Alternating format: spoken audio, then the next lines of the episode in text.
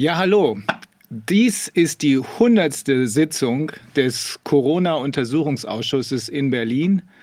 Ähm, als wir damit angefangen haben, ähm, Viviane und ich haben das ganze ja quasi mit in Zusammenarbeit mit Wolfgang Wodak, Dr. Wodak ins Leben gerufen. Als wir damit angefangen haben, haben wir nicht mal im entferntesten damit gerechnet, dass das so lange dauern würde. Inzwischen müssen wir davon ausgehen, äh, dass wir äh, die Gruppe derjenigen, die noch handlungsfähig sind, um es mal so zu formulieren, und vielleicht kommen ja noch ein paar mehr Handlungsfähige dazu, äh, dass wir für die diese Sendung machen. Denn ein großer Teil derjenigen, die dem Psychoterror zum Opfer gefallen ist, ist eben nicht mehr ansprechbar.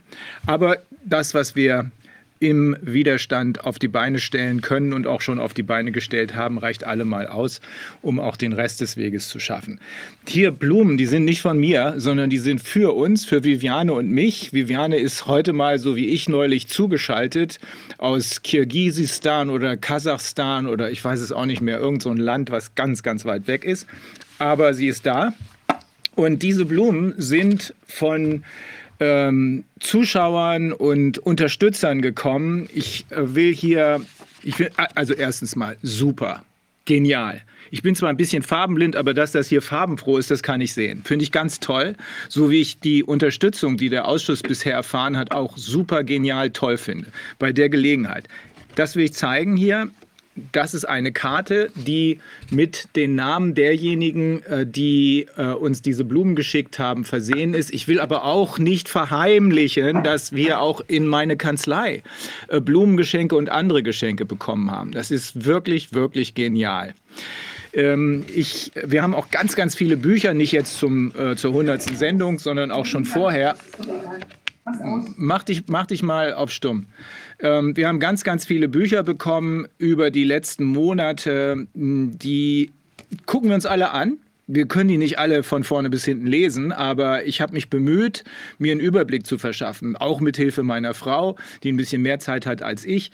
Ähm, als wir jetzt in Indien waren, das Buch möchte ich mal gerne vorstellen. Als wir in Indien waren, da habe ich dieses Buch hier, das ist die eingeschweißte Version, äh, mir durchgelesen von Ilse Gutjahr. Das Buch heißt David gegen Goliath. Mutet so ein bisschen an, als würde diese Situation hier beschrieben werden. Und äh, es geht da um einen Arzt, betitelt oder im Unter Untertitel heißt es eine Lebensarbeit, Dr. Max Otto Brucker und die Geschichte der Gesellschaft für Gesundheitsberatung. Äh, mit denen wollen wir gerne Kontakt aufnehmen. Als ich das Buch gelesen habe, habe ich gedacht, das ist ja ein Ding. Das, was wir hier erleben, ist ja nicht wirklich neu, sondern nur in dieser Schärfe und in dieser globalen Art ist es neu. Aber äh, dieser Mann war jemand, es war ein, sehr bekannter, sehr beliebter Arzt, ähm, der überwiegend, der nur mit Naturheilkunde gearbeitet hat, kann man sagen, der die äh, Vollwerternährung propagiert hat und der, das ist jetzt vereinfacht ausgedrückt, gesagt hat, unser Immunsystem ist das Entscheidende und das müssen wir intakt halten, indem wir uns vernünftig ernähren und indem wir uns bewegen. Ich meine, dass viele andere Ärzte damit übereinstimmen und sagen, 80 Prozent oder so aller Krankheiten kann man damit vermeiden oder sogar heilen. Ähm, äußerst interessant. Ich habe es da in Indien jedenfalls gelesen und äh, interessant auch zu sehen, wie der Mann damals schon von der Industrie zum Beispiel von der Zuckerindustrie bekämpft wurde, weil er gesagt hat, Zucker ist eins der äh, übelsten Gifte überhaupt. Ist ja so. Ähm, ich finde es einfach super interessant. Viele, viele andere Bücher, die ich äh, nicht ganz durchgelesen, aber überflogen habe, auch für die wollen wir uns bei dieser Gelegenheit bedanken. Also die 100. Sendung ist uns sozusagen Ansporn, ähm, das Spiel zu Ende zu spielen und dafür zu sorgen oder jedenfalls groß einen, einen hoffentlich großen Teil dazu beizutragen, dass äh, diese Maßnahmen beendet werden und wir in der Lage sind, ein neues System aufzubauen. Das sollten wir ruhig jetzt schon tun, denn meine persönliche Meinung ist, es lohnt sich nicht, sich mit diesem ohnehin kollabierenden System auseinanderzusetzen und, zu und es zu bekämpfen, sondern wir sollten uns, so wie wir, wie wir es immer auch mit Wolfgang besprochen haben, in den Regionen ein neues System aufstellen. Es wird dann den Knall geben und nach dem Knall wird es dann, so wie ich das zumindest sehe, besser werden. Viviane, willst du auch was dazu sagen zu dem Hundertsten? Ja, also das ist ja tatsächlich extraordinär, dass wir uns jetzt so lange mit dem Thema da beschäftigen. weil ähm, das ist, äh, wir haben ja damals gedacht, das sind vier bis sechs Wochen und jetzt sehen wir, dass es eben äh, sich doch über so viele Monate hinweg gestreckt hat. Es ist nicht zu fassen und es kommen ja jedes Mal auch wieder neue Aspekte raus. Und ähm, es ist auch wichtig, dass wir die Sache einfach weiterverfolgen, bis wir wirklich auch bis zum bitteren Ende erkannt haben, was da äh, im Einzelnen gespielt wird. Und ähm, ich glaube, wir müssen auch ähm, sehr wachsam bleiben. Also es ist ja gut, dass da in Deutschland jetzt diese Impfpflicht äh, ab 18 oder auch ab 50 oder ab wann auch immer jetzt erstmal äh, gekippt worden ist oder gar nicht zum Tragen kommt. Aber äh, trotzdem äh, ist damit zu rechnen, dass natürlich das Thema wieder hochpoppen wird, sei es über die WHO, da Regularien oder über EU-Normen oder über sonstige Bestrebungen oder auch jetzt, wenn vielleicht wieder ein Virus oder eine neue eine neue Gesundheitsgefahr kommt, ähm, da droht uns das natürlich wieder. Deshalb ist es extrem wichtig und wir bleiben auch an all diesen Themen dran. Also insofern ähm, ist es gut, dass wir das auch über die hundertste Sitzung hinaus fortsetzen. Und manche denken ja, der Ausschuss hört auf oder irgendwie wird das ja manchmal so, äh, schreiben irgendwelche Leute, wo wir auch nicht genau wissen, wie sie zu uns stehen oder welche Agenda sie haben, äh, dass der Ausschuss irgendwie äh, seine Arbeit einstellt oder wir uns alle in irgendwelche Höhlen verkriechen oder auf den Mond absetzen wollen oder so. Und all das ist nicht richtig, sondern wir bleiben am Thema dran und äh, ja, werden da sicher noch einiges zutage fördern, was auch dann dazu dienen wird, wie wir das heute genannt haben, Endstation Gerechtigkeit, dass es letztlich dazu kommt, dass die Personen, die hier äh, Blut an die Hände äh, sich auch freiwillig gezogen haben, ähm, wirklich alle zur Gerechtigkeit, also zur Rechenschaft gezogen werden.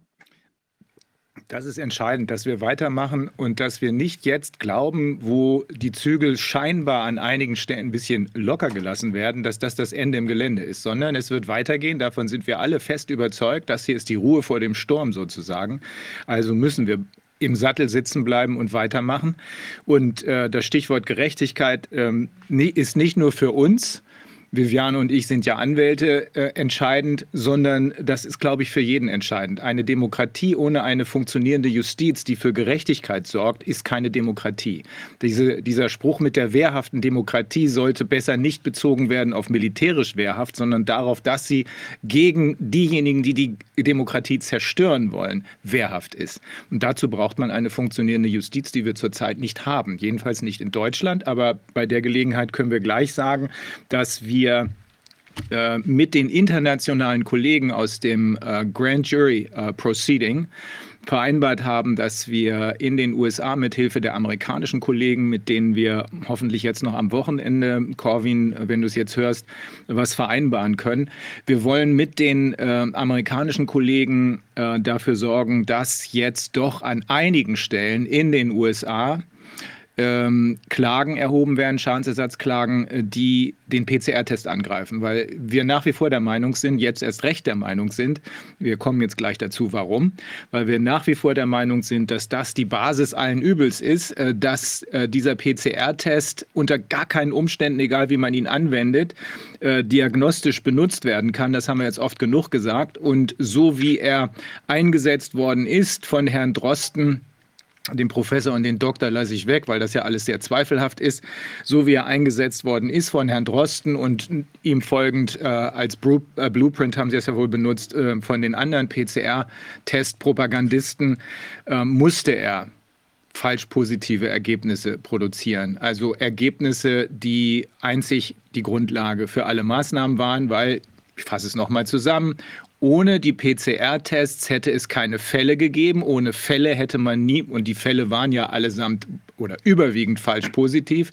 Ähm, und ohne die Fälle hätte es nie diese ähm, Erklärung eines Public Health Emergency of International Concern gegeben. Und ohne diese Erklärung, Pandemieerklärung könnte man sagen, hätte es niemals Maßnahmen gegeben. Alle Maßnahmen, alle Maßnahmen basieren ausschließlich und allein auf den PCR-Testergebnissen, einschließlich der Impfung. Und nur für die Impfung brauchte man die Fälle, weil man nur für die Impfung auch diesen Public Health Emergency brauchte. Und darum greifen wir da an. Und ähm, das glauben wir mit den amerikanischen Kollegen auf die Reihe bekommen zu können. Ähm, wir haben hier gleich am Anfang, bevor wir eine, äh, ja, wie soll man sagen, eine Exklusivstory äh, berichten wollen, ähm, einen Exklusivverdacht, sagen wir mal besser, berichten wollen. Einen Einspieler, ähm, wo ein amerikanischer Abgeordneter, meine ich, sich darüber völlig zu Recht ereifert, dass man in den USA amerikanische Mütter, die ihre Kinder vor den inzwischen ja bekanntermaßen hochgefährlichen Impfungen schützen wollen, als Terroristen versucht zu qualifizieren.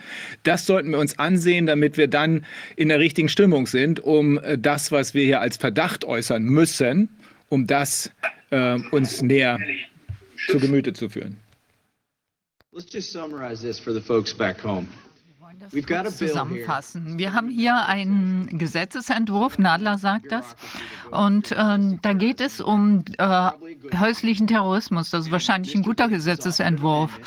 Und Mr. Biggs hat eine äh, Änderung vorgeschlagen, äh, die besagt, dass die Mittel, die in diesem Gesetz äh, verabschiedet werden, nicht genutzt werden können, um zum Beispiel Impfgegner zu verfolgen. Und das sollte eigentlich verfassungsgemäß überflüssig sein. Das ist doch ganz offensichtlich, aber es wird nicht ähm, als äh, nicht relevant abgetan. Also es sollte uns eigentlich äh, in Terror versetzen. Das wird als relevant angesehen, denn es wird gesagt, dass äh, Impfgegner ähm, als häusliche Terroristen angesehen werden, äh, wenn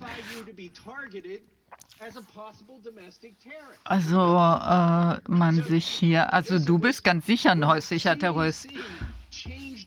Also als das CDC die Definition der Impfung geändert haben, äh, haben sie die, ähm, wie gesagt, die haben die Impfdefinition geändert. Und das heißt, wenn jemand die äh, den Mumm hat, äh, äh, zu sagen, dass äh, das nicht äh, verfassungsgemäß ist, ähm, diese Neudefinition, der wird dann auf einmal als häuslicher Terrorist gesehen. Das ist doch ganz einfach lächerlich. Der CDC hat in den letzten zwei Jahren Komplizenschaft betrieben für etwas, äh, was wir seit 10.000 Jahren bereits schon haben, und zwar Immunität, natürliches Immunsystem. Ich vertraue meinem Immunsystem, um mich vor dem Virus zu schützen. Und das sage ich doch seit zwei Jahren. Und da darf man einen nicht einen häuslichen Terrorismus, äh, Terroristen bezeichnen. Naja, steht jetzt hier, ähm, ist eine ähm, Ausdrucksweise, ist jetzt nur ein bisschen doof ausgedrückt etc. Aber dann sollten wir die Ausdrucksweise ändern. Das ist nicht relevant. Diese Änderung sollte noch nicht mal erwähnt werden, denn wenn man sagt, dass äh, theoretisch sie auch als häusliche Terroristen gesehen werden können, weil Fünfjährige äh, nicht geimpft werden sollen, weil sie die Daten gesehen haben, weil sie gesehen haben, dass die Grippe eine größere Re eine äh, Gefahr darstellt für das Kind, dann heißt das doch nicht, dass Mama eine häusliche Terroristin ist. Es ist doch Schwachsinn.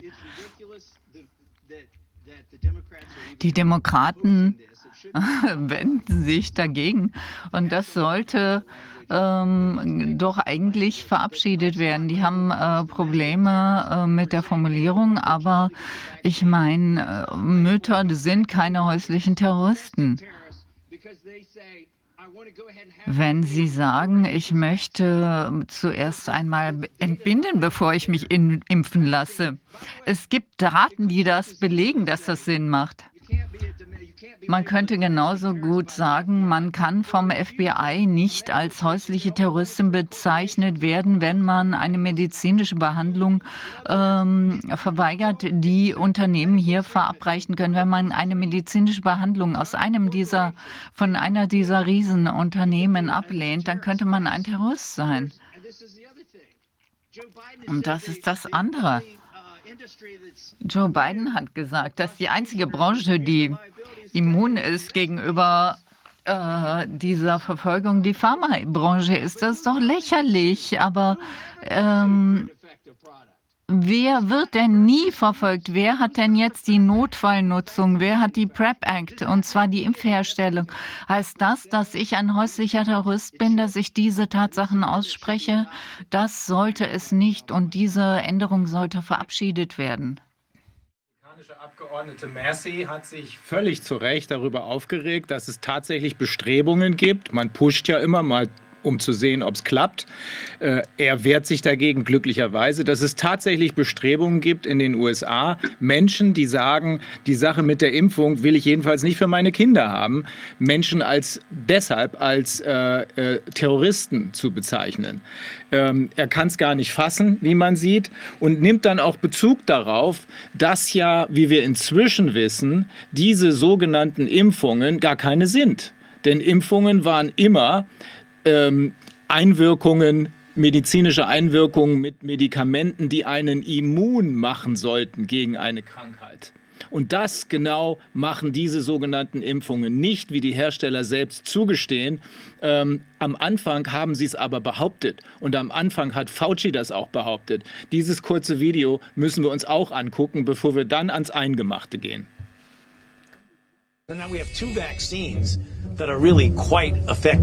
Ganz äh, effektiv sind, sehr effektiv sind, fast 100% Wirksamkeit, sehr effektiv, macht mächtig, effektiv, hocheffektiv, hocheffektiv, hocheffektiv, hocheffektiv, 100% Wirksamkeit, 100% Wirksamkeit, 100% Wirksamkeit, 100%, 100%, 100%, 100%, 99% Wirksamkeit, 97%, 96, 96, 95, 94, 93, 92, 91, 90, 89, 88, 87, 86, 85, 84, 83, 82, 81, 80, 79, 78, 77, 76, 75, 74, 63, 63, 71, 70, 69, 68, 67, 65, 63, 61, 60, 59, 58, 57, 56, 55, 54, 52, 51, 50. Ist das, reicht das? Nein, es reicht nicht. 42, 41, 40, 39, 33, 20. Jetzt ein Booster, noch ein Booster, dritte Impfung, noch ein Booster. Es muss noch ein Booster dazukommen. Es muss weitergehen. Es muss weitergehen. Man braucht gar nichts machen. Immer weiter impfen, weiter impfen, weiter impfen. Mit dieser hocheffektiven Impfung. Vierter Booster, fünfter Booster. Hongkong hält alles auf. Schweden hebt die Maßnahmen auf. Südafrika hebt, die Maßnahmen auf. Hocheffektiv. Hocheffektiv.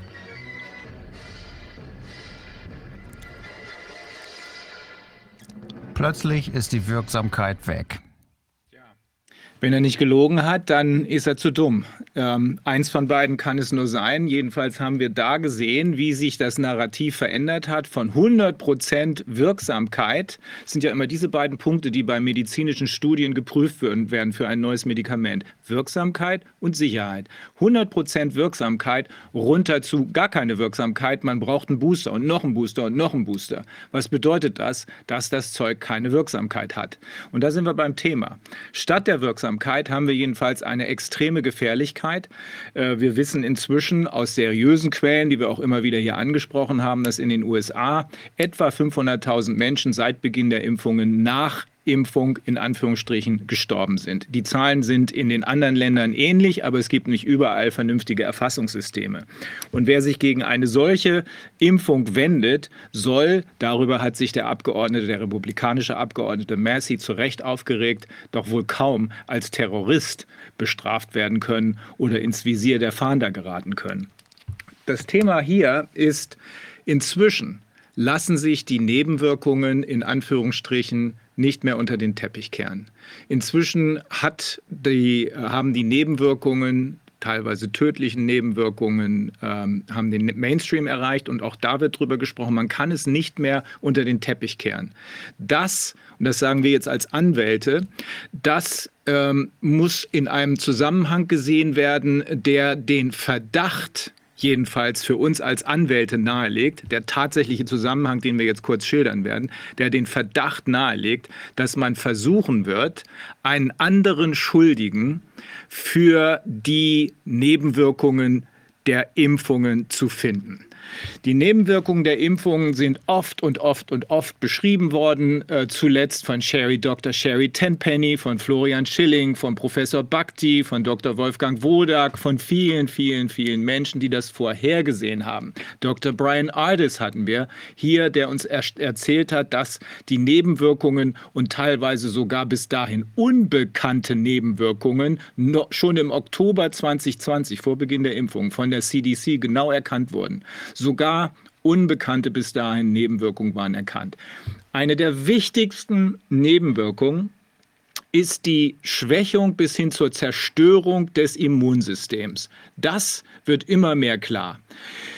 Die Frage ist, wie kommen die aus der Nummer raus und wie können sie verhindern, dass das als Nebenfolge der Impfungen auch in den Mainstream-Medien jetzt erkannt wird. Und da müssen wir befürchten, dass man versuchen wird, eine Erklärung damit zu finden, dass man sagt, oh, es gibt ein ganz neues Virus, HIV. Sie erinnern sich, dass Bill Gates mit einem, äh, ja, wie soll man sagen, diabolischen äh, Grinsen äh, vor langer Zeit schon gesagt hat, die werden aber das nächste Mal wach werden. Und dann wurde so darüber spekuliert, ob das nicht vielleicht ein Marburg-Virus oder was ähnliches sein wird.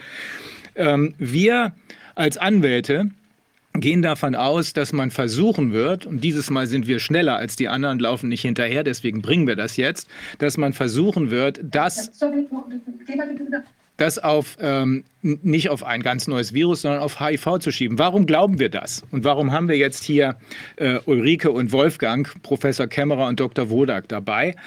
Ähm, es sind fünf verschiedene, vier oder fünf verschiedene Tatsachen, auf die wir uns stützen können. Erstens, wir wissen ja inzwischen, dass das Virus mit sehr, sehr hoher Wahrscheinlichkeit künstlich zurechtgefummelt worden ist. Ob das in Wuhan geschehen ist oder was inzwischen vielleicht näherliegender ist, in einem der Labore ähm, Bio Waffenlabore in der Ukraine, das spielt letztlich keine Rolle. Jedenfalls wurde damit rumgefummelt und jedenfalls hat man versucht, das Virus gefährlicher zu machen. Und ein Punkt, der dabei ganz wichtig ist, dass es da schon, ich sage das jetzt unwissenschaftlich, Ulrike wird es gleich korrigieren, schätze ich, dass es da schon Inserts äh, hinzufügen von HIV-Viren gegeben haben könnte.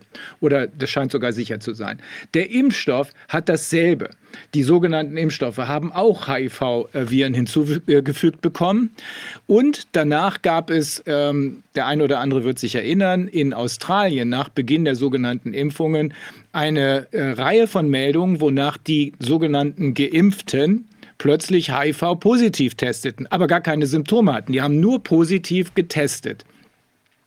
Und das dritte oder das vierte, was wir in dem Zusammenhang sehen müssen, ist, dass es jetzt seltsamerweise für Moderna, ein Unternehmen, was eigentlich ein Pleiteunternehmen war, noch nie was auf die Beine gestellt hat, äh, was aber dann mit dem einen Impfstoff, ähnlich wie BioNTech, mit dem einen Impfstoff gegen Covid plötzlich Furore gemacht hat. Das einzige Produkt, was sie bisher auf den Markt gebracht haben. Jetzt ist noch eins da. Ein HIV-Impfstoff. Dafür haben sie eine Emergency Use ähm, Authorization bekommen. Warum?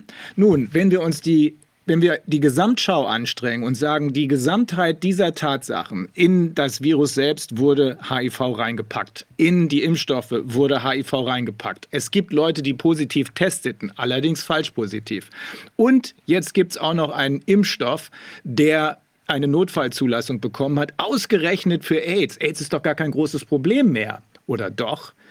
Wir gehen davon aus und darum sagen wir das als Anwälte in Ansehung dieser Tatsachen, dass der Versuch der Gegenseite, äh, diese Impfstoffnebenwirkungen, und um nichts anderes handelt es sich hier, ähm, einem anderen Schuldigen in die Schuhe zu schieben, scheitern muss. Und das ist der Versuch, HIV als Ursache dafür äh, zu propagieren. Wir sagen das jetzt, damit möglichst viele Leute sich mit diesem Problem beschaffen, in, äh, befassen, insbesondere Wissenschaftler und Ärzte. Aber wir gehen davon aus, dass, dass das eine sehr, sehr naheliegende, fast unausweichliche Schlussfolgerung aus den eben geschilderten Fakten ist.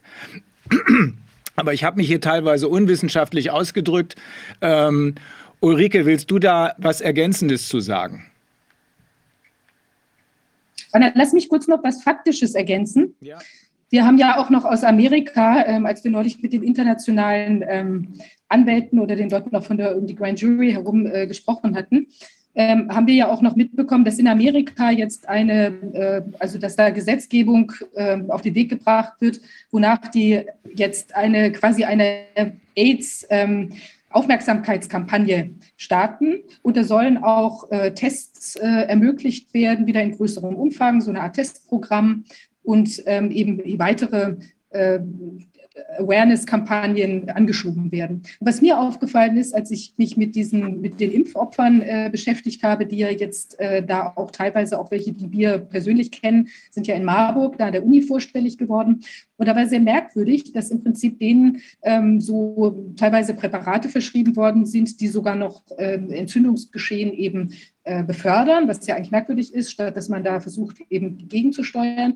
Was aber immer gesagt wurde bei den Leuten ist, oh, da müssen sie eine ganz besondere Autoimmunkonstellation haben oder vielleicht hat irgendwie die Impfung bei ihnen eine besondere Immun Autoimmunreaktion ausgelöst. Und das ist ja auch so was, wo man jetzt, die sollen alle auch wieder vorstellig werden zu einem nächsten Termin, wo man sich sehr gut vorstellen könnte, dass man dann eben mal testet und wenn die Leute positiv testen würden aufgrund von einer Impfung, hätte man natürlich sehr schnell einen Schuldigen, der auch noch natürlich entsprechend stigmatisiert ist, weil normalerweise ist es ja so, dass man ähm, AIDS eben auf anderem Wege, Wege bekommt oder HIV-positiv wird und dass das natürlich auch sehr schnell in so den Bereich kommt von, ja, wie war denn Ihre Lebensführung? Also dann hat man ja sozusagen den schwarzen Peter noch auf der Person selber, statt eben äh, jetzt auf der Impfung oder auf irgendwelchen also konkret, dass die Autoimmunsituation eben sich verstärkt hat aufgrund der Impfkonstellation.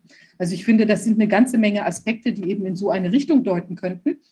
Und vor dem Hintergrund, ja, wie Rainer sagt, ist es eben wichtig, dass wer da vielleicht Erkenntnisse hat, ähm, auch von wissenschaftlicher Seite wäre es super, wenn wir uns da ins Benehmen setzen könnten oder eben, also wenn die Informationen auch bei uns anlanden könnten, sodass wir da weiter vorgehen äh, können, ermitteln können. Ja, Ulrike, was kannst du dazu noch sagen? Ja, vielleicht kurz zum Hintergrund, warum. Also ich bin ja quasi jetzt hier nur der Faktenpräsentierer. Es gibt sehr viel ähm, äh, bessere Wissenschaftler im Hintergrund, die das etwas ausgearbeitet haben. Die Geschichte ist ja die, dass der Luc Montagnier immer ähm, so in Interviews gesagt hat, die Leute sollen sich nach den Impfungen, nach den Boosterimpfungen mal HIV testen und dann wundern. Und dann fragt man sich, äh, das HIV hat ja nun jetzt keine direkte Ähnlichkeit mit Coronaviren, wie er denn auf die Idee gekommen ist. Und es gibt ja jetzt immer mehr Berichte über die Gain-of-Function-Forschung ähm, und das Klonieren, so nennt man das, ja, also diese Inserts, also sprich, wenn man verschiedene Gensequenzen zusammenbastelt, wie ihr immer sagt als Juristen, ähm, das ist durchaus möglich. Es gab auch ganz am Anfang mal eine Arbeit von einer hervorragenden indischen Gruppe, die ist schon am 31. Januar 20 erschienen und musste am 2. Februar 20 sofort wieder zurückgezogen werden, obwohl die technisch hervorragend gemacht ist und auch absolut seriös. Ähm, und die hatten damals schon HIV-Sequenzen ähm, nachgewiesen. Und wir haben jetzt, beziehungsweise es gibt ja Labors, die können sehr gut sequenzieren mit diesen modernen Next Generation Sequencing Methoden. Und da gibt es Auftragslabors und die haben jetzt mal die ganzen sogenannten Impfstoffe, also sprich die Nukleinsäuren, äh, vor allem aus den äh, diese modifizierten RNAs durchsequenziert, in der Eiweißsequenz umgesetzt und haben festgestellt, dass da tatsächlich vier sogenannte Epitope, Motive aus dem äh, drei davon sind aus dem GB120. Das ist quasi das Knöpfchen von HIV. HIV hat auch so ein so ein, so ein Knöpfchen auf der Oberfläche, mit der es sich dann an die Zellen, in dem Fall an die CD4-Rezeptoren heftet und dann die Zellen befallen kann. Und drei wichtige von diesen ähm, Epitopen von diesem GP120 sind auch tatsächlich in den Sequenzen der Impfstoffe drin. Ich habe das mal kurz, wenn ich den Bildschirm freigeben kann, ich habe das mal kurz hier ähm, zusammenkopiert. Das ist eine Arbeit von der, ähm, einer ähm, amerikanischen, also von der University of Texas in Austin. Ähm, die haben sehr schön gezeigt, wie Patienten auf das Spike-Protein, so sieht die räumliche Struktur des Eiweiß des Spike-Proteins aus. Hier unten, hier habe ich das mal gezeichnet, wäre das in der Membran verankert, sowohl im Virus als auch, wenn es eben auf der Zelle gebildet wird, in der Zellmembran. Das ragt in den Raum und dagegen bildet der Körper Antikörper gegen die verschiedensten Sachen. Das hier ist die sogenannte Rezeptorbindedomäne, mit der es dann eben an die menschlichen Zellen andocken kann. Und hier sind Bereiche, das ist die sogenannte N-terminale Domäne, wo auch sehr effektiv Antikörper gebildet werden. Und wenn man das jetzt vergleicht mit den Sequenzen, wo diese sogenannten HIV-Epitope sitzen, die sitzen nämlich genau hier. Das sind diese drei HIV aus dem BP120 abgeleiteten Epitope, die sitzen genau da, wo auch besonders viele Antikörper gebildet werden. Hier diese zwei Hörnchen, das sind quasi diese HIV-Sequenzen. Und die Frage, die sich daraus tatsächlich ergibt, die Frage, die sich daraus ergibt, ist tatsächlich, diese ähm, Epitope sitzen so prägnant an der Oberfläche von dem SARS-CoV-2-Spike-Protein, dass die Menschen, die das in großer Menge nach diesen Injektionen im Körper haben und auch Antikörperantwort ausbilden, mit großer Wahrscheinlichkeit auch tatsächlich Antikörper gegen diese Epitope bilden müssen. Und die würden dann in einem Antikörpertest, den man ja so als ersten Suchtest auf eine HIV-Infektion macht, würden dann eine große Gefahr bergen, dass dieser Test tatsächlich positiv ist. Das würde aber bedeuten, und das ist das Wichtige, dass das die Leute wissen, man muss nicht mit dem HIV-Virus infiziert sein, sondern es kann einfach über diese Ähnlichkeit dieser Eiweißstückchen, der sogenannten Epitope, eine Antwort im Körper geben, die so tut, als hätte man HIV. Wenn man dann weitere diagnostische Tests macht, ja, das nächste wäre dann Westernblot auf Eiweißbestandteile von dem HIV-Virus, die würden schon auf jeden Fall negativ sein und auch der Genomnachweis des HIV-Virus wäre dann negativ. Also die Idee dahinter ist einfach, wenn jemand auf HIV getestet wird, positiv wird mit einem Antikörpertest, und aber weiß, derjenige hat mehrere von diesen Geninjektionen hinter sich, dann bitte nicht in Panik geraten, sondern eben erstmal weiter nachschauen lassen. Ähm, es könnte dann tatsächlich damit zusammenhängen. Und der Aufruf an die Wissenschaftler wäre tatsächlich, sich der Sache mal anzunehmen. Ja, und der Aufruf letztendlich an die Hersteller wie Herrn Sahin wäre, warum ist das da drin? Was ist der Sinn? Warum ist in eine modifizierte RNA, neben all den Problemen, die die ja auch bietet, warum ist da, sind da Bereiche kodiert, die eine hohe Gefahr bergen, Antikörper im Körper zu induzieren, die eine HIV-Infektion vorgaukeln? Das sollte dringend alles geklärt werden. Und das bedeutet für uns als Juristen, bedeutet die Gesamtschau dieser Tatsachen. Erstens Inserts, äh, Sequenzen in dem Virus selbst. Künstlich reingebastelt. Von selbst passiert das nicht. Zweitens dieselben Sequenzen in den sogenannten Vakzinen. Wieso ist das da drin?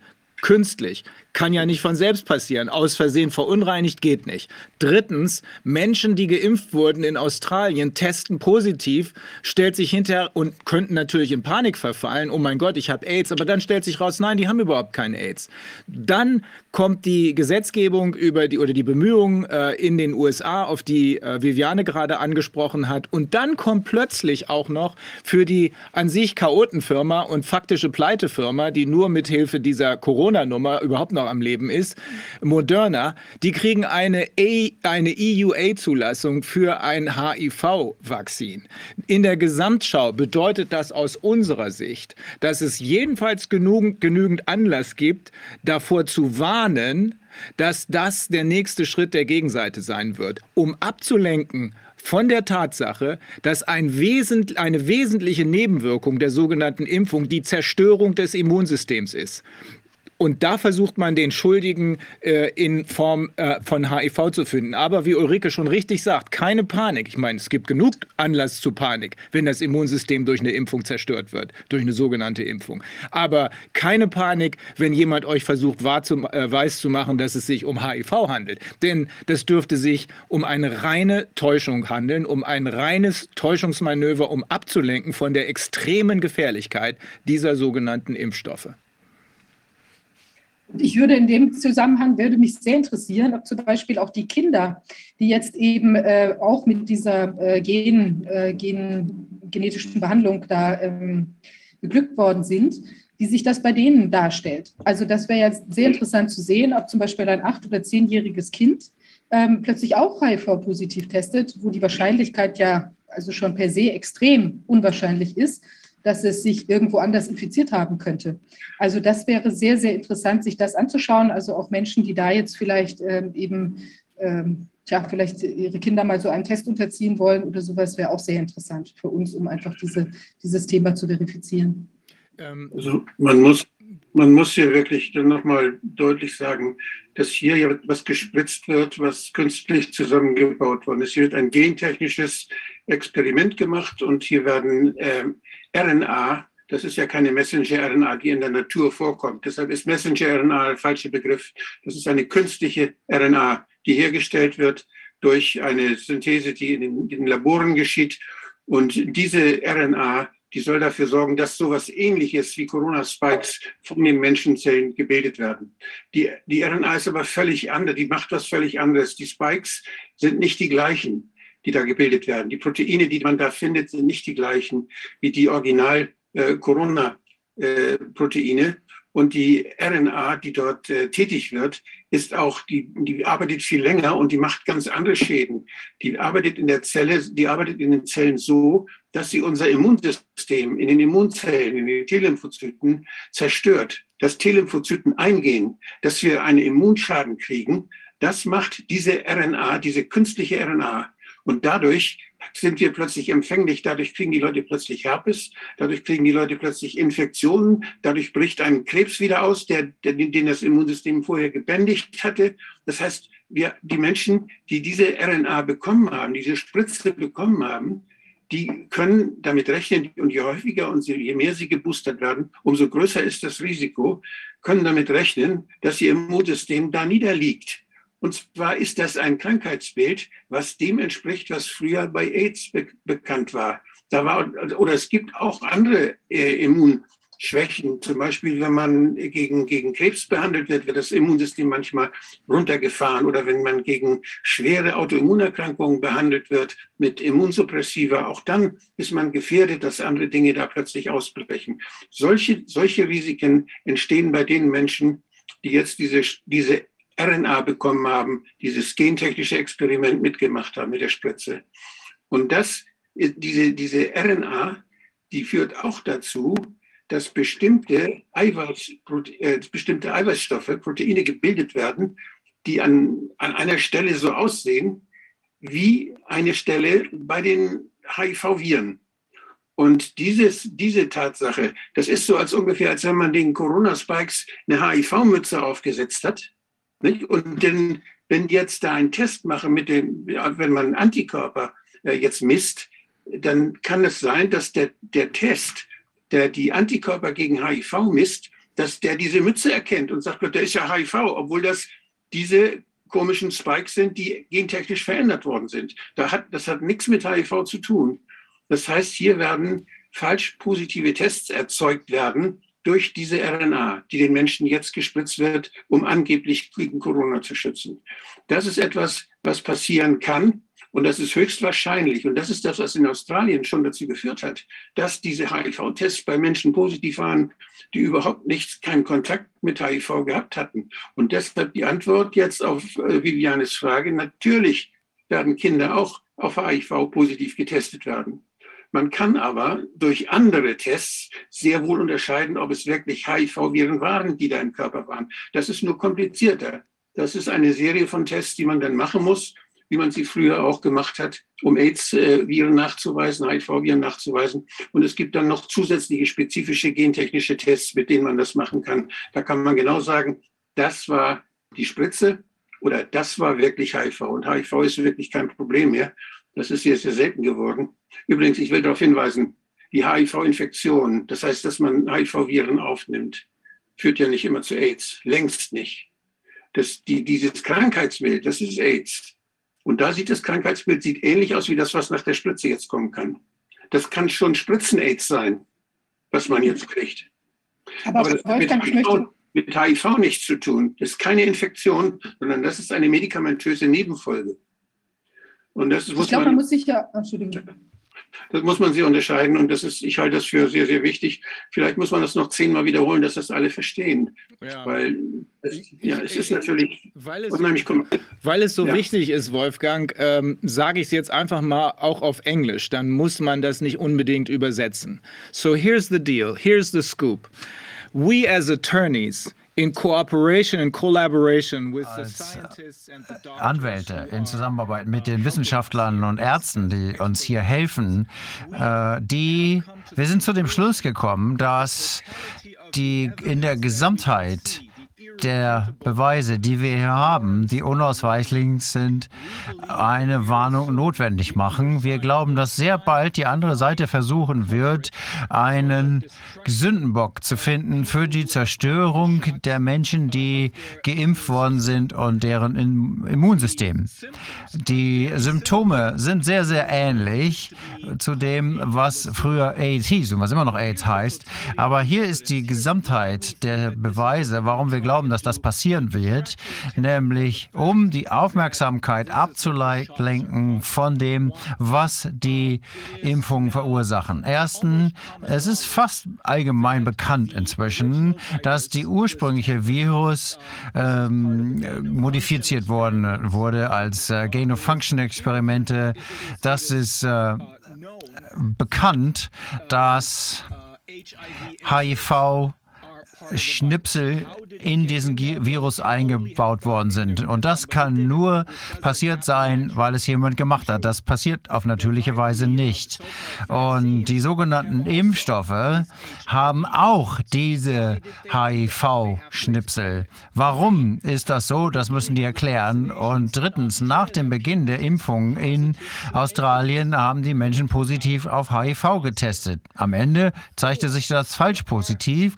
Viertens, und wenn ich das richtig verstanden habe, wenn nicht, äh, korrigiert mich bitte, gibt es ähm, Bemühungen in den USA, äh, Gesetzgebungs Verfahren, die auf besondere Aufmerksamkeitskampagnen für AIDS äh, lenken sollen. Warum? Wir haben kein Problem mit AIDS. Und das fünfte ist ganz wichtig, Moderna hat eine Notfallzulassung äh, bekommen für einen AIDS-Impfstoff.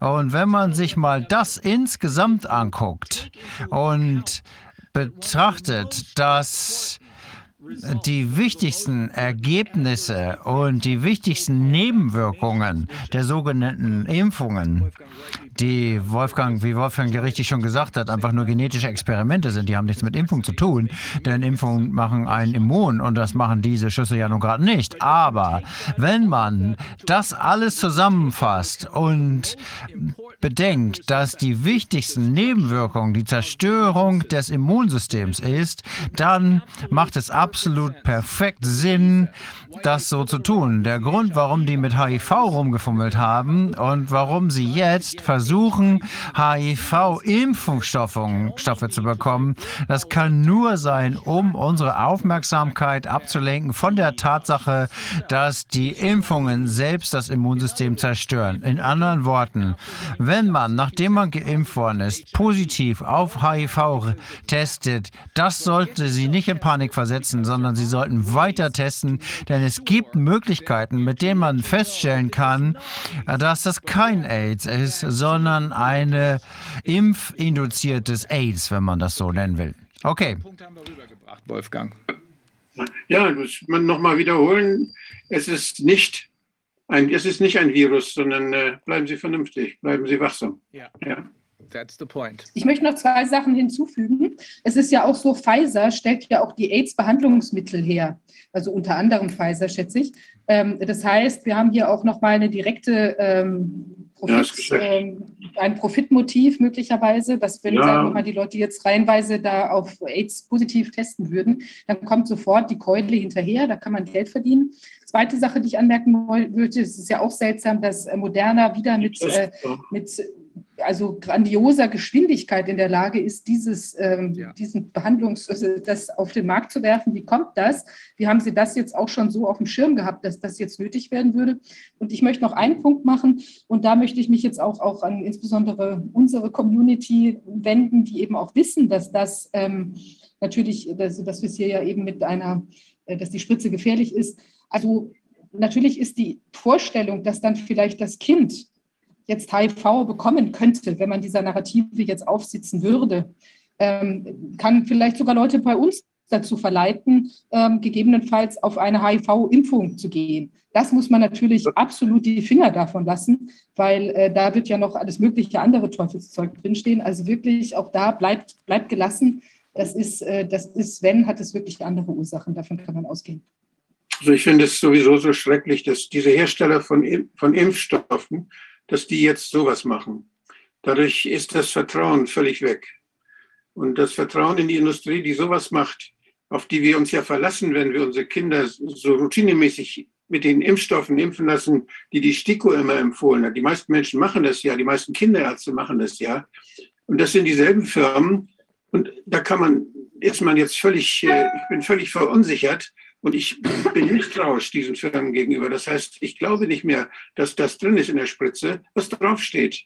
Und wenn die, wenn die uns irgendwas unterjubeln mit irgendeiner Spritze und das Paul-Ehrlich-Institut vertraut den Firmen und sagt, das machen die Firmen selber, wir kontrollieren das nicht. Wenn also die Pharmakovigilanz so abgebaut ist, wie wir das dort derzeit sehen, da passt ja keiner auf, was in den Spritzen ist. Passen die denn auf, was in den anderen Spritzen drin ist? Oder dürfen die jetzt alles mit uns experimentieren? Da ist so viel zusammengebrochen, was so wichtig war. Das, was nur da war, weil wir uns auf die staatlichen Kontrollen verlassen könnten. Und das ist plötzlich, können wir das nicht mehr. Die machen, die, die, die warnen uns nicht, die schützen uns nicht. Das ist schlimm.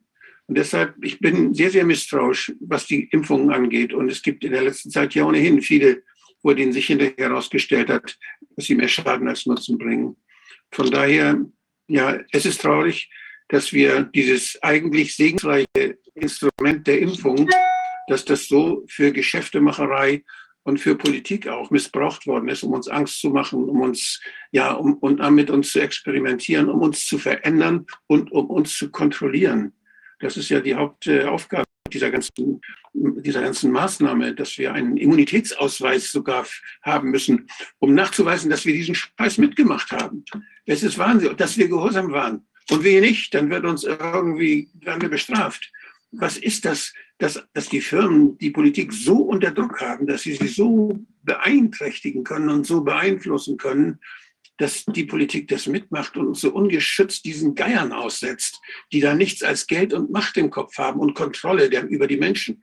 Es ist fürchterlich. Natürlich will die Wirtschaft wissen, was wir, wie viel Geld wir haben, was wir kaufen können, was wir gerne kaufen würden. Das wollen die alles wissen, wo wir krank werden können, wo sie Geld verdienen können. Das wollten sie schon immer. Aber bisher hat uns der Staat geschützt davor, und wo ist er jetzt? Jetzt nicht mehr. Also ähm, das Grundproblem ist, dass wir all diesen Institutionen, und das gilt nicht nur für Deutschland, das gilt äh, für die ganze Welt offenbar, dass wir all diesen Institutionen, die angeblich staatliche Institutionen zu unserem Schutz sind, nicht mehr vertrauen können, weil sie von der Gegenseite Stichwort Private-Public Partnerships heißt in Wahrheit feindliche Übernahme der öffentlichen Hand durch private Konzerne und ihre Hintermänner. Ähm, dadurch, dass sie eben übernommen worden sind, können wir diesen Institutionen nicht mehr vertrauen. Wir müssen uns selbst vertrauen. Wir müssen, wie ich es immer wieder sage und Wolfgang von Anfang an gesagt hat, unser eigenes System aufbauen. Dieses System bricht zusammen äh, und das dauert auch nicht mehr allzu lange. Ähm, wir müssen jetzt, weil wir sonst wieder etwas in Verzug geraten, uns äh, eins will ich noch ansprechen, ähm, vielleicht will da jemand noch mehr zu sagen. Es gibt eine weitere Meldung, äh, die von Dr. Brian Ardis äh, kommt, von dem ich sehr viel halte, äh, ein, ein hoch engagierter Arzt aus Texas. Ähm, er hat darauf hingewiesen, und er ist nicht der Einzige, sondern es gibt auch noch andere, ähm, auch, ich glaube, italienische Wissenschaftler, die da schon ein bisschen weiter geforscht haben. Er hat darauf hingewiesen, dass es Evidenz dafür gibt, dass es sich hier überhaupt nicht um eine Viruserkrankung handelt, sondern dass es sich um eine Vergiftung handelt, die dann aber auch nicht ansteckend ist, weil Vergiftungen sind typischerweise nicht ansteckend. Ähm, wie das passiert ist, äh, das wissen wir noch nicht, aber es spricht sehr viel dafür, dass es sich tatsächlich um äh, sowas wie Schlangengift handeln könnte. Das kann man in riesigen Mengen synthetisch herstellen. Dann braucht man keine echten Schlangen dafür. Ähm, was da genau hintersteckt, wissen wir noch nicht. Deswegen sprechen wir es hier nur an, weil es jetzt gerade äh, sehr viele Headlines macht in der ganzen ganzen Welt. Äh, eins der Interviews ist bei mir auch auf dem äh, Telegram-Channel, glaube ich, äh, zu sehen. Ähm, aber wir wollen an dieser Stelle nur darauf hinweisen. Wir halten es, wir halten es, na, Äh, wir halten es aber für sehr wichtig, dass jeder, der zumindest noch handlungsfähig ist, weil er noch denken kann und noch nicht völlig unter dem Einfluss der Mainstream-Medien steht, äh, sich bei dieser HIV-Geschichte darüber im Klaren ist, dass das, was wir glauben, äh, bedeutet, die benutzen das nur und ausschließlich, um abzulenken davon, dass die sogenannten Impfstoffe das Immunsystem zerstören. Schwächen bis hin zur völligen Zerstörung. Ganz kurz zusammenfassen. Es ist ja so, dass die völlig unzweifelhaft diese Proteine, die wir als Spike-Proteine dann bilden in unserem Körper, dass die toxisch sind. Das ist ein Toxin. Ja. Genauso wie Schlangengift ein Protein, ein Toxin ist, was die Schlange uns einspritzt. Das, was wir selbst bilden jetzt, ist giftig. Und dass es Ähnlichkeiten gibt in der Wirkung, was Herr der Adis da festgestellt hat, dass da so ähnliche Wirkungen sind wie die Toxine, die wir selber bilden, so ähnlich sind wie das, was das Schlangengift in, enthält. Das ist eine beängstigende Beobachtung. Und denn wir wissen, dass diese Toxine, die wir selber bilden, ja konstruiert sind. Die Art RNA ist ja gebaut, damit solche Gifte in uns entstehen da kann man natürlich dann über, musste man jetzt weiter forschen, wie kommt das? Haben die da irgendwelchen Modell aus Schlangengift auch noch herangezogen? Haben sie nicht nur dem, dem, dem Spike die, die, die HIV-Mütze aufgesetzt, sondern haben sie auch noch da Toxizität äh, mit eingebaut, die sonst normalerweise bei Schlangengift vorkommt? Das müssen wir klären. Das ist ganz wichtig. Ich finde, dass ich, ich hätte keine Angst davor, dass irgend so man sowas ins Wasser tut. Das ist, das ist, halte ich für Quatsch. Dass das also irgendwie gefährlich sein kann, dass das in der Umwelt dann vergiftet wird. Aber wir kriegen das Zeug ja gespritzt und bilden dann selbst Toxine. Und wenn die tatsächlich so ähnlich sind wie Schlangentoxine und auch solche, vor allen Dingen im, im, im Gehirn ähnliche Wirkung zeigen können, dann äh, ist das schon eine Sache, wo man hinterher sein muss, wo man sich wirklich drum kümmern muss. Und die, äh, wir wissen ja auch durch diese Divers-Beobachtung, das heißt durch die Nebenwirkungsdatenbanken, dass es einzelne Chargen gibt, die sehr, sehr toxisch waren und andere Chargen, wo gar nichts passiert ist. Das heißt, ich muss das immer wiederholen. Hier wird experimentiert. Ich bin der festen Überzeugung, dass jetzt alles erlaubt ist, jetzt alles gemacht werden kann und die Firmen das ausnutzen.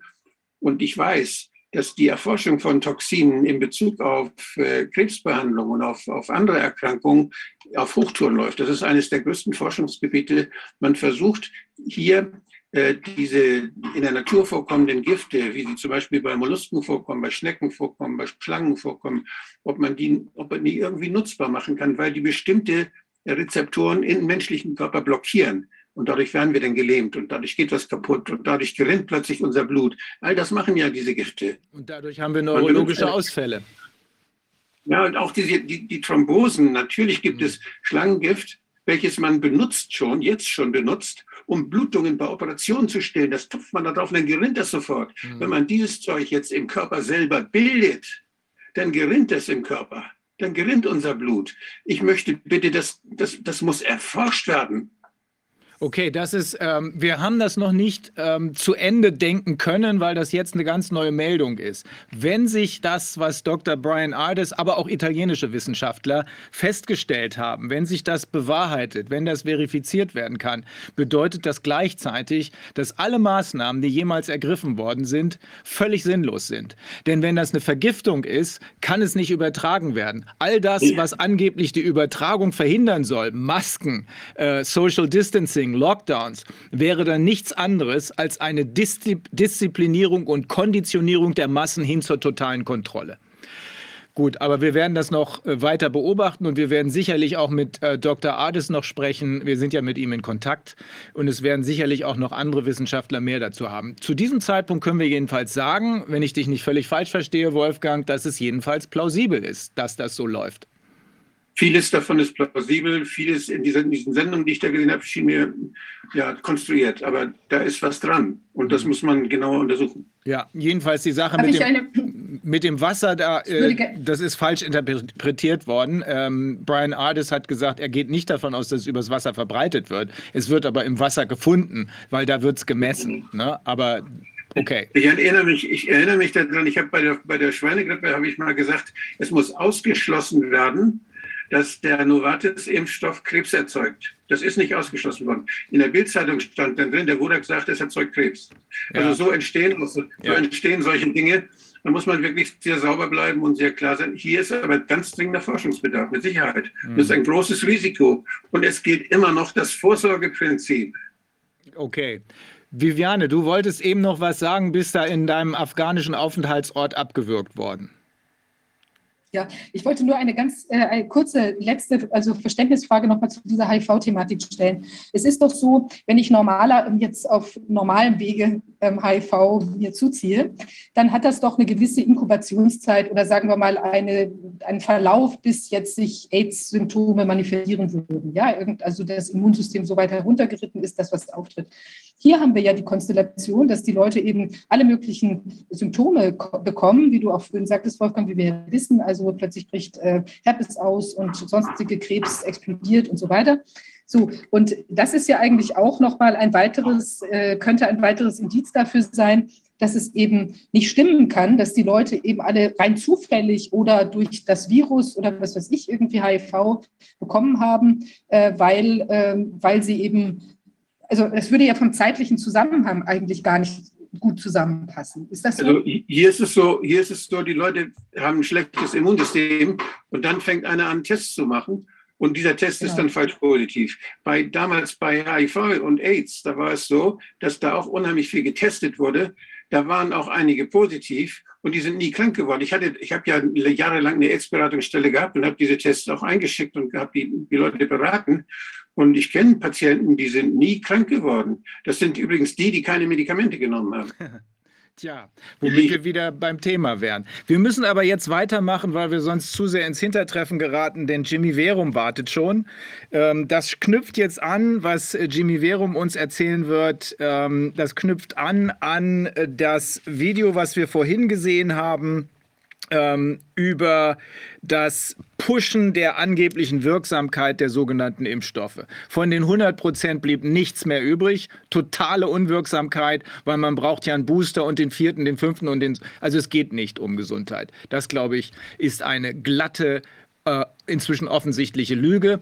Ähm, und äh, das würd, würde leider, wurde diese, dieses ganze Narrativ, was für ein bescheuertes Wort, wurde dieses ganze Narrativ immer wieder von den Mainstream-Medien verbreitet. Und da knüpfen wir an, indem wir uns jetzt mit äh, Jimmy Gerum unterhalten. Er ist der Initiator von Leuchtturm ARD, auch Produzent von Kinofilmen, 95 nach 5 im Urwald, 2001 Soweit die Füße tragen, 2011 Die Wand, da war er Herstellungsleiter. Ähm, er wird uns äh, Leuchtturm ARD vorstellen. Das ist eine Sammelbewegung, die den öffentlich-rechtlichen Rundfunk unter Druck setzen will, um ihn zu seinem politischen Bildungsauftrag, zur Erfüllung seines politischen Bildungsauftrages zu zwingen, einer multipolaren, ausgewogenen und staatsfernen Berichterstattung. Ähm, Ziel ist ein medialer Ort der Orientierung, der uns zu politisch mündigen Bürgern werden lässt und so eine menschenwürdige, achtsame, basisdemokratische, transparente und gemeinwohlorientierte Gesellschaft der Zukunft entstehen lässt. Auf der Website wird eine Anleitung zum Zahlungsstopp angeboten. Klingt super interessant. Äh, Herr Gerum, sind Sie, können Sie uns hören? Ja. Perfekt. Jetzt sind Sie leider gemutet, glaube ich. Äh, vielen Dank für die Einladung. Hallo. Ja, hallo. Ja, ja. Jetzt können wir Sie hören. Alles klar. Erzählen Sie mal, was hat es damit auf sich? Denn es wird ja seit Monaten von vielen Menschen, seit zwei Jahren ungefähr, von vielen Menschen gesagt, brauchen wir diesen öffentlich-rechtlichen Rundfunk überhaupt noch? Äh, warum bezahlen wir überhaupt dafür, wenn wir doch letzten Endes nichts außer, ja, irreführenden oder glatt gelogenen Meldungen empfangen? Ja, Sie, Sie haben das ja gerade genannt, dass, dass die öffentlichen Institutionen allgemein beeinflusst werden durch private Einflussnahme. Ja, und äh, wir haben uns das traurigerweise jahrzehntelang gefallen lassen, äh, dass gerade der öffentlich-rechtliche Rundfunk, den ausgerechnet wir ja zu 100 Prozent mit über 8 Milliarden Euro selbst bezahlen, dass wir uns den aus der Hand nehmen haben lassen. Und das ist eigentlich der, die Paradoxität, die äh, uns dann bewegt hat, hier endlich äh, unser Recht einzufordern, das wir natürlich nur in einer Sammelbewegung erreichen können. Weil äh, in den letzten Jahren hat es ja oftmals die Bewegung schon gegeben, dass der öffentlich-rechtliche Rundfunk äh, äh, nicht zeitgemäß ist oder falsch berichtet. Aber die Art und Weise, wie das in den letzten zwei Jahren ja auch gegen das menschliche Leben gerichtet ist und gegen jede äh, äh, Vernunft, vor allem auch, dass diese irrationale Politik in keiner Weise kritisiert wird. Das heißt, dass wir den öffentlich-rechtlichen Rundfunk nahezu komplett verloren haben. Wir haben äh, multipolaren Journalismus verloren. Und das ausgerechnet in einer Zeit, in der wir im Internet eigentlich hervorragende Nachrichtenportale haben. Also eines unserer Hauptziele ist es eigentlich, diese beiden journalistischen Welten zu verbinden, dass wir die fähigen Leute den unabhängigen Journalismus und alles, was Sie jetzt hier gerade besprochen haben, diese ganzen Fakten, die müssen in den Diskurs einfließen und dieser Diskurs wird uns verweigert und das ausgerechnet von unserem eigenen Rundfunk.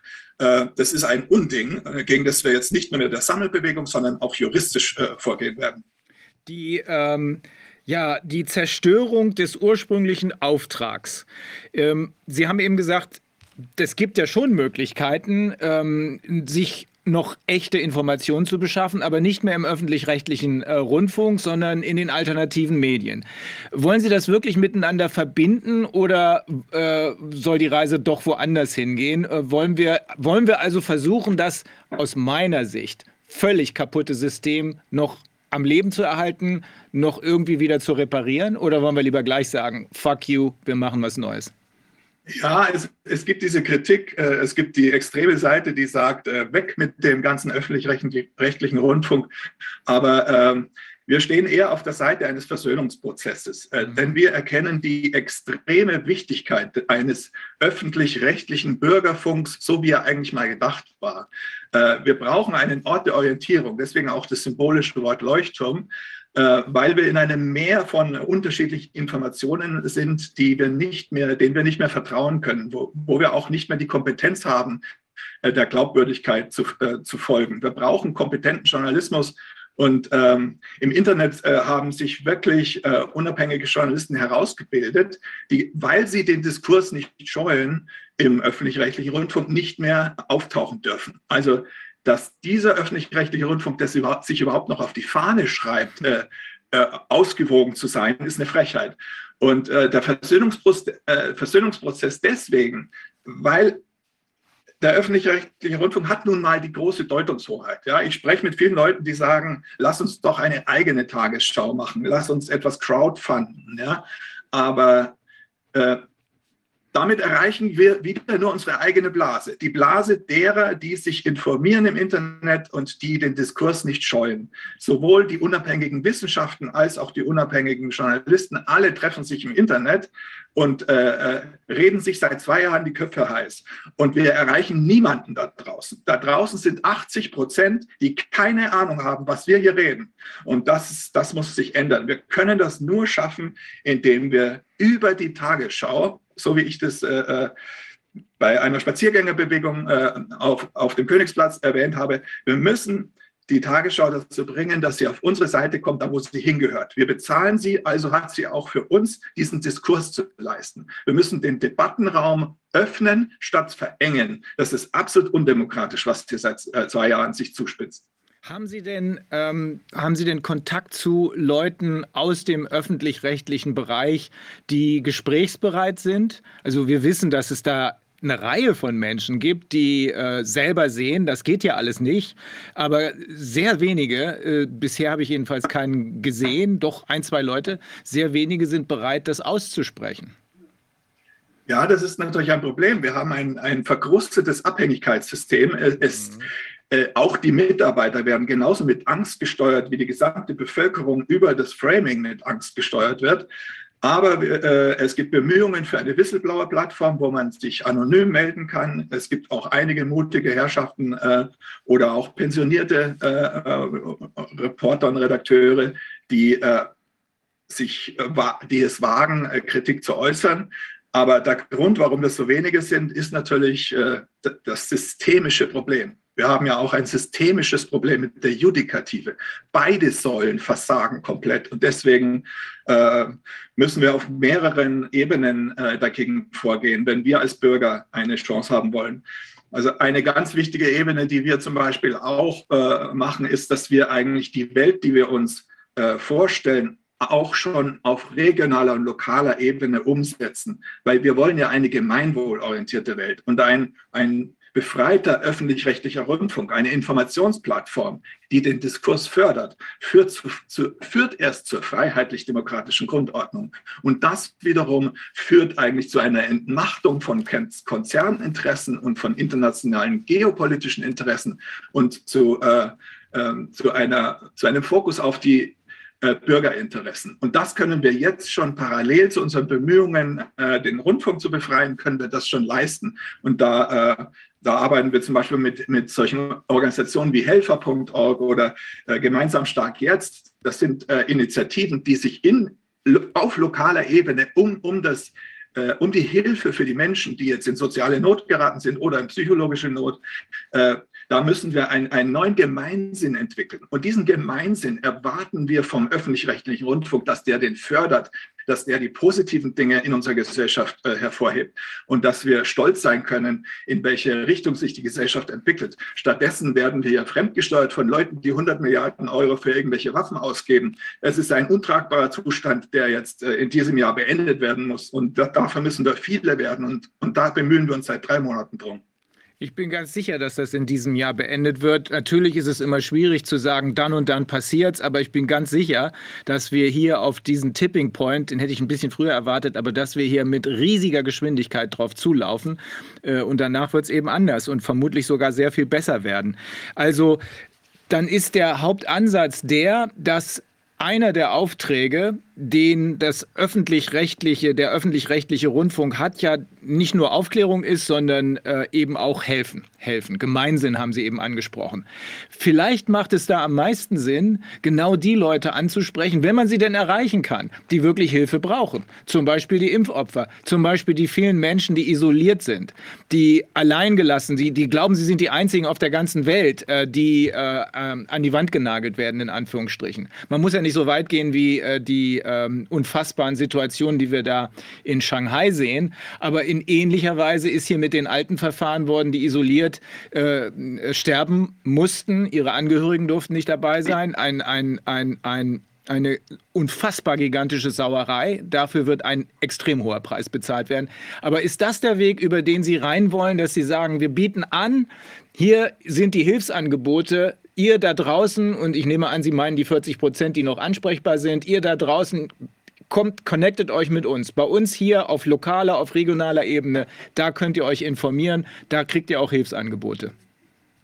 Richtig, richtig. Äh, zum Beispiel gibt es eine eigene Initiative, eigene Initiative nur für äh, Maßnahmen äh, geschädigte Kinder. Und so, sowas brauchen wir, dass, dass wir die einzelnen Gruppen äh, äh mit, dem Psycholo mit Psychologen betreuen oder dass wir auch mal die Rendite und den Profit nicht mehr im Vordergrund haben, sondern dass wir füreinander da sind in, in den Gemeinschaften, auf, auf Dorfebene, auf Stadtteilebene. da da gibt es sehr viele ähm, positive Bewegungen. Und ähm, was natürlich äh, für das große strategische Ziel gegen diesen, äh, es ist ja ein Riesenkonzern, gegen wir es da äh, vorgehen, obwohl er uns gehört, hm. haben die sich äh, eingebunkert. Und äh, wir, wir brauchen da eine breite Allianz. Daran arbeiten wir. Die, die äh, unabhängige Wissenschaftler müssen sich genauso äh, uns anschließen wie die unabhängigen äh, äh, Redaktionen im Internet. Äh, wir, wir, können das nur gemeinsam schaffen. Wir brauchen die Spaziergänger und die sind auch der Grund, warum das Projekt überhaupt entstanden ist, weil der Mut der Spaziergänger hat uns inspiriert und äh, auch jetzt äh, ist, sind immer noch unsere Dörfer, Straßen, äh, Städte voll mit Menschen, die einfach sich das nicht mehr gefallen lassen wollen. Und, und wir alle müssen jetzt unser Recht einfordern. Und wir haben auch eine Verantwortung, weil Sie sagen ja richtig, es, äh, es ist nicht jeder äh, nicht jeder weiß das, was wir hier wissen.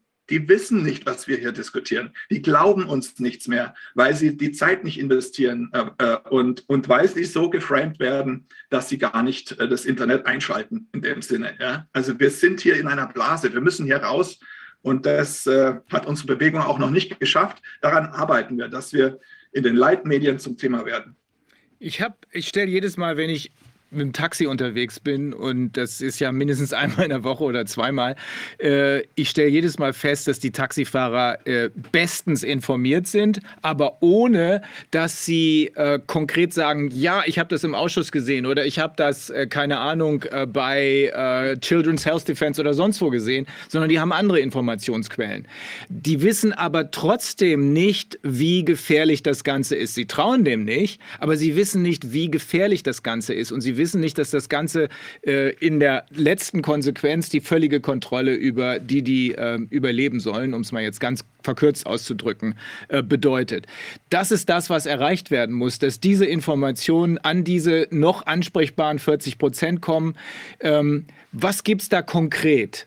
Herr Gerum, ist da, äh, kann, kann jeder von uns konkret, konkret irgendwas machen, um diesem Ziel näher zu kommen?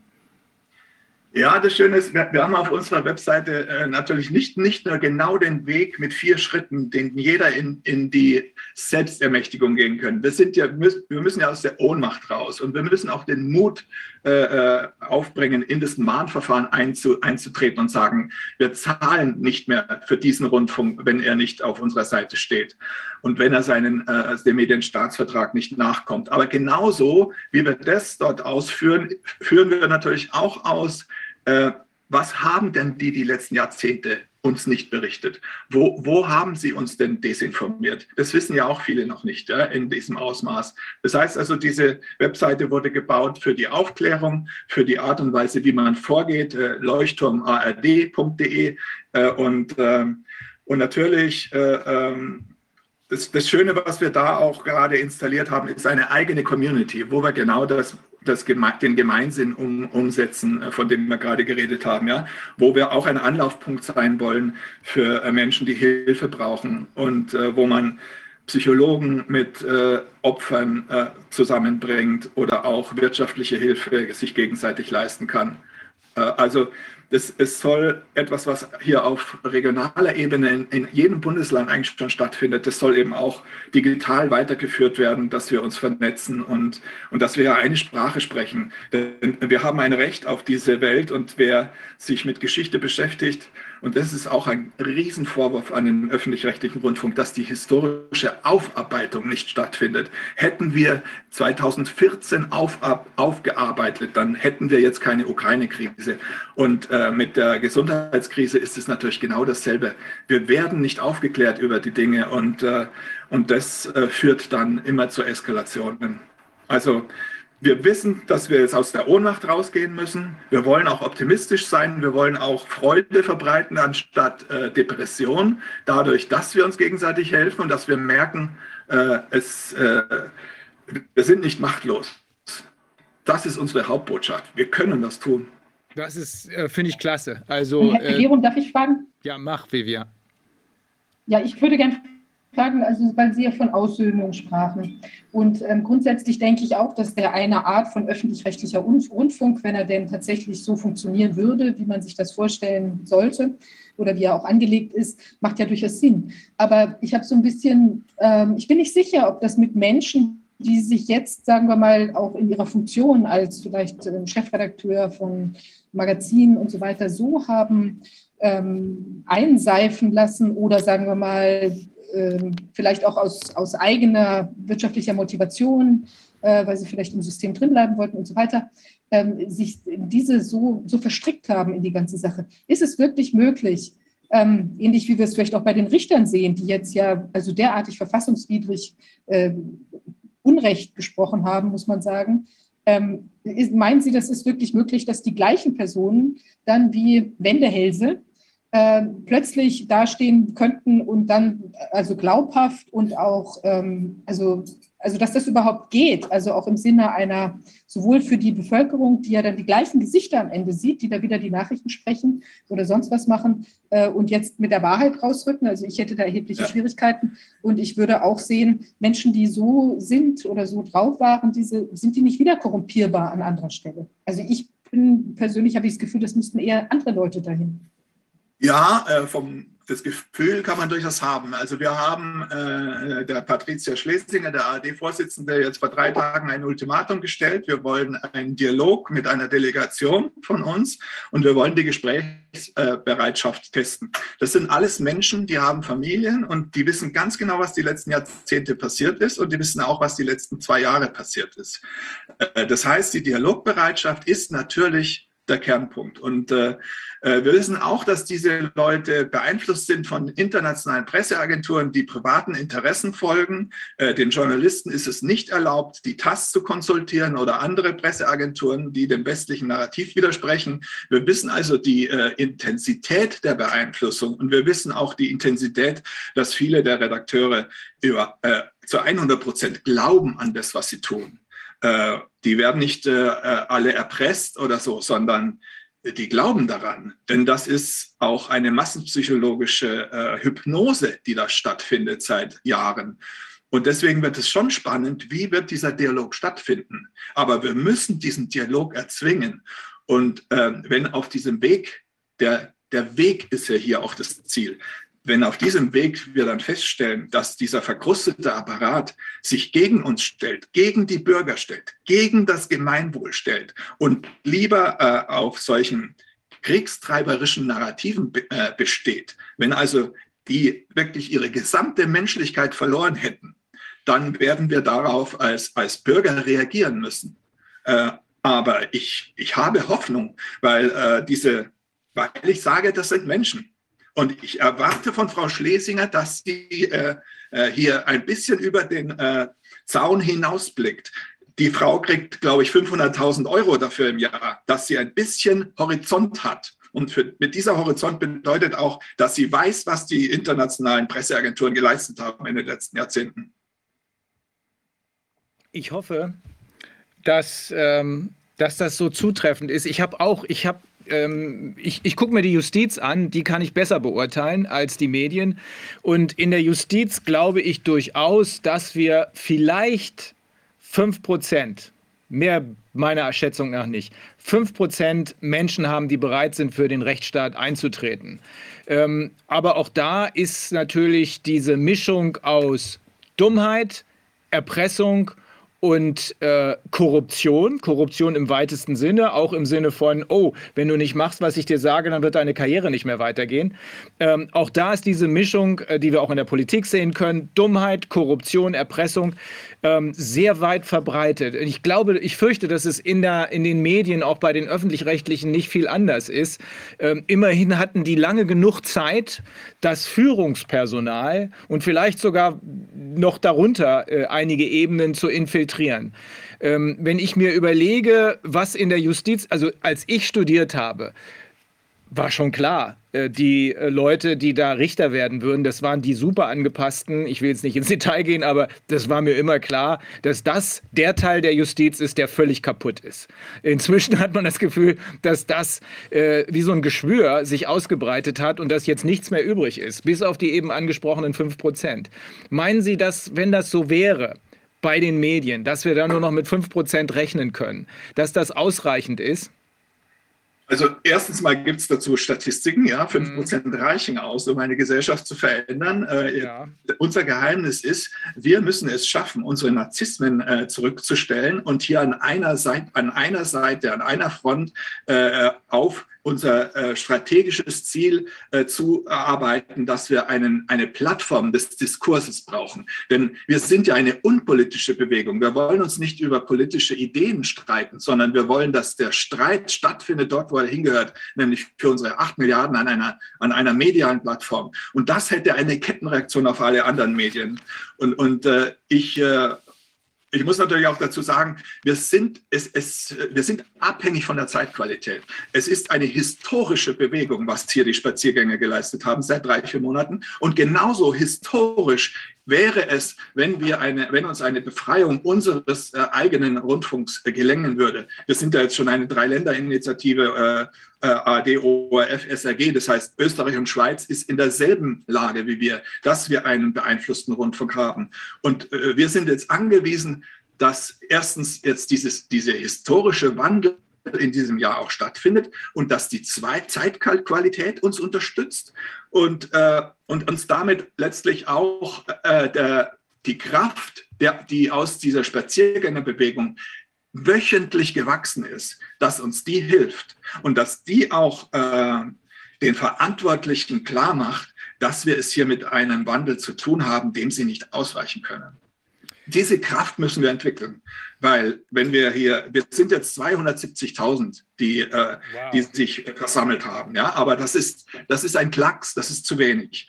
Und das ist äh, unsere Aufgabe, dass wir, dass wir uns formieren und dass wir auch hier äh, die Fähigkeit haben, letztlich auch äh, diese internationalen Interessen, die ja mit den gleichen Methoden äh, äh umgehen, nämlich medial äh, und äh, durch Vernetzung, das müssen wir mit den gleichen Mitteln schlagen. Wir vernetzen uns jetzt auch und wir äh, werden mit einer medialen Plattform die Menschen aufklären und uns zu mündig, zu politisch mündigen Bürgern machen. Das ist die Vision. Und das ist unser Recht. Und jetzt brauchen wir auch die Zeitqualität dafür. Da müssen wir ein bisschen Glück haben, dass 2022 das richtige Jahr dafür ist. Was ist das richtige Jahr dafür, so oder so? Also jetzt wird es zum Schwur kommen. Nicht jetzt sofort, aber bald. Ähm, davon bin ich auch überzeugt. Sie haben vorhin gesagt, wenn wir dann aber feststellen sollten, auf Vivianes Frage, wenn wir dann aber feststellen sollten, dass die hier, Sie haben es auf den Punkt gebracht, jede Menschlichkeit verloren haben dann müssen wir Konsequenzen ziehen. Und die Konsequenz würde sein, Schluss, wir bezahlen nicht mehr, oder? Bezahlen tun wir jetzt schon nicht mehr, weil das, weil das kriminell ist, ja. welcher Verfassungsbruch stattfindet. Wir haben, ein, äh, wir haben äh, Klage eingereicht letzte Woche. Wir haben ein, Anträge gestellt, die wir jetzt in tausendfacher Form an alle Rundfunkanstalten schicken. Das heißt, es geht jetzt schon auf keine Kuhhaut mehr, was sie gemacht haben. Und täglich kommen schlimme Dinge dazu, die Art und Weise, wie Framing in der Ukraine stattfindet. Ja. Äh, hier ist kein, keine Möglichkeit auf einen Friedensprozess, wenn hier nicht die Bürger verantwortlich Verantwortung übernehmen. Und, äh, und wenn sie äh, jeden Rest der Menschlichkeit verloren hätten und wir es hier mit äh, Biorobotern zu tun hätten, wenn es wirklich so schlimm wäre, dann bleibt uns nur die Sammelbewegung. Dann müssen wir so viele werden. Und Sie sagen es 5 Prozent, 10 Prozent. Wir sind mehr als 10 Prozent, die ja. wissen, dass in Deutschland nicht, nicht mehr alles in Ordnung ist. Und Deutschland ist im Zentrum von Europa und Europa ist betroffen und die Welt ist betroffen von diesem westlichen Narrativ, das hier seit Jahrzehnten die Welt ausbeutet und nicht erst seit zwei Jahren äh, gewalttätig äh, mit vielen Völkern der Erde um, äh, umgeht. Und wenn wir da jetzt nicht als Bürger aufstehen, dann äh, wird uns eine dunkle Zukunft bevorstehen. Und an die glaube ich nicht. Ich glaube an eine helle Zukunft. Ja, das tue ich auch. Ich glaube, das tun wir alle hier. Ähm, das ist, glaube ich, auch das Wichtigste, dass Sie sagen, wir müssen dazu beitragen, mit einem wirklichen äh, ja, entweder mit einer Alternative zum öffentlichen äh, Rundfunk oder mit einer Kooperation zwischen den beiden Welten. Wir müssen dazu beitragen, äh, beitragen äh, dass wir aus der Depression rauskommen, was die ja leider viele Menschen erfasst hat. Das darf man nicht unterschätzen, dass viele Menschen erfasst hat und dass wir sozusagen wieder uns vergegenwärtigen, dass es einen Grund gibt, Freude am Leben zu haben. Nur nicht unter diesen Umständen. Und darum müssen diese Umstände geändert werden. Und dazu äh, sind Sie ganz sicher in der Lage beizutragen. Ich glaube, Sie sind da schon ein riesiges Stück äh, vorangekommen. Äh, Habe ich das eben richtig verstanden? In der Bewegung sind 270.000 Leute schon. 270.000 Zahlen nicht mehr. Ja? Okay. Und wir wollen mindestens eine Million werden. Das ist sehr wichtig, um, ja. Um, um wirklich Druck auszuüben. Ja? Und, aber Sie haben ganz was Wichtiges gerade anges angesprochen. Äh, Herz und Hirn gehört zusammen. Wir müssen natürlich eine Strategie haben, aber wir müssen vor allem mit Herz äh, äh, herangehen an die Sache. Wir müssen für die Menschen da sein. Und das ist das, äh, was mir so äh, Spaß macht, äh, dass wir jetzt hier auf der regionalen Ebene so wunderbare Initiativen machen. Äh, Herz für Menschen wird jetzt gegründet in den nächsten Tagen. Das heißt, es sind lauter Initiativen, die sich direkt jetzt schon um die sorgenvollen Menschen kümmern, mit den unterschiedlichsten Ängsten sind die Menschen konfrontiert.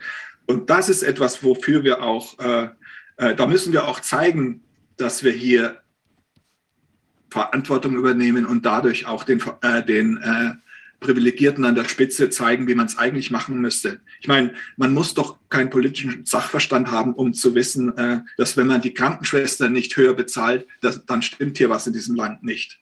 Äh, das, das ist doch keine Gesundheitskrise, wo die Krankenschwestern dasselbe Geld bekommen wie vor zwei Jahren. Also dazu braucht man keinen politischen Sachverstand.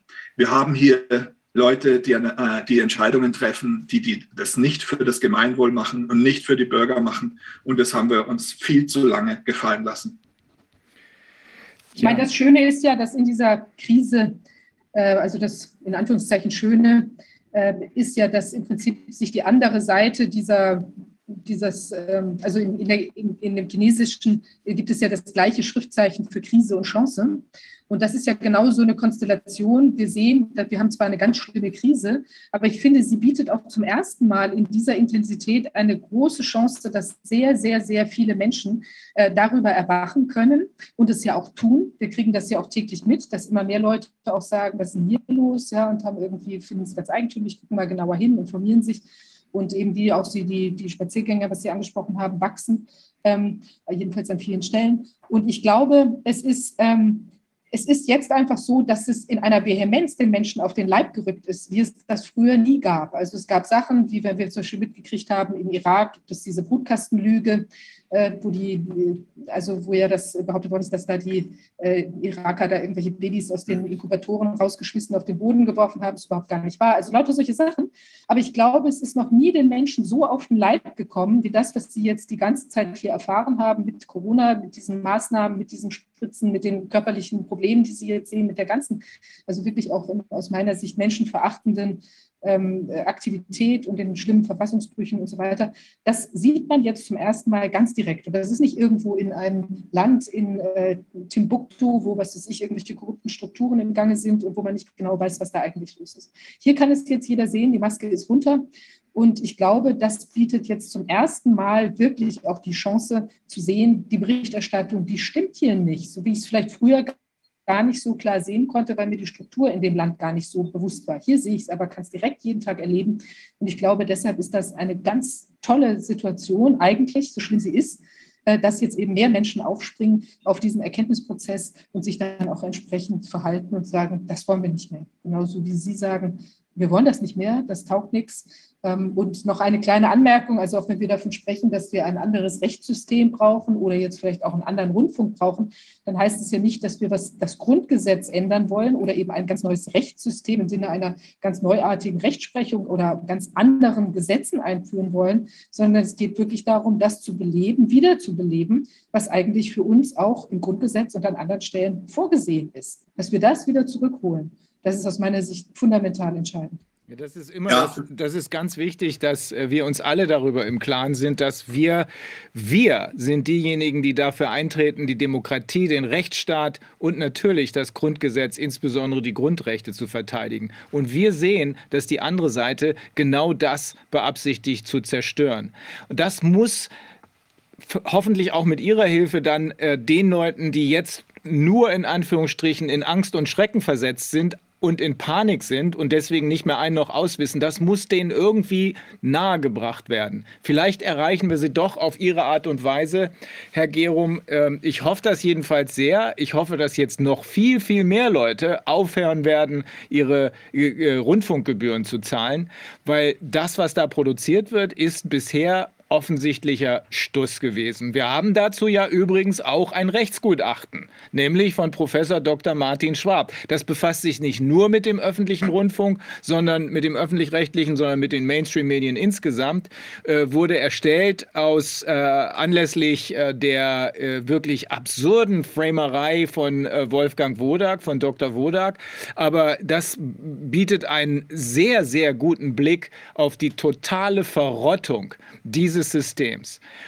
Alles zurückzuführen darauf, dass hier ganz bestimmte Kreise, insbesondere Bill und Melinda Gates Foundation, aber auch andere, George Soros, mit ihren Unsummen an Kohle diese äh, Mainstream-Medien völlig korrumpiert haben. Ja, ja äh, also ich bin da ganz bei Frau äh, äh Fischer, dass wir auch dankbar sein müssen über diese Krise, mhm. denn diese Eskalation führt genau zu einem Prozess der endlich äh, uns aus, dem Wohlstands, äh, aus der Wohlstandsbetäubung herausholt. Äh, und, ähm, und das brauchen wir, um einen Wandel herbeizuführen. Wir brauchen den Mut der Menschen und das geht halt manchmal leider nur durch Leid. Und das Leid hat in den letzten zwei Jahren extrem zugenommen. Haben wir denn, äh, also es gibt ja auch ähm, ich sage es mal im weitesten Sinne, jetzt mal auch außerhalb oder hinausgehend über den öffentlich-rechtlichen Rundfunk und, und die Mainstream-Medien, haben wir denn auf der Seite der Künstler Leute, die bereit sind, sich öffentlich zu äußern? Oder ist da ebenfalls die Einschüchterung so groß, dass niemand mehr sichtbar ist? Die Einschüchterung ist Wahnsinn. Ja? Also es sind so wenige Leute, die sich hervorwagen es ist nicht nur der wirtschaftliche Druck, es ist vor allem auch äh, der psychologische Druck und äh, dass man ausgegrenzt wird. Es hat nichts mehr mit freiheitlich-demokratischen Grundwerten zu tun, was hier passiert. Es ist eine, eine Diskursvermeidung. Äh, es ist ein Maulkorb, der überall ist. Äh, und man ist total dankbar und freut sich immer über jeden einzelnen Menschen, wie, wie Ulrike Gero, die äh, die hier auf, äh, die ihren gesunden Menschenverstand ans Tageslicht holt. Ja? Wenn das mehr Menschen tun würden, dann wäre das etwas leichter. Und ich hoffe, dass wir, dass wir auf, zu dem Punkt kommen in den nächsten Wochen und Monaten, dass immer mehr diesen Mut aufbringen, auch wenn sie noch in wirtschaftlichen Abhängigkeiten sind. Denn hier geht es um die Zukunft unserer Kinder.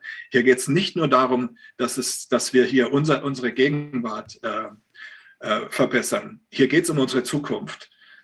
Und man sieht gerade, äh, wie sehr die da zündeln äh, in, im Osten. Es gab mal den Spruch, es gibt keinen Frieden in Europa ohne Russland. Und es wird es auch nie geben. Und die Tatsache, dass seit 20 Jahren damit Schindluder getrie äh, getrieben worden ist, Dafür bekommen wir die Quittung. Und wenn wir Bürger jetzt nicht aufstehen, dann, äh, dann werden wir diesen Leuten äh, noch mehr Macht geben in den nächsten Jahren, weil sie mit ihrer Digitalisierung dann auch immer mehr Mittel in die Hand bekommen. Und deswegen ist jetzt die Zeit gekommen, dass wir da, dass wir da unserer Verantwortung gerecht werden. Ja, die ähm Zerstörung des öffentlichen Diskurses dürfte das Hauptproblem sein. Wir wissen, dass, Sie haben es indirekt angesprochen, äh, Mass Formation, das ist ja äh, Matthias Desmet, Professor Desmet, der inzwischen ja auch von sehr, sehr vielen anderen Menschen, insbesondere auch den Amerikanern, äh, im Widerstand, Dr. Robert Malone zitiert ihn, ähm, ich glaube auch äh, Peter McCullough, Dr. McCullough, ähm, das, das zweite große Problem neben dieser Mass Formation, diesem Psychoterror, muss man ja sagen, ist das Transportmittel. Das ist die Ursache, der Psychoterror, aber das Transportmittel dafür sind die äh, Mainstream-Medien und insbesondere der öffentlich-rechtliche Rundfunk. Ähm, Gibt es da irgendjemanden, ich glaube, die Frage haben Sie schon beantwortet, aber gibt es da irgendjemanden, auch wenn Sie jetzt keinen Namen nennen können, der in hervorgehobener Position letztlich trotzdem mit ihnen spricht, sodass sie also sagen können, hm, da gibt es noch Hoffnung? Oder sind die Leute, die in den hervorgehobenen Positionen sind, ich weiß, Vivian ist mit jemandem befreundet, der in der hervorgehobenen Position ist, ähm, oder äh, sind die alle verstummt? Hinter vorgehaltener Hand gibt es äh, das ein oder andere Wort. Ja? Äh, außerdem ist ja die, äh, die verkrustete Struktur auf ganz vielen Ebenen äh, zerstört. Es ist ja auch die wirtschaftliche Seite, äh, wie man acht Milliarden für so einen äh, Koloss ausgeben muss in der heutigen Zeit. Also da ist ja, das, das ist, allein das ist ja schon reformbedürftig. Ja, ja. Und die Tatsache, da gibt es natürlich auf den unterschiedlichen Ebenen unterschiedliche Leute, die dann äh, diese äh, In-House-Situation kritisieren. Äh, das gab es auch die letzten Jahre schon, ja. Aber, aber wir sprechen ja hier wirklich von einer historischen, von einem historischen Wandel, den wir brauchen, nämlich dass, dass äh, der öffentliche Rundfunk auch die politische Verantwortung übernimmt. Nicht nur dafür, dass, dass wir auch als Unternehmen äh, komplett äh, in Grund und Boden gewirtschaftet worden sind in, in den letzten Jahren. Aber ich hoffe halt, dass, dass wir hier auch einen Zeitgeist, ich habe es vorher Zeitqualität genannt, ich, ich hoffe, dass wir da auf einen Weg zugehen. Ähm, ich merke es ja auch daran, dass unsere Bewegung, wie die in den letzten drei Monaten gewachsen ist, dass wir kurz davor schon sind, die Leitmedien zu erreichen. Äh, daran merke ich, dass auch äh, Journalisten der Leitmedien anfangen, äh, mutiger zu werden. Ich habe vor zwei, drei Monaten mit Leuten gesprochen, die gesagt haben, da, da wage ich mich nicht dran, das ist ein zu heißes Eisen. Äh, es sind unvorstellbare äh, Machtverhältnisse im Hintergrund, die da jeden Berufsstand, auch die, auch die Akademien, auch die Universitäten, jeder ist von irgendeiner Seite unter Druck. Es ist, äh, es ist einer Demokratie nicht würdig, was sich hier in den letzten Jahren so zugespitzt hat. Aber ich habe ja die letzten sieben Jahre schon äh, Geopolitik und Geschichte sehr intensiv studiert und kenne deswegen auch die letzten 150 Jahre. Also es ist, wenn man die Details kennt, äh, von den letzten 150 Jahren, dann wundert man sich nicht, dass sich das in diese Richtung entwickelt hat. Und das ist ja auch ein großes Versäumnis, dass der öffentlich-rechtliche Rundfunk das nie begleitet hat, was da im Hintergrund für Strukturen sind. Dass er nie Kritik geäußert hat, sondern dass er sich gemein gemacht hat mit diesen äh, Machtstrukturen im Hintergrund. Und dadurch wurde er immer weniger ein, ein, seiner Aufgabe gerecht, für die Bürger da zu sein. Und jetzt wirkt es wie ein historischer Wandel, äh, der, der gar nicht mehr von der Fantasie her denkbar ist, weil wir schon so gewohnt sind an diesen verkrusteten Apparat. Deswegen stoße ich ganz viel auf die Meinung, weg mit dem, weg mit dem, da ist nichts, da gibt es keine Versöhnung mehr, die müssen alle nach Den Haag. Aber wir wollen hier keinen Krieg vom Zaun brechen, wir wollen keinen Bürgerkrieg, wir wollen wir wollen eine friedvolle Zukunft. Und da müssen wir auch mit gutem Beispiel vorangehen. Und, und dann müssen wir auch appellieren, dass die Wissenschaften sich von ihren Abhängigkeiten befreien, die, die Universitäten mutiger werden, wie, wie Professor Meilen, mit dem wir sehr eng zusammenarbeiten, auch was die zukünftigen, den zukünftigen öffentlichen Rundfunk äh, betrifft. Weil wir haben ja da im letzten Jahr an, an der Ludwig-Maximilian-Universität ein komplettes Buch dazu erarbeitet in einer Bürgerkonferenz, wie der öffentliche Rundfunk gesteuert gehört durch Bürgerräte, äh, wie Kontrolle und Transparenz, Transparenz möglich wäre. Also das ist alles äh, für den runden Tisch für die ARD vorbereitet. Und ich bin jetzt gespannt, wie unsere ersten Gespräche im Mai laufen werden. Und dann werden wir sehen, äh, ob hier Menschlichkeit noch irgendwo zu entdecken ist bei diesen Gesprächen. Das wird entscheidend sein. Aber Sie haben eben, ähm, wie ich finde, etwas äh, äußerst Wichtiges angesprochen, was uns auch schon von anderen äh, Medienschaffenden, um es mal so zu formulieren, gesagt worden ist. Ähm, die Akzeptanz der Mainstream-Medien. Sie haben eben gesagt, wir, sind, wir erreichen die schon fast. Ne? Also als äh, Informationsquelle wenden sich offensichtlich immer mehr Menschen nicht mehr diesen Mainstream-Medien zu, sondern gucken woanders nach, wenn sie echte Informationen wollen. Nicht erst seit Corona. Ähm, das heißt also, die Mainstream-Medien waren ohnehin am Sterben, um es mal so drastisch auszudrücken.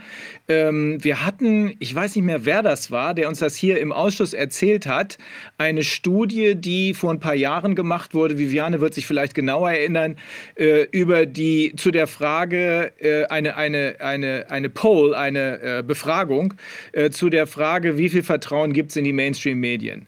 Und 80 Prozent der Menschen hatten zu dem Zeitpunkt, ist ein paar Jahre her, gar kein Vertrauen mehr. 80 Prozent in die Mainstream-Medien. Dann hat sich irgendeine so Agentur, ich habe deren Namen vergessen, äh, eingeschaltet und die haben das dann als Erfolg gewertet, dass sie aus diesen 80 Prozent Misstrauen gegenüber den Mainstream-Medien 60 Prozent gemacht haben.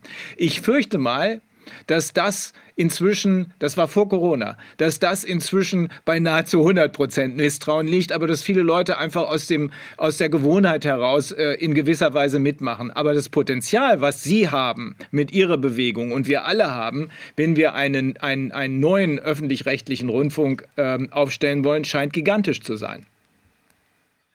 Es ist auf jeden Fall, wir wissen, dass wir genau am wunden Punkt sind äh, dieser Machtverhältnisse. Denn die Medien sind der Schlüssel und vor allem die Tatsache, dass wir selbst sie bezahlen. Wir können jetzt nicht den Spiegel äh, äh, überreden, aber wir können unseren eigenen Rundfunk überreden. Das ist ein, ein ganz wichtiger Punkt.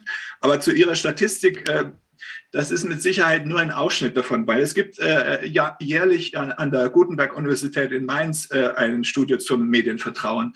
Und äh, das ist, sind eher andere Zahlen. Das ist so, dass äh, natürlich 2014 gab es den ersten richtigen Einbruch durch die Ukraine-Krise damals, dass die Leute gemerkt haben, sie werden komplett in das Licht geführt. Und da äh, hat sogar eine Studie im eigenen Haus festgestellt, dass äh, ARD Propaganda betreibt. Das haben die damals mit sehr viel Arroganz äh, niedergewälzt. Und da hat man damals gesprochen von 25 Prozent, die, die das Vertrauen in die Tagesschau verloren haben.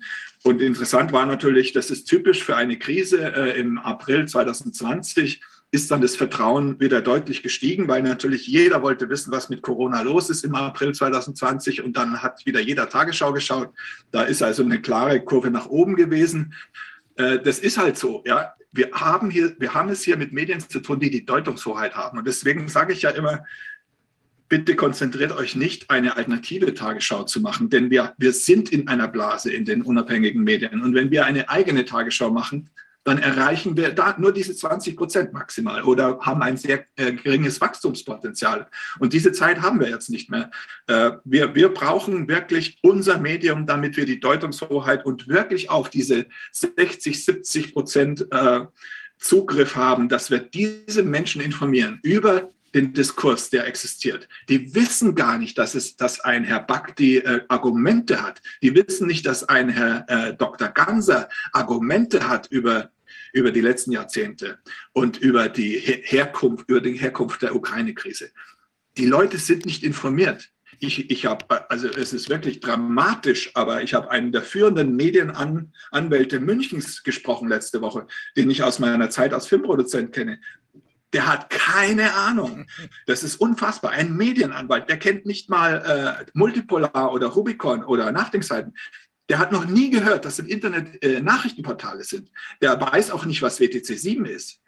Das ist einer der führenden Medienanwälte äh, Münchens. Also wir haben es hier mit Parallelwelten zu tun. Ja. Das ist unfassbar, wenn man in diese andere Welt mal eintaucht.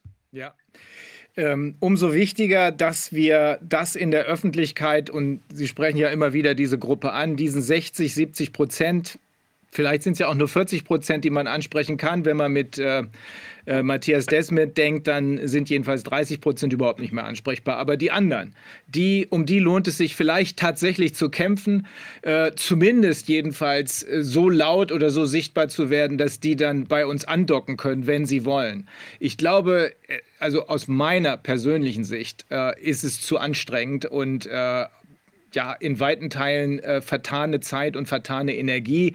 Äh, hinter denen herzulaufen. Aber wenn wir senden, wenn wir äh, sozusagen deutlich genug äh, senden, äh, dass hier bei uns was ist und dass man sich mit uns nicht nur oder über uns nicht nur informieren kann, sondern auch mit uns zusammenarbeiten kann. Vielleicht erreichen wir dann doch Leute. Also das muss wahrscheinlich das Bemühen sein. Und vielleicht, wenn die, ich halte das schon fast für utopisch, äh, muss ich sagen, ähm, Herr Gerrit, aber ähm, äh, Herr Gerum, aber aber vielleicht ist es eben nicht utopisch, dass man die beiden Welten wieder zusammenfügt. Ein Versuch ist es wert. Ich gebe Ihnen recht, Herr Gerum. Es ist ein Versuch wert. Äh, ich, ja. ich möchte noch eine Anmerkung machen. Also ich glaube, ähm, ich finde es sehr gut, dass da diese ganzen vielen Medienportale entstanden sind. Und ich bin auch absolut nicht der Meinung, dass wir keine alternative Nachrichtensendung brauchen, sondern ich denke, wir brauchen ganz viele alternative Nachrichtensendungen. Weil ich bin, also jetzt, ich finde das, also wie gesagt, einen extrem wichtigen Schritt, den Sie da machen und auch in den Diskurs mit den Leuten zu beraten, weil ich auch denke, das, ist, das bringt Bewegung in die ganze Geschichte. Das macht natürlich auch Bewusstsein nochmal für die Problematik. Aber ähm, ich glaube, dass es so ist, dass ähm, da eben so viel zu verlieren ist, auch auf der anderen Seite. Letztlich ja auch nicht nur, hm, wie will man sagen, also ob die jetzt alle strafrechtlich oder sonst wie belangt werden, das ist jetzt äh, das eine Thema, aber eben ob zufällig auch, auch tja, ähm, das Vertrauen eben sich auch. Die Deutungshoheit verlieren, die, die verlieren genau, alles. Genau, die, die verlieren alles und natürlich auch möglicherweise eben ihre eigene tja, ihre Position, also weil man auch sagt, dieses Gesicht will ich nicht mehr sehen, da ist schon einiges im Gange und da kann ich mir vorstellen, dass sie auch bis zum letzten Moment sich äh, festkrallen werden und versuchen werden, da entsprechend ähm, äh, weiter ihr Ding da zu fahren. Ja? Also insofern glaube ich, das muss parallel laufen. Und es kann ja auch dann so laufen, dass die Leute, die die alternativen Sachen aufgesetzt haben, dann integriert werden in irgendeine Art von öffentlich-rechtlichen Rundfunk oder auch sagen wir mal, Unterstützung aus dem Bereich erhalten könnten. Also ich glaube, das können, kann Symbiosen oder Synergieeffekte ergeben, aber dass wir uns jetzt nur darauf verlassen können, dass wir ähm, sozusagen die ARD zum Umschwung bringen und dann alles anders wird, also das äh, denke ich auch nicht, aber die Bewegung, die Richtung, die Sie eingeschlagen haben, die ist gut und richtig. Okay. Ja, das ist, das ist natürlich genau das Ziel, dass äh, jemand wie Paul Schreier, den brauchen wir im öffentlichen rechtlichen Rundfunk oder Dirk Pohlmann. Diese führenden Journalisten, die sich herausgestellt haben, die gehören dahin. Und die Tatsache, dass die totgeschwiegen werden, ist ja allein schon die Heuchelei, die eigentlich einen äh, in den Wahnsinn treibt. Ja? Und, und Sie haben natürlich recht, auf eins äh, ist gegründet worden jetzt und hat sofort wirtschaftlichen Erfolg, ist sofort, wird sofort angenommen. Aber wenn man, wenn man an die Statistik schaut, äh, wenn wir jetzt auf zwei, auf drei, auf vier gründen in Deutschland, dann bleiben wir trotzdem in unserer Blase. Und das ist wichtig für uns zu wissen, äh, wenn wir unsere Familien wieder zusammenbringen wollen. Ja, Bruder und Schwester reden nicht mehr, weil der eine in den Leitmedien ist und der andere im Internet. Und äh, wir, wir können das nur aufbrechen, indem wir selber äh, äh, äh, diese Chance ergreifen, zu den Leitmedien vorzudringen. Und äh, das ist halt der kürzeste Weg. Deswegen ist es der Versuch wert. Und deswegen ist es auch der Versuch wert, unsere Kräfte zu konzentrieren darauf. Und dann müssen wir schauen, äh, wie die Gesprächsbereitschaft ist. Aber es gibt keine äh, Kompromisse. Und vorher, vorher haben Sie gerade gesagt, äh, Herr Dr. Füllmich, dass, äh, dass die vielleicht dann wieder zurückfallen in ihr, in ihr äh, korruptes Wesen. Ähm, das ist aber in so einem Fall nicht möglich, denn ähm, der öffentliche Rundfunk ist ja öffentlich. Das heißt, wir können täglich verfolgen, was sie machen im Fernsehen. Und äh, eine Transparenz und Kontrolle ist eine kompromisslose Forderung, was wir jetzt hier auf den Tisch äh, bringen wollen. Und dann gibt es auch keine Debatte mehr. Es, äh, es gibt keine da Debatte mehr darüber, dass es Debatte geben muss, sozusagen. Ja? Also Diskurs ist äh, unbedingte Voraussetzung. Und diese Diskursverengung ist dann Vergangenheit. Das ist das, ist das Fundament für jede Demokratie, freie Meinungsäußerung. Und die muss zuallererst in den öffentlich-rechtlichen Medien gewährleistet sein. Sie haben es ja völlig richtig gesagt, wir bezahlen dafür. Und wir haben nicht dafür bezahlt, dass wir mit Propaganda übergossen werden, um Kriege äh, in die Wege zu, äh, zu leiten. Genau das passiert gerade. Okay, Herr Gerum, ganz, ganz herzlichen Dank. Ähm, ich kann nur empfehlen, jedem jetzt nochmal empfehlen, hört auf zu zahlen und schließt euch dieser Bewegung an. Leuchtturm ARD, ähm, eine Sammelbewegung, Bewegung, die den öffentlich-rechtlichen Rundfunk bereits jetzt unter Druck setzt und vielleicht, wenn alles gut geht, sogar dazu führt, dass wir Leute aus dem öffentlich-rechtlichen Bereich auf unsere Seite bringen. Vielleicht kann man dann tatsächlich noch eine gemeinsame Sache draus machen. Wir werden es sehen. Wir werden eine friedliche Welt schaffen. Das ist unser Ziel. Das muss passieren. Vielen Dank, Herr Gerum. Sehr gut. Okay, also bis Super, dann. Dankeschön. Jo, bis dann. Tschüss, tschüss. Danke, tschüss. Vielen Dank, tschüss. Okay, we'll now switch to English. Um, you've been waiting for 15. Sie haben schon 15 Minuten gewartet, uh, Joel Skousen. Ich hoffe, ich spreche Ihren Namen richtig aus. Sind Sie da? da? Joel? Joel? Lassen Sie mich Sie kurz vorstellen. Sie, Sie sind äh, Gründer und Chefredakteur der World is Brief, einem wöchentlichen Nachrichtenanalysedienst. Sie haben als Kampfpilot in der Vietnamkrieg gearbeitet. In den 1980er Jahren waren Sie Vorsitzender der Conservative National Committee.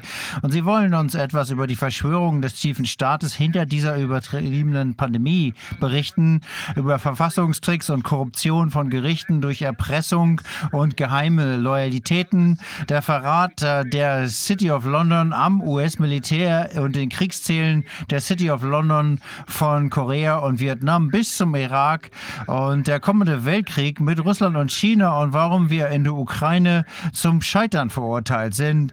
Der Globalismus ist eine quasi religiöse Bewegung, die über individuelle Tyranneien wie den Kommunismus oder extremen Umweltschutz steht und in der Lage ist, diese Bewegungen und einzelne internationale internationale Regime mit großer Koordination zu manipulieren.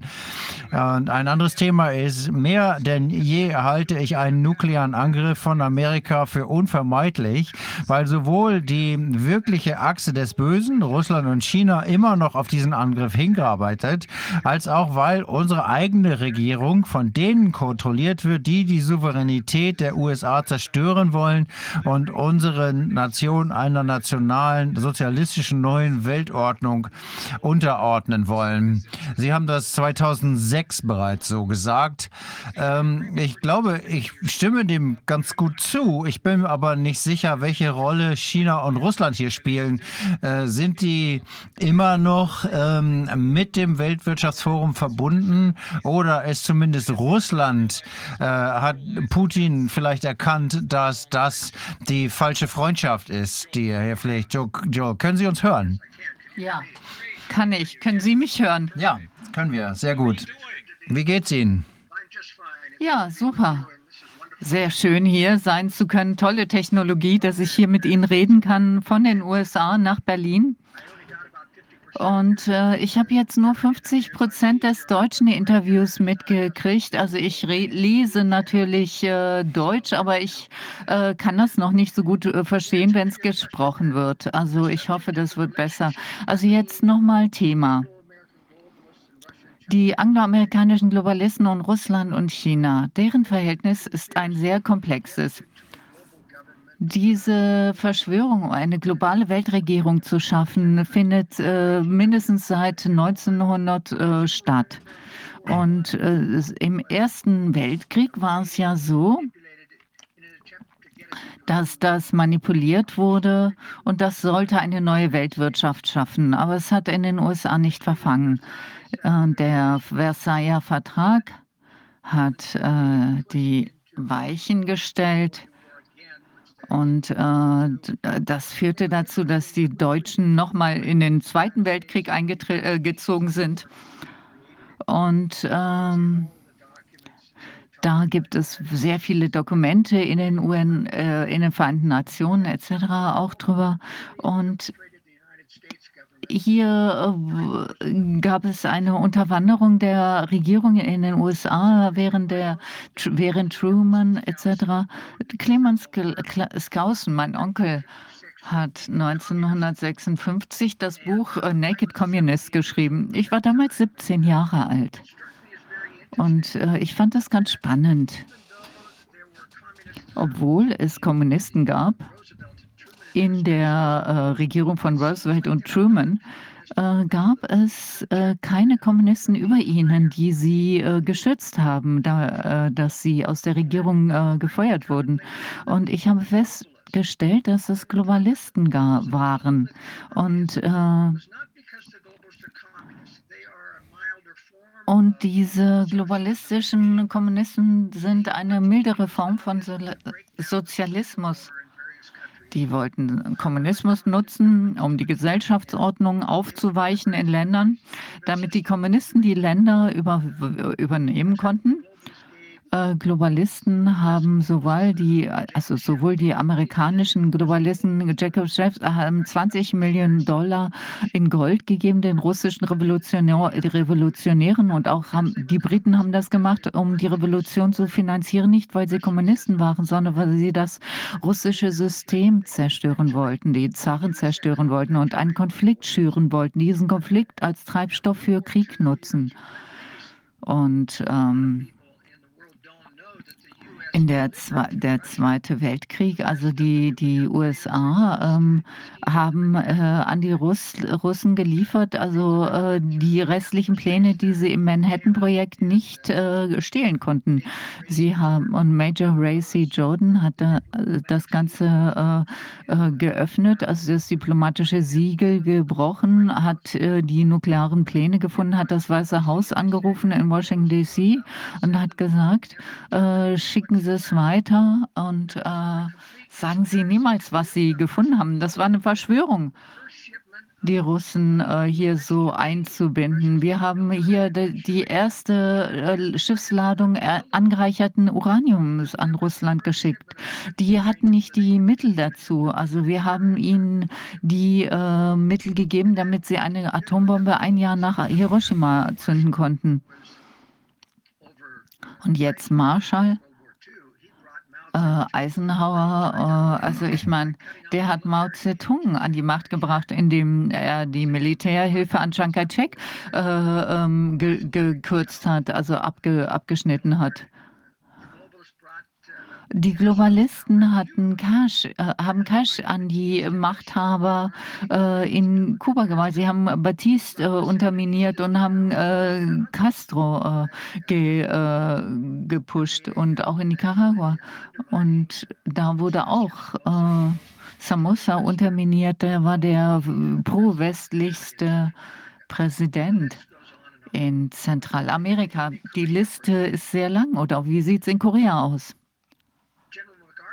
General MacArthur hat 1964 ein Interview gegeben.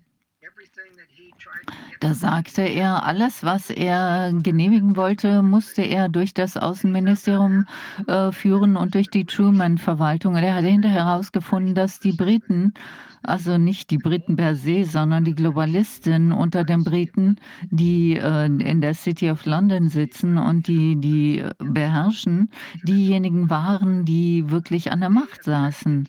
Sie haben sich dagegen gewendet, dass er über die 38, den 38. Breitengrad vordringt äh, äh, und dass die chinesischen Militärkräfte bombardiert werden. Das heißt, damals haben die Globalisten eine Atmosphäre gemacht, äh, wo die Amerikaner den Koreakrieg nicht gewinnen konnten.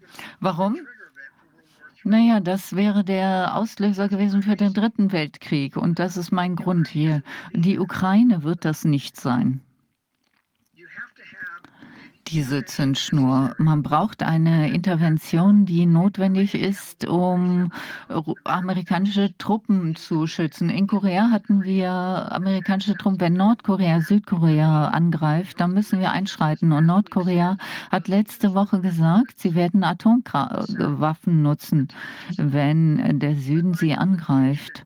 Aber indirekt bedeutet das, wenn der Norden einen Krieg beginnt und wenn die Amerikaner eingreifen, um sie zu stoppen, dann könnten Sie das nach wie vor noch nutzen gegen die Südkoreaner und amerikanische Kräfte. Und das würde die Chinesen, den Chinesen äh, den Vorwand geben für den nuklearen Erstschlag gegen amerikanisches Militär. Und jetzt nochmal Thema Ukraine. Also ich greife jetzt vorweg. Eines der wichtigsten historischen Elemente, das die Menschen verstehen müssen, ist folgendes. Die, der äh, Niedergang der Sowjetära war eine Täuschung. Die äh, Kommunisten waren diejenigen, die, dem, die Erich Honecker besporen, äh, be befohlen haben, die Studentenproteste in Leipzig zu gestatten. Die Studenten haben gesagt, wir verstehen nicht, warum die Stasi uns jetzt nicht äh, festgenommen hat.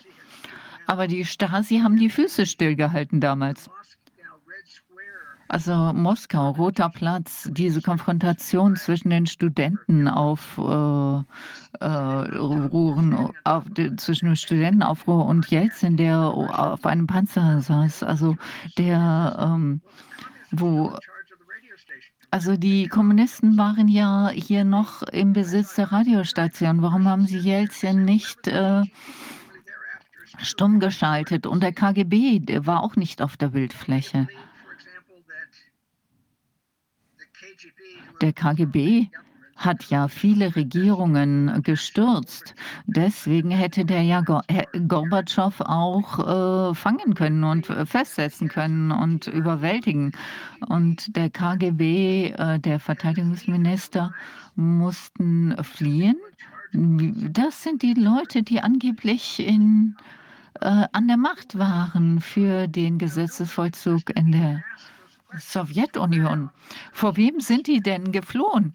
Niemand hat diese Fragen gestellt. Also Christopher Story und ich selbst, wir waren die Einzigen, die diese Fragen gestellt haben, die Whistleblower waren bei der Sowjetunion. Die Globalisten waren äh, sogar für diesen Niedergang der Sowjetunion. Die wussten, dass Russland und China oder vielmehr Russland den eigenen Sturz vortäuschte, damit sie Zugang kriegen äh, zum äh, westlichen Handel, äh, denn sie fielen militärisch hinter den USA zurück. Und Warum haben die mitgemacht? Einige in den USA haben gesagt, dass die Globalisten Russland und China äh, kontrollieren und dass es eine globalistische Verschwörung ist. Aber ich sehe das anders. Ich denke, dass es drei äh, verschiedene Formen der neuen Weltordnungsbeschreibung gibt. Also es gibt die angloamerikanischen Globalisten, die unsere Länder regieren und äh, dann gibt es die Russen und die Chinesen.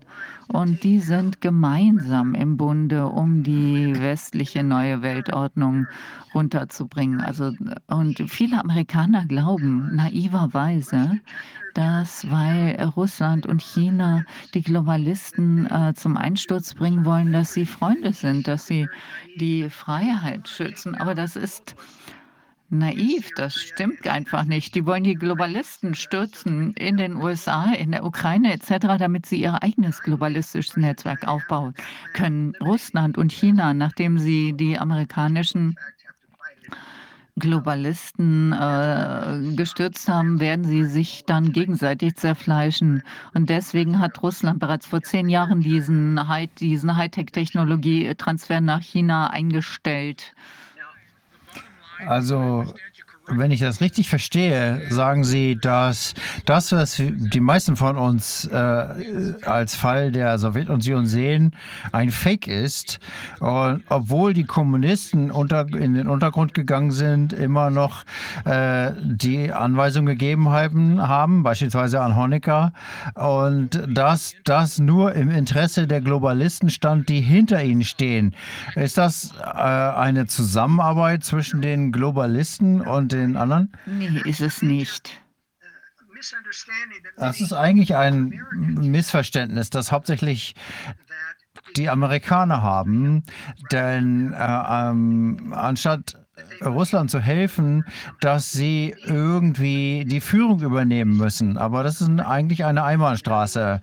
Wenn man die Globalisten, den, den äh, Sowjets, der Sowjetunion helfen, wenn man sich da mal in den Archiven umschaut, dann heißt es immer, dass die Amerikaner nicht sehen, warum sie helfen. Das müssen eigentlich nützliche Idioten sein. Und äh, es gab nichts in diesen ganzen äh, Umschreibungen, Beschreibungen, dass es ein gegenseitiges Einvernehmen gab.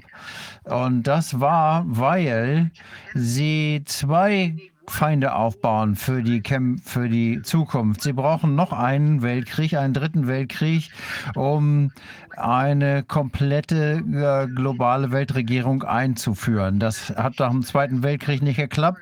Ähm, wir haben nach dem Zweiten Weltkrieg die äh, UN eingerichtet, aber die haben keine weit genug gehenden Rechte. Es gibt beispielsweise kein Militär und es gibt einen Widerstand äh, Amerikas ähm, in einem EU-artigen, ähm, in eine EU-artigen Weltregierung einzusteigen.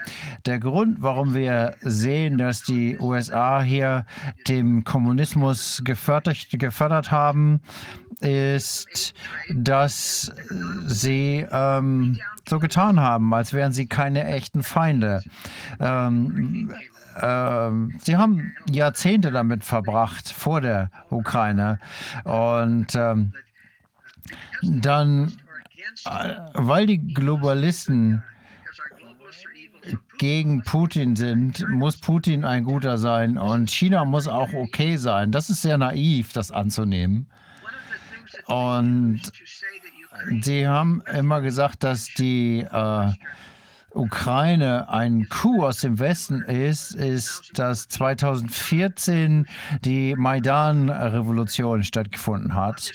Natürlich ähm, haben da äh, Soros und Co. 5 Millionen Euro reingesteckt, um die äh, viel, ein großer Teil des Geldes wurde verwendet, um die Biowaffenlabore aufzubauen, weil das dort geschehen konnte, da das ja in den USA verboten ist. Und ähm, Diana Dayton-Shever, die bulgarische Journalistin, ich weiß nicht, ob Sie mit ihr gesprochen haben, sie hat die ganzen Informationen dazu. Und die Informationen zur US-Finanzierung ähm, der ISIS, die ISIS mit Waffen auszustatten und der Biowaffenlabore in Osteuropa zu bauen. Wie heißt die nochmal? Giuliana Dayton-Sheva. Und sie ist die, sie hat am meisten Einsicht über Deep State äh, und die Finanzierung von Terrorismus durch den Deep State. Und sie spricht Englisch, Englisch, wahrscheinlich auch Deutsch. Ähm, der Punkt, den ich für die Ukraine machen möchte, ist, dass selbst obwohl die USA viel der Orangenen Revolution finanziert haben, hat Viktor Janukowitsch, er war der ukrainische äh, kommunistische Präsident und die, der Protest äh, ging gegen ihn. Und eigentlich war, ist das nicht vom Westen gewonnen geworden. Und das zeigt eigentlich, dass es ein westlicher Coup war. Ähm, was ist passiert, als Janukowitsch mit den Anführern der Orangenen Revolution zusammengekommen ist, wo die Menschen gesagt haben, die äh, stehen nicht für uns, die werden hier uns übergestülpt. Ähm, Janukowitsch hat sich mit den Anführern der Proteste ge, äh, ähm, getroffen und das waren nicht die wirklichen. Aber am Freitag danach ist die äh, wurde der Polizei befohlen, sich zurückzuziehen. Ähm, sie haben die Bewachung des Präsidentenpalastes und der ganzen Gebäude zurückgezogen und plötzlich ähm, wurden konnten die Protestanten äh, die Protestierenden freimachen, was sie wollten. Die ganze Militärpolizei war abgezogen und äh, die Leute haben gedacht, sie haben gewonnen. Aber niemand in den westlichen Medien hat gefragt, wer das eigentlich angeordnet hat, dass die äh, Polizei äh, aufgibt. Das konnte nur der kommunistische Präsident gewesen sein. Und am nächsten Tag, am Sonnabend, äh, ist ähm, das, hat das ukrainische Parlament ähm, äh, Kovic abgewählt. Und er musste flüchten. Aber die Medien sagen nicht, dass es die kommunistische Partei war, die da die Mehrheit hat. Warum würde die kommunistische Partei also ihren eigenen Präsidenten absetzen? Meine Schlussfolgerung ist, dass das genauso ein Coup war wie der Fall der Sowjetunion. Was war der Zweck dieser ganzen Sache? Warum würden die Kommunisten das tun? Weil sie da einen Vorteil von haben, nämlich sie wollten eine eine Ausrede schaffen, damit die uh, Sowjetunion in die, auf die Krim einmarschieren kann, was ja dann auch passiert ist. Und ähm, das sollte dann wie ein westlicher Coup aussehen. Das ist das, was die Medien uns immer sagen. Und dann kommt man mit äh, Poroschenko rein, um ihn zu ersetzen als Nationalisten. Aber ich denke, dass selbst Timoschenko und andere Präsidenten, die nationalistisch waren, das waren eigentlich russische äh, Marionetten. Ähm, durch die ganzen Insider-Geschäfte und die Milliarden, die sie da gemacht haben und die Korruption, die da läuft. Ähm, als der Fall der Sowjetunion äh, vorgetäuscht wurde, ähm, ging das von den Bürokraten aus. Und es waren also die gleichen Kommunisten, die sich haben bestechen lassen. Das, die haben sich danach auch noch bestechen lassen, genauso. Und die Ukrainer waren sehr betroffen darüber. Nichts hat sich geändert im Sinne der Korruption in der Ukraine. Das heißt, die Ukraine hat immer schon seine eigene Version des Deep States gehabt.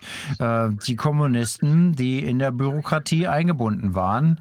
Und selbst äh, als Zelensky, als Zelensky gewählt worden ist, ich glaube, das ist äh, ähm, jemand, der auch mit dem Deep State zu tun hat, der mit äh, Hunter Biden zusammenarbeitet und diese ganzen Labore am Laufen hält.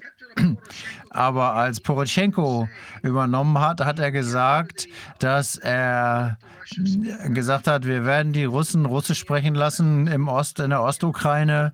Aber es gibt acht verschiedene Dialekte da. Die können alle sprechen, was sie wollen. Aber in dem Moment, wo er Präsident war, hat er ähm, befohlen, dass die Russen kein Russisch mehr sprechen dürfen. Das heißt, er hat sofort angefangen zu zündeln und die Feindseligkeit zu schaffen, die es Putin dann ermöglicht hat, äh, die Krim zu übernehmen und äh, dann diese Stelton-Version des Donbass zu machen. Und das heißt, die äh, Kommunisten faken das und äh, beschuldigen den Westen dafür. Ähm, man sieht natürlich, das ist ein sehr komplexes Szenario. Viele Leute spielen auf vielen verschiedenen Seiten und äh, man muss natürlich diese wichtigen ähm, Ereignisse genau analysieren und hinterfragen, die eben jetzt genutzt werden, um den Westen die Schuld zuzuschieben. Also, ähm, warum hat der Kommunismus den eigenen Niedergang vorgetäuscht? Wollten die Zugang zur westlichen Technologie? Ja, und Handel und das Bankenwesen, um die Sowjetunion wieder aufzubauen. Viele Amerikaner verstehen nicht, dass es die westlichen Ölgesellschaften sind, die die komplette russische Ölindustrie aufgebaut haben. Neue Raffinerien, Technologien, deutsche Technologien, das sind diejenigen, die, Deu die Russland zu so einem Macht, zu einer Macht verholfen haben. Genauso wie viele Länder und Unternehmen von den amerikanischen Interessen unter Druck gesetzt wurden und äh, um zu investieren. Ähm, Russland ist da nicht zu einem kapitalistischen Land geworden. Da gibt es noch viele verschiedene Interessen, die da auch eine Rolle spielen. Und ähm, im Kreml sitzen heute Leute, und das habe ich, weiß ich von Insidern, sie sind immer noch hier, die Party sagt dies, die Partei sagt jenes, genauso wie es vor dem Sturz war. Ähm, und das ist äh, von den Kommunisten erschaffen worden, um hier äh, das vorzutäuschen. Es gibt ganz kleine pa Parteien nur, die nicht kontrolliert sind. Und zusätzlich gibt es noch mal eine ganz kleine Partei, die den Anschein erweckt, dass sie gefallen sind. Und der Punkt ist, in der ganzen Zeit des Kalten Krieges haben die US-Globalisten die russische äh, Sowjetunion runtergespielt. Sie haben von Eingrenzung gesprochen. Wir haben sogar Russland in der Nixon, unter der Nixon-Regierung mit äh, Henry Kissinger als Globalist, der dort Sicherheitsberater war, äh, die äh, Technologien gegeben, sodass sie ihre ähm, Raketen verbessern konnten. Das konnten die vorher nicht. Sie konnten nicht mehr als einen Sprengkopf pro äh, Rakete äh, einsetzen und wir haben ihnen die Technologie dafür gegeben. Warum haben die Globalisten das gemacht? Weil sie zukünftige Feinde aufbauen wollten, damit die West, der Westen komplett militarisiert werden kann. Der Schlüssel hierzu ist, ähm, es gibt eine Präsidentialentscheidung B, äh, PDD Nummer 60 äh, von Clinton unterschrieben äh, 1997, ähm, die einen Erstschlag äh, ermöglicht. Und äh, wenn man sich ein bisschen mit äh, Nuklearkrieg befasst, dann weiß man, dass ähm, in dem Moment, wo die Satelliten ähm, einen Abschuss erkennen, dann braucht es noch 20 bis 30 Minuten, bis die Raketen einschlagen. In der Zwischenzeit können wir alle unsere Raketen losschließen und diejenigen, die zuerst schießen, die äh, treffen die leeren Ziele und diejenigen, die äh, dann zurückschießen, die treffen die lebendigen Ziele. Also ähm, das heißt, äh, äh diese Direktive Nummer 60 hat das ähm, ausgeschlossen. Das ist noch geheim.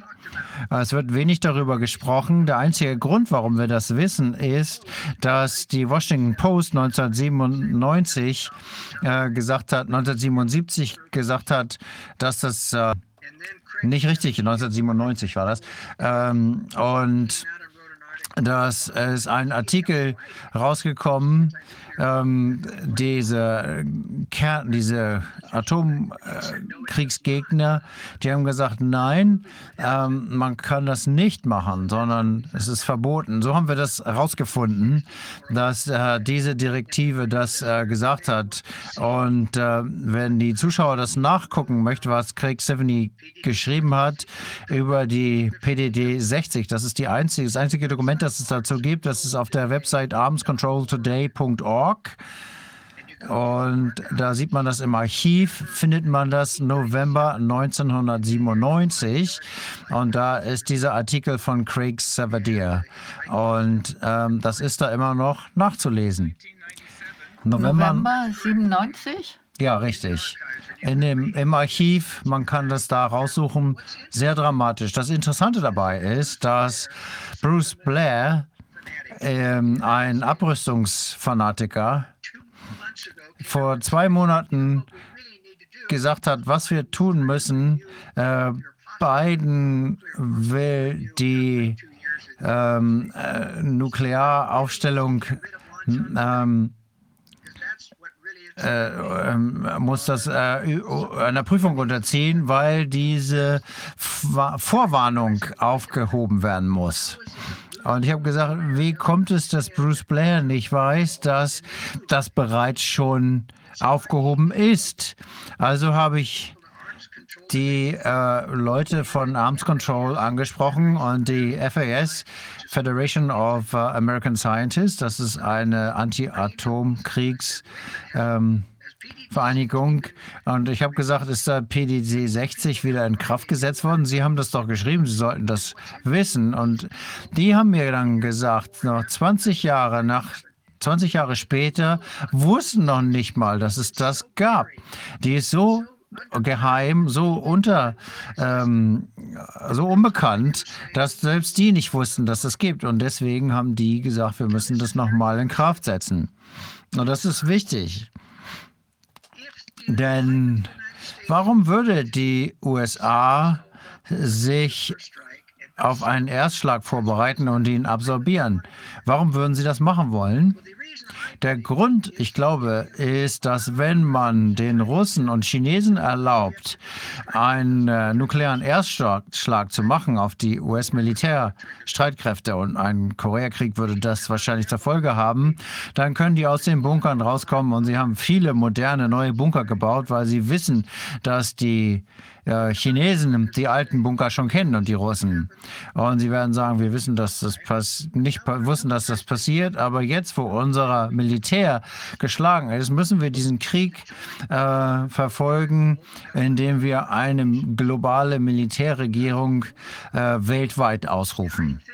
Und ich glaube, die neue Armee, die jetzt äh, geheim aufgebaut wird äh, von die EU, Armee ist der Anfang genau dieser globalen Militarisierung. Man muss natürlich jetzt die Frage stellen, wenn man einen nuklearen ähm, Erstschlag absorbiert, wenn natürlich wäre die, hängt die komplette westliche Welt von Amerika ab, um sich zu verteidigen. Wenn die also geköpft wird, ähm, dann verfallen die natürlich in Panik. Und die Globalisten, natürlich, wenn die Konflikte schaffen, haben sie immer eine äh, Fake-Lösung. Und das ist die ähm, militärische Lösung. Ich glaube, dem würde niemand widersprechen.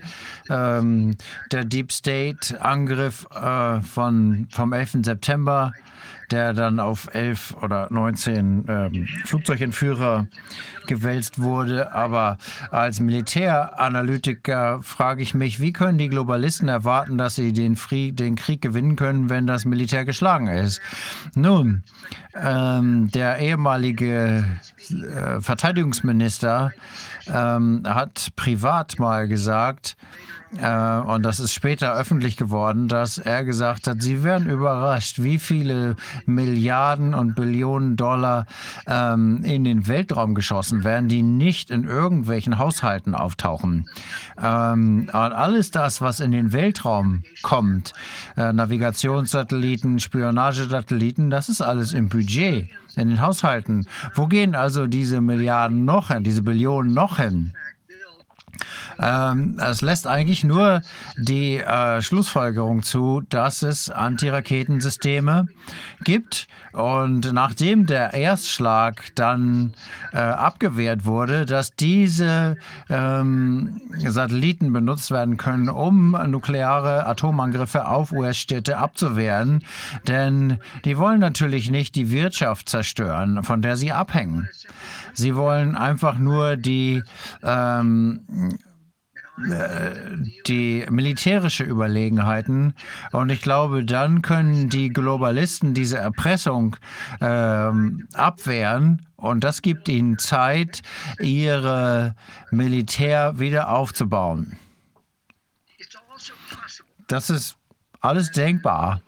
Und dass die Globalisten ein äh, Deal mit äh, Russland machen, äh, ein, ein Deal machen, um Russland zu hintergehen. Genauso wie Stalin und, und Hitler das bei Stalin und Hitler war. Und ähm, sie machen dann ihre eigene Version. Das heißt, die Chinesen werden möglicherweise auf den Zug ausspringen, um Russland zu eliminieren. Was gibt ja immer drei in dem Spiel. Und wenn China dann gegen Russland antritt und Westeuropa äh, gegen Russland, dann würde Russland verlieren und dann würde China die neue äh, der neue Gegner im Kalten Krieg werden. Und dann könnte es wieder den, den Great Reset geben und diese ganzen Dinge. Äh, eine der Vorhersagen, die ich gemacht habe, ist, dass weil dieser Krieg so schrecklich werden wird und ich glaube, die russischen äh, und äh, chinesischen Doktrinen, ähm, die ähm, dann eben diesen Nuklearkrieg führen würden, dass die US wahrscheinlich ein Jahr lang keinen Strom mehr hätten, weil wir keine der äh, großen Transformatoren haben, die jetzt in China gemacht werden. Wir haben vielleicht vier, fünf Großtransformatoren für Elektrizität, aber wenn die durch den EMP-Angriff, äh, der durch den äh, nuklearen Krieg geschieht, außer Kraft gesetzt werden, dann äh, fehlen die. Ähm, genau wie, äh, dann wird es schon so ähnlich sein wie in dem Mad Max-Film. Ähm, ich glaube, die Pläne der Globalisten, jeden äh, über künstliche Intelligenz zu kontrollieren und Roboter ähm, durch alles zu ersetzen, man wird nichts äh, besitzen. Äh, ich glaube, das ist nur möglich in einer friedlichen Welt mit einer garantierten Stromversorgung. Die digitalen Währungen und die Kryptowährungen sind nur möglich, wenn eine unerschöpfliche Energiequelle in Frieden äh, zur Verfügung steht. Und ich glaube nicht, dass die Erde jemals oder die Welt jemals wieder in diesen Frieden kommen kann, nachdem es einen ähm, Krieg mit den ähm, EMP-Erschlag gegeben hat. Ähm, das wird sehr, sehr schwierig sein, diesen Krieg zu überwinden. Die USA sind niemals angegriffen werden, worden und es wäre eine, hätte dramatische Auswirkungen auf die Psyche der Amerikaner. Ich bin nicht sicher, ob sie in der Lage sein werden, das wieder aufzubauen. Und äh, Sie haben gesagt, Zelensky war der erste äh, ukrainische Präsident, der keine russische Marionette war. Ist der jetzt eine NATO-amerikanische äh, Marionette? Ich möchte es mal so sagen, Zelensky ist Amateur. Er hat keine Anzeichen professioneller Politiker. Er ist von einem antirussischen Oligarchen gestützt worden, um gewählt zu werden. Und er ist ein Ja-Sager für Klaus Schwab geworden. Und das heißt natürlich nicht, dass er jetzt äh, verschwörungstheoretisch mit den äh, Globalisten zusammenarbeitet. Er ist einfach ein Ja-Sager, der macht alles, was man ihm sagt. Und jemand, der langfristige Verschwörungstheorien auf, äh, umsetzt, der denkt anders. Die meisten, die im Globalismus eingebunden sind, wissen nicht, wie das Endspiel aussieht. Sie wissen nicht, dass die Globalisten auf den Dritten Weltkrieg zusteuern. Sie wissen nicht, dass die US einen nuklearen Erststadt, Erstschlag zulassen wird. Sie wissen das nicht. Und es ist äh, möglicherweise ein ähm, Nutzen, ein geheimer Nutzen für die USA darin, diese ganzen Impfstoffe und so auszureichen und diese ganzen ganzen äh, homosexuellen Agendas in den ähm, im US-Militär, weil das dafür sorgt, dass die Leute nicht mehr da sind. Und wenn dann der Erstschlag kommt, dann sind die guten Leute hoffentlich nicht mehr da, weil viele einfach sterben werden von den Militärs in diesem Erstschlag. Und ich glaube, da gibt es einige versteckte Segen, die uns vielleicht noch einige Taschen des Widerstandes äh, übrig lassen wird. Ein Grund, warum ich das Buch geschrieben habe, der strategische Umzug, ähm, eine, eine quasi Landkarte für sichere Orte in den USA. Ähm, das ist übrigens ein Bestseller geworden, weil ich hoffe, dass die Menschen aus den großen Städten kommen, äh, wo sie natürlich dem ausgesetzt sind und äh, wieder in den ländlichen Bereich können, wo sie neue ähm, Freiheitszonen aufbauen können. Also selbst wenn wir in eine globale Welt kommen, dann müssen wir so tun, als ob wir da mitmachen und wir müssen die konservativen Territorien ähm, akzeptieren. Wir haben das bei Covid gelernt, diese radikalen Restriktionen sind ähm, nur in den Städten umgesetzt worden. Im ländlichen Bereich war das gar nicht so zu bemerken.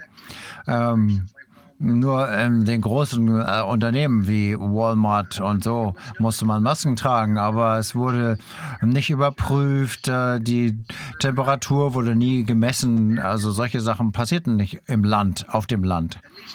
Also ist das eine mögliche äh, Freiheitszone äh, auf dem Land viel mehr als in der Stadt?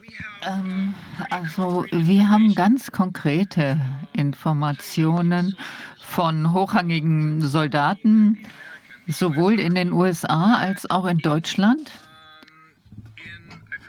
dass äh, in einer Stadt, ich weiß jetzt nicht welche Stadt, aber in der Ukraine 3000 Kämpfer die, die meisten, die sogenannten Nazis, äh, Assaf-Regiment und äh, Tagelöhner, ausländische, äh, äh, also geheuerte Soldaten. Also 3000 wurden gefangen in einer der größten Stahlanlagen in Europa. Hast du davon gehört? Ja, habe ich. ähm, man muss bei der Ukraine immer aufpassen. Es gibt viel äh, Hype, Hype von verschiedenen Seiten über Verluste, 60.000 und so weiter. Das sind alles Zahlen. Ähm, ich glaube, dass äh, die glaubwürdigsten Angaben vom Figaro, vom französischen Figaro kommen. Ähm, in der Ukraine aus ich glaube nicht, dass die US äh, hochrangige Generäle hingeschickt hat. Ich glaube, das wäre zu provokativ. Ähm, es gibt Sonderkräfte, äh, die vorher ausgebildet worden sind, so dass man natürlich eine Ausrede hat, warum die noch da sind. Und ich glaube auch, dass sie noch da sind.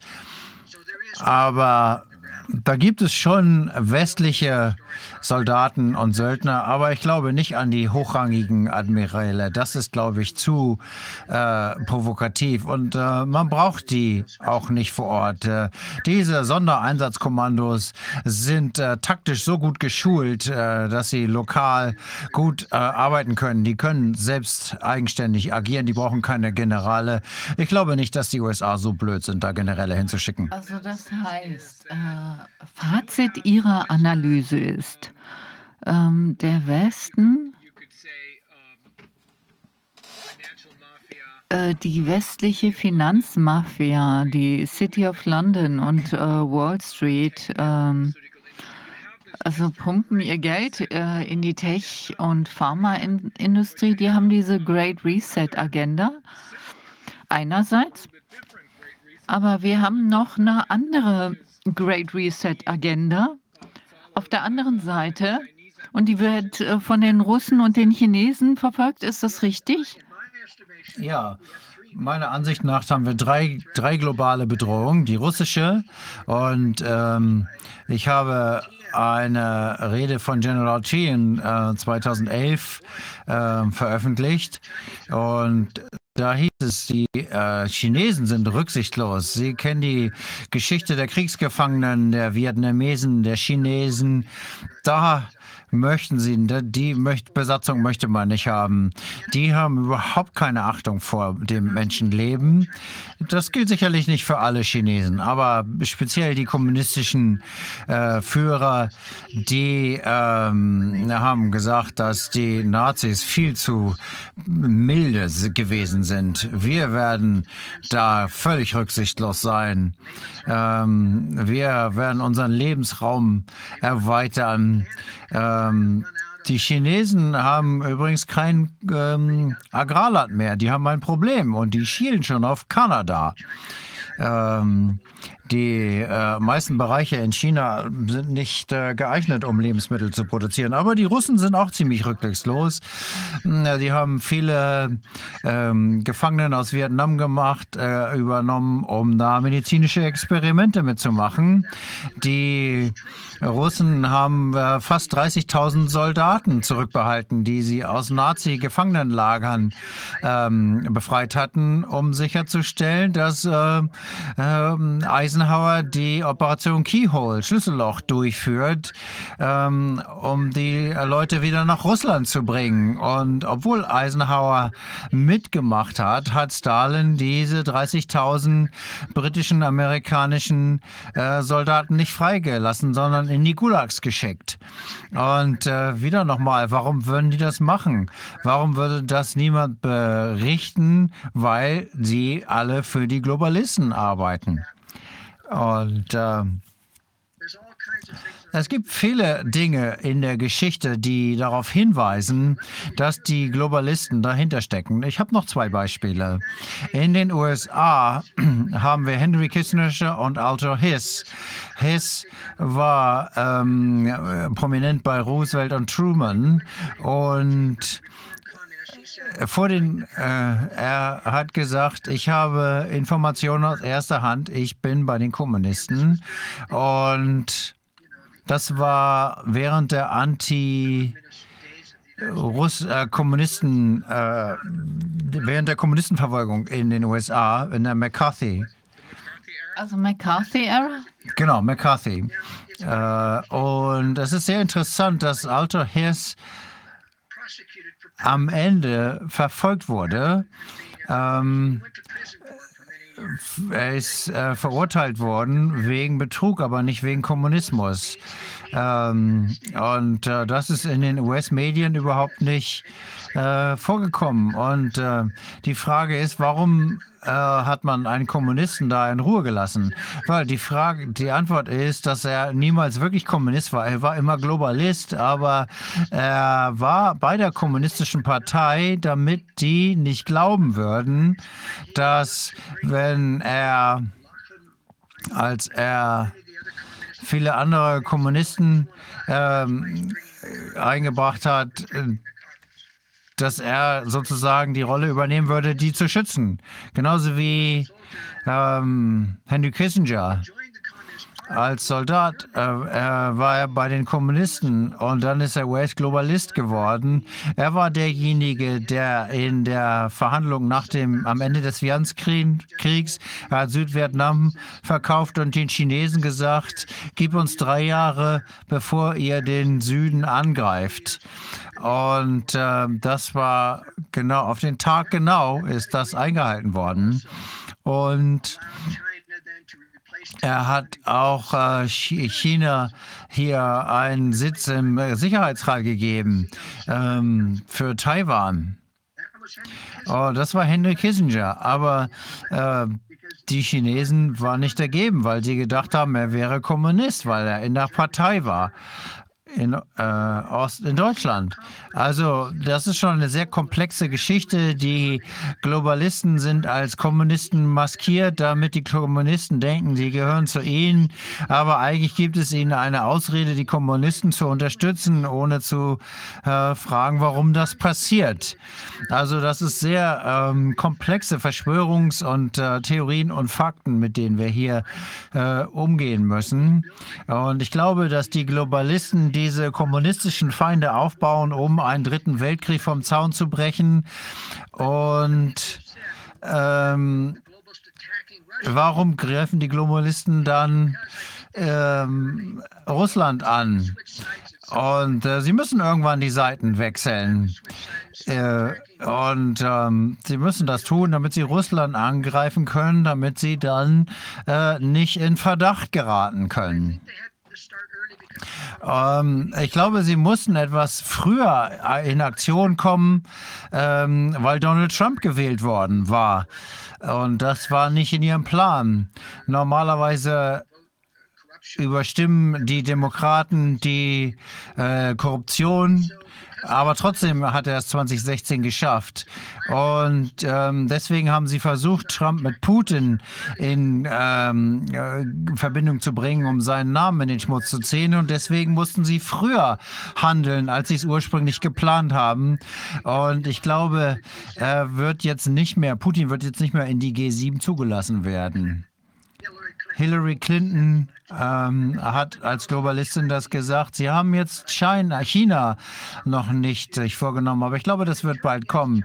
Und wenn Sie ähm, äh, China kann man nicht mit äh, Sanktionen belegen, äh, wie bei Russland, weil 80 Prozent der Importe aus China kommen. Äh, die amerikanischen Konsumenten hätten schon Probleme, wenn sie ihre billigen Waren nicht mehr bekommen würden.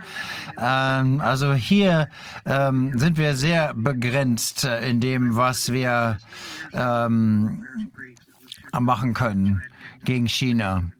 Ähm, die wollten ja auch nicht, dass China in die ähm, Handelsorganisationen eintreten.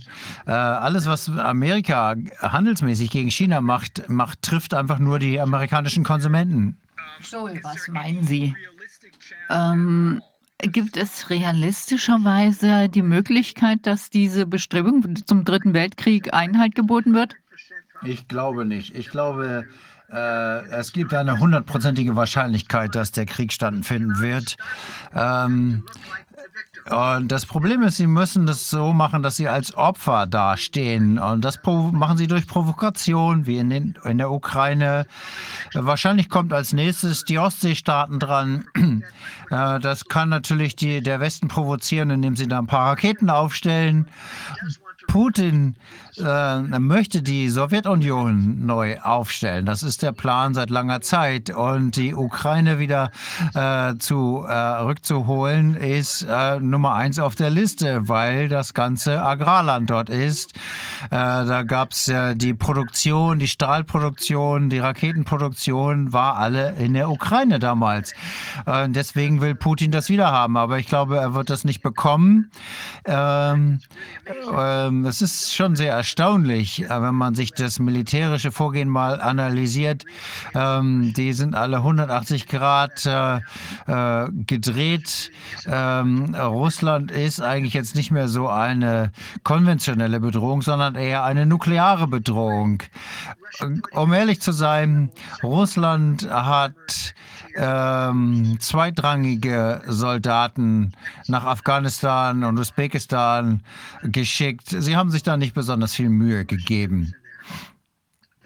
Aber trotzdem war die Taktik war schlecht, die äh, Luft-Boden-Koordination war schlecht. Ich glaube nicht, dass sie die ganze Ukraine übernehmen werden, sondern der Südostukraine, um eine Landbrücke zur Krim, Krim zu haben. Und das wird ihnen wahrscheinlich erstmal reichen. Und äh, wenn das Ganze ähm, dann überkippt in den Dritten Weltkrieg, wird das zuerst mal in Europa anfangen? Ist das das Hauptschlachtfeld oder wird das eher mit einem Nuklearschlag gegen die USA beginnen?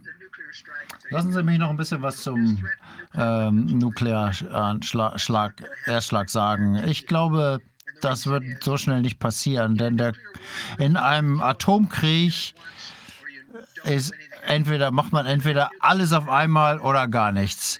Ein begrenzter Atomkrieg ist nicht möglich, weil der Rückschläge, also zurück ähm, Rückschläge macht. Und das geht aber nicht. Man kann keinen kompletten Erstschlag machen, weil er äh, die äh, Truppen nicht hat, um diesen Sieg dann auch nachzuverfolgen.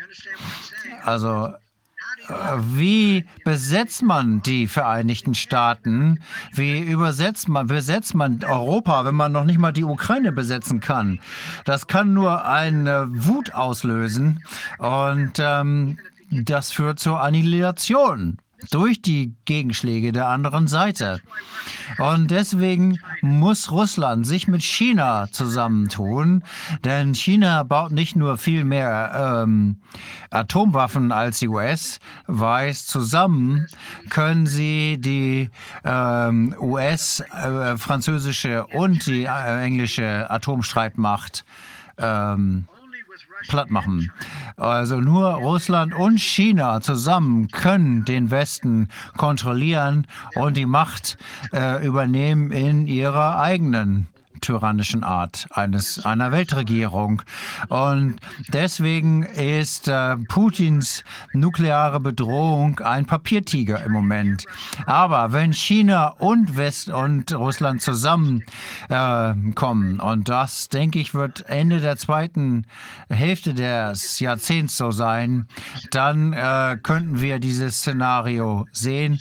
Deswegen denke ich, es ist wichtig, dass die Menschen sich nicht mehr auf die Regierung verlassen Interessen, die sie beschützen soll.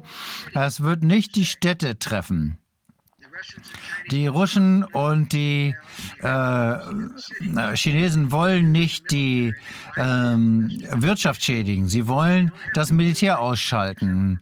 Das heißt, man muss sich natürlich um den Fallout sorgen, wenn ähm, Atomwaffen äh, benutzt werden.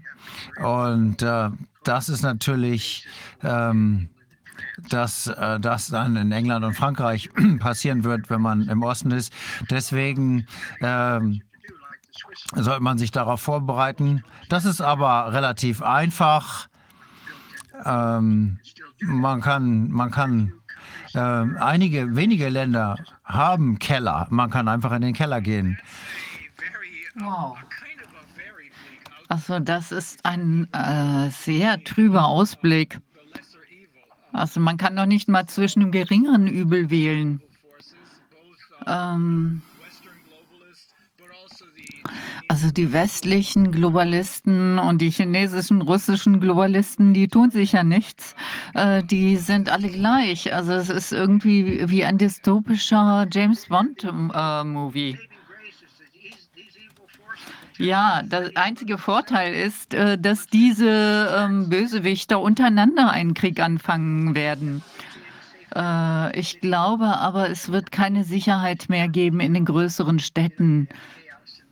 Also wir haben äh, Chaos in den Städten und äh, mein Rat ist, begeben sich aufs Land, wo sie unterm Radar leben können und wo man äh, Vorräte aufbauen kann. Natürlich ist das, sind das düstere Aussichten, aber ich muss das hier so sagen. Also wenn es auch nur eine Unze Hoffnung gibt, dass äh, ähm, äh, dass irgendjemand sie retten wird, dann werden sie sich nicht vorbereiten. Also die Amerikaner sind einfach blind gegenüber die auf diesem Auge. Die sind noch nie angegriffen worden.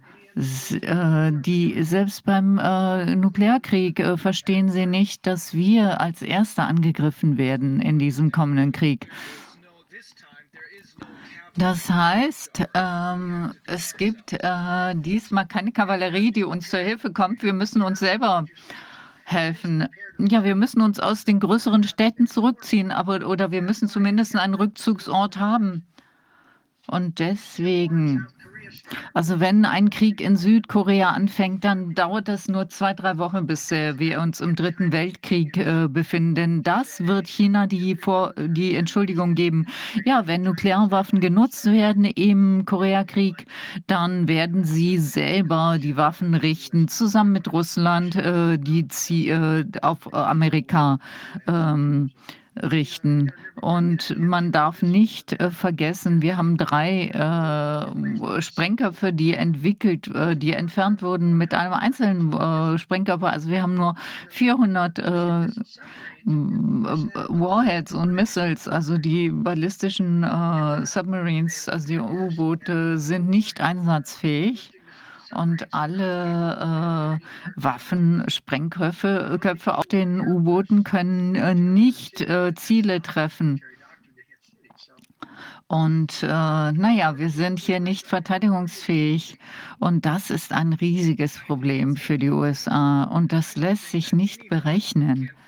Ich glaube nicht, dass irgendjemand voraussehen kann, was das Ergebnis sein wird. Niemand. Es gibt so viele Unwägbarkeiten und das ist ganz einfach unmöglich. Äh, wir haben es mit total verrückten Psychopathen zu tun. Ja, klar. Und ich denke, das gibt eine satanische Komponente dabei. Also ich bin natürlich äh, Experte bei Verschwörungen und seit äh, dem letzten Jahrhundert habe ich es mir angeschaut. Also und das Ganze unterminiert Amerika, Freiheit und Souveränität seit mehr als 100 Jahren. Kein Einzelner, kein äh, Rothschild, Klaus Schwab, kein Rockefeller kann jemals äh, sowas in äh, Gang setzen und kann dafür sorgen, dass das Ganze weiter verfolgt wird. Also ich meine, zwei Generationen lang kann man doch auch nicht ähm, Mafia führen etc., sondern also auch keine also zwei Generationen diese neue Weltordnung, da muss ein satanisches Element sein. Also Hitler war ja auch okkult. Ähm, wir haben sehr stark Hitler studiert. Also der war sehr ins Okkulte. Und ich glaube, wir haben jetzt hier einen satanischen Influ äh, Einfluss. Ja, einer der wichtigsten Soldaten hat gesagt, also der Leiter der SS, Heinrich Himmler, der war auf jeden Fall Anhänger von diesen Okkulten. Also er war absolut bösartig, satanisch, total verrückt. Wow, abgrundtief böse. Ja, wir können das Böse nicht uh, unterschätzen. Also äh, es gibt systematisches Böse in dieser Welt. Und das äh, führt dazu, dass die Leute sich ganz einfach satanisch verhalten. Und das Schlimmste wird hier an die Tagesordnung treten bei der im Dritten Weltkrieg, also Entvölkerung, Biowaffen biologische Waffen. Äh, man kann sich nur vorbereiten, wenn man sich aus den Städten herausbewegt in den ländlichen Raum.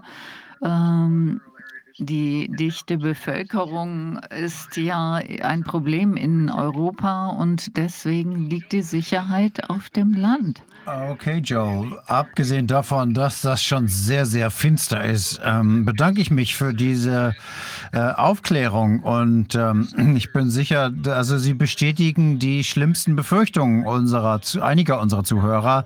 Aber Sie wissen jetzt, dass es dort niemanden gibt, der uns helfen wird. Äh, wir werden uns selbst helfen müssen.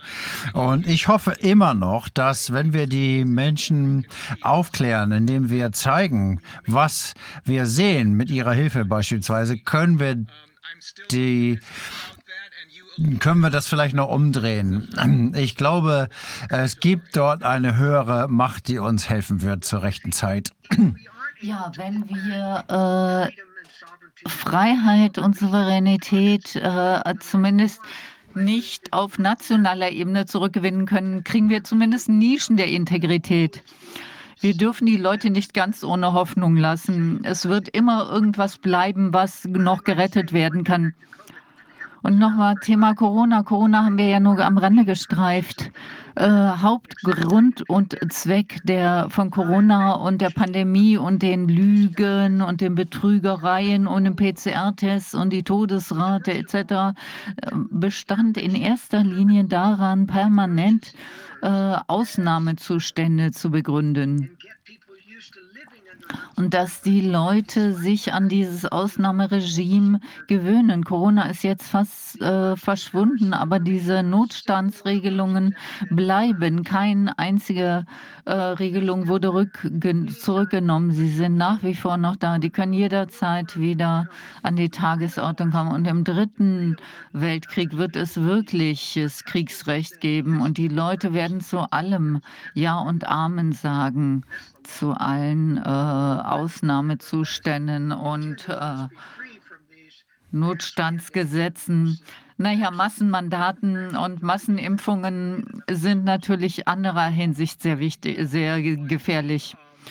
Das ist der Grund, warum wir, oder ein großer Teil des Widerstandes, sagen wir es mal so, ähm, dafür eintreten, nicht nur aus den großen Städten zu gehen, sondern unsere eigenen neuen gesellschaftlichen Systeme aufzubauen, einschließlich Rechtssystem, Ausbildung, Wirtschaft und natürlich Gesundheit. Denn es macht absolut keinen Sinn, dieses bestehende System zu bekämpfen, denn das ist total korrupt und äh, zu viele Menschen sind sind in dieses System installiert worden, die äh, für diese bösen Kräfte stehen, über die wir gerade gesprochen haben.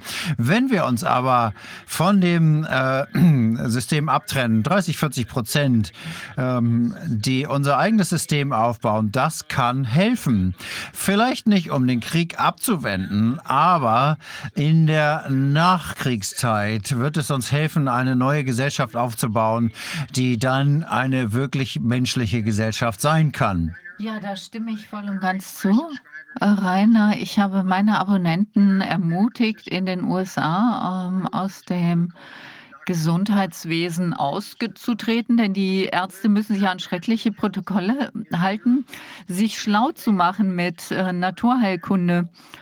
Äh, in Europa ist das ja auch ganz groß und aus den öffentlichen Schulwesen auszutreten. Also ich glaube, in Deutschland ist Homeschooling nicht erlaubt, aber in den USA ist es da. Und dann gibt es auch noch die Zwangsimpfungen, denen man sich entziehen muss. Und aus diesen ähm, Unternehmen äh, sich fernzuhalten, wenn es da Impfpflicht gibt. Also wenn man hier äh, also es wird hier, also man muss äh, Netzwerke haben, man muss dazu in der Lage sein, Dinge zu reparieren, Sachen wieder anzubauen. Wir müssen uns auf die Grundlagen besinnen. Und äh, das ist auch ein sehr befriedigender äh, Lebensstil, also wenn man Sachen selber reparieren kann und äh, selber was anbaut. Dem stimme ich voll zu und die meisten unserer Zuschauer wahrscheinlich auch.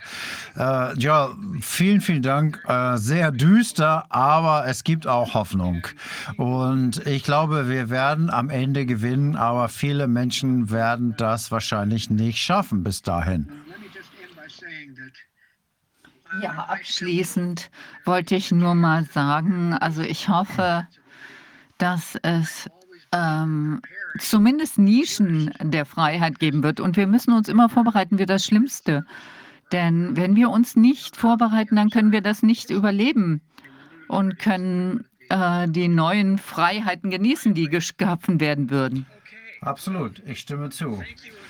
Äh, Nochmal vielen, vielen Dank. Wir bleiben in Kontakt. Ich glaube, wir haben noch einiges zu besprechen. Äh, vielleicht sogar früher, als wir glauben. Ja, sehr gerne würde ich noch mal hier hinkommen. Danke, Rainer. Okay, vielen Dank. Danke. Wow. Wir sind etwas zu spät, aber nicht so viel. Jetzt sprechen wir mit einem sehr interessanten Gast, ein anderer, noch ein Gast aus den USA, Martin Armstrong, Wirtschaftler, Wirtschaftswissenschaftler. Ähm, er war ähm, Finanzberater, entwickelte ein äh, Computermodell auf der Grunde, Grundlage der Zahl MIT mit zyklischen Theorien. Er hat eine Webseite armstrongeconomics.com und er wird uns über die US-Einmischung im Jahr 2000 berichten. In den frühen 80er Jahren gründete er sein Finanzprognose Prognose und Beratungsunternehmen Princeton Economics. Seine Prognosen waren in der ganzen Welt sehr begehrt. Als Armstrongs Ruf, Ruf wuchs, luden ihn prominente New York Banker ein, um dem Club beizutreten, um ihnen zu helfen, die Märkte zu manipulieren. Martin hat das wiederholt abgelehnt. Einige Minuten später stürmte das FBI sein Büro, beschlagnahmte sein Computermodell und beschuldigte ihn eines 3 Milliarden Dollar Schwindels. Von 2000 bis 2006 saß er im Gefängnis. Nicht etwa, weil er eines Verbrechens überführt wurde, sondern weil er sich in einer Pattsituation mit der Regierung befindet befand und wahrscheinlich noch befindet. Also ein klarer Fall äh, ziviler Ungehorsamkeit. Ähm, er wird mit uns sprechen über die Auswirkungen der Negativzinsen und das wirkliche Problem hinter der Covid-Agenda und der Schaffung von Krieg.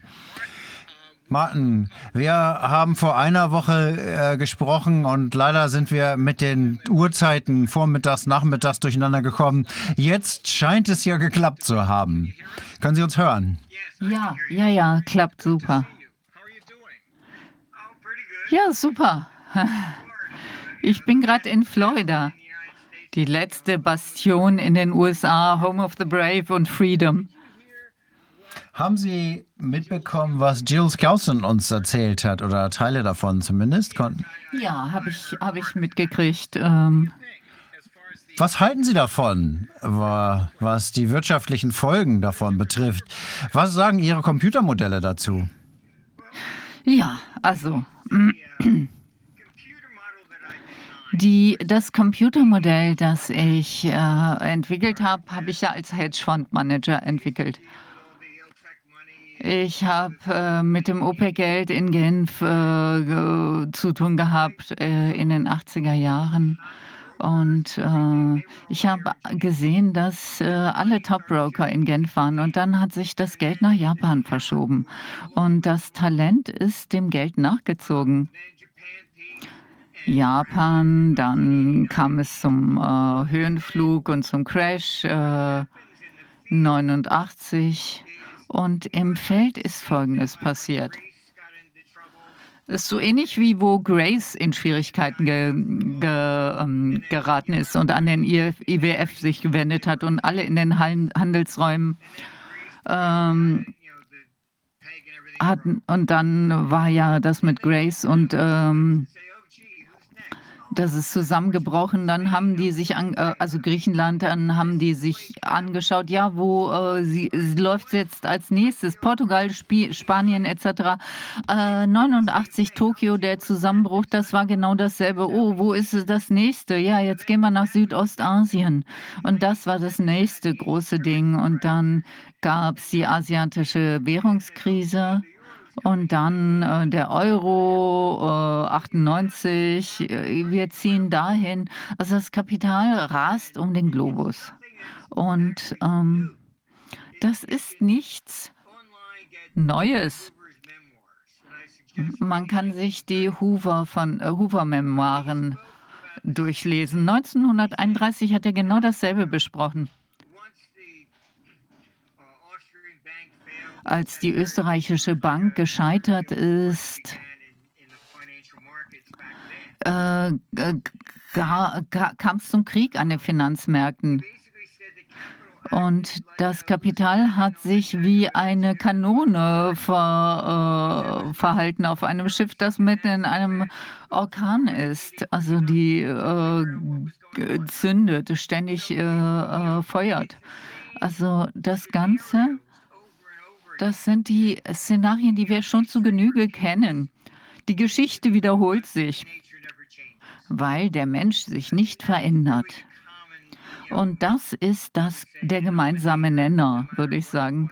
Egal, was man sich anschaut in der Geschichte. Der Computer, den ich entwickelt habe, hat äh, alle äh, Kapitalflüsse verfolgt. Mitte 80er, der 80er Jahre hatten wir äh, Universal Bank 11 als Kunden.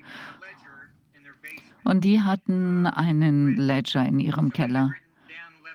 Da hat äh, je, also äh, da hatte jemand alles Mögliche aufgeschrieben. Und das haben wir modelliert. Äh, wir haben das mal eingegeben. Und der Co äh, Computer hat gesagt, das Land wird in acht Tagen bankrott gehen. Ich habe gesagt, naja, wird ähm, kaputt, also wird, wird falsch sein. Also in acht Tagen kann das ja nicht zum Einsturz kommen. Aber ähm, dann wurde ich gefragt, naja, welche Währung äh, empfiehlst du? Äh, ich habe gesagt, hallo, wie bitte? Ich habe gesagt, naja, Schweizer Franken ist bestimmt ganz gut. Und da war die Antwort, ja, äh, vielen Dank. Und äh, äh, acht Tage später kam es dann wirklich zum Einsturz. Und dann in Saudi-Arabien hatten wir auch einen Kunden.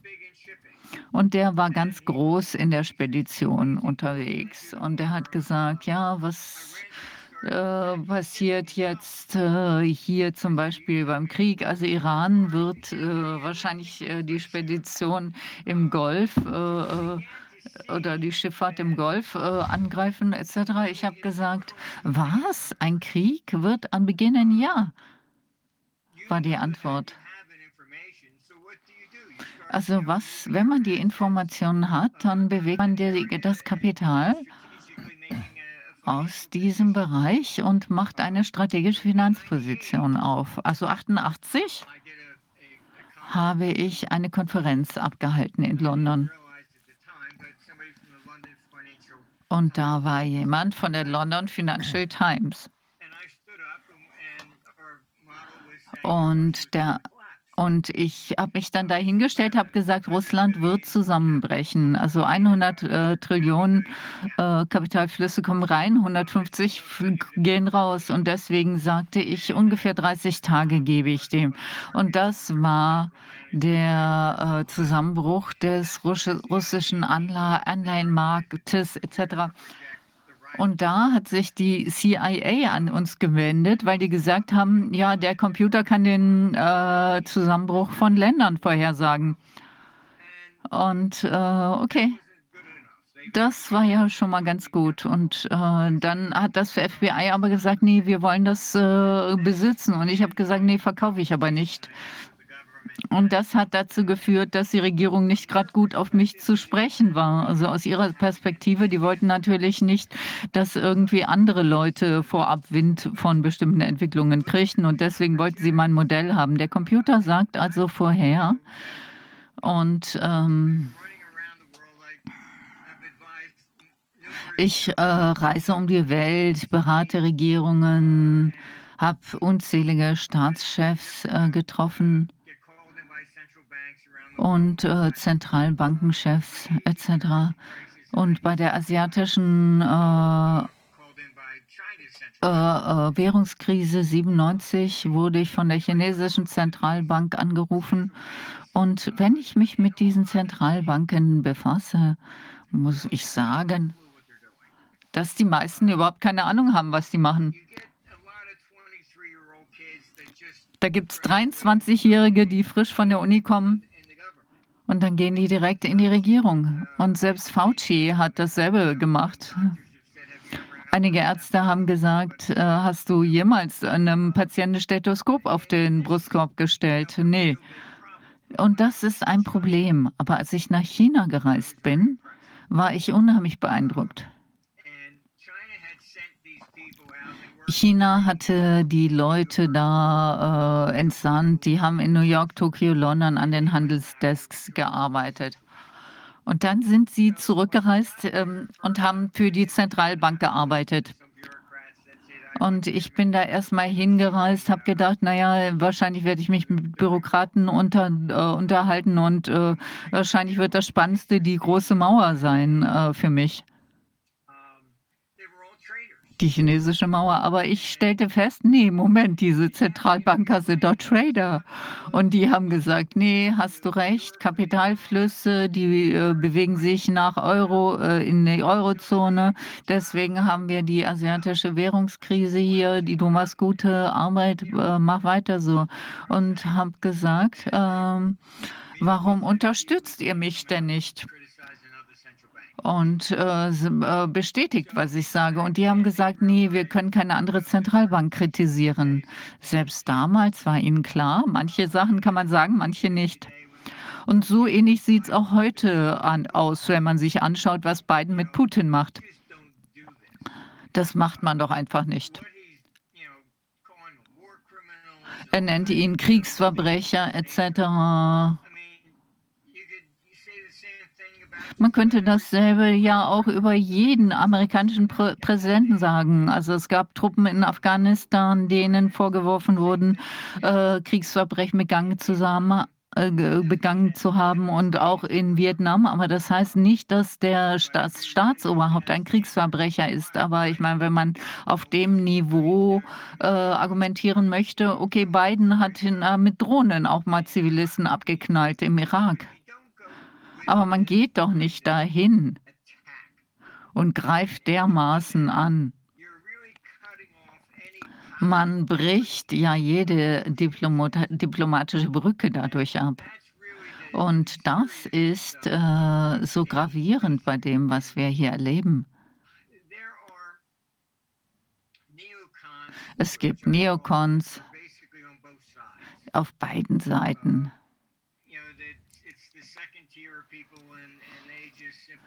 Und die wollen einfach nur Krieg. Die hassen einfach alle anderen.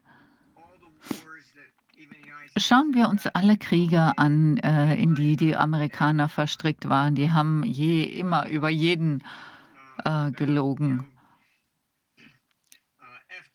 Kann man zum Beispiel googeln, äh, Roosevelt hat so, äh, genau dasselbe gemacht, was Biden mit Russland macht. Äh, der hat Sanktionen äh, eingeführt, hat Öl abgeschnitten und alle Assets eingefroren.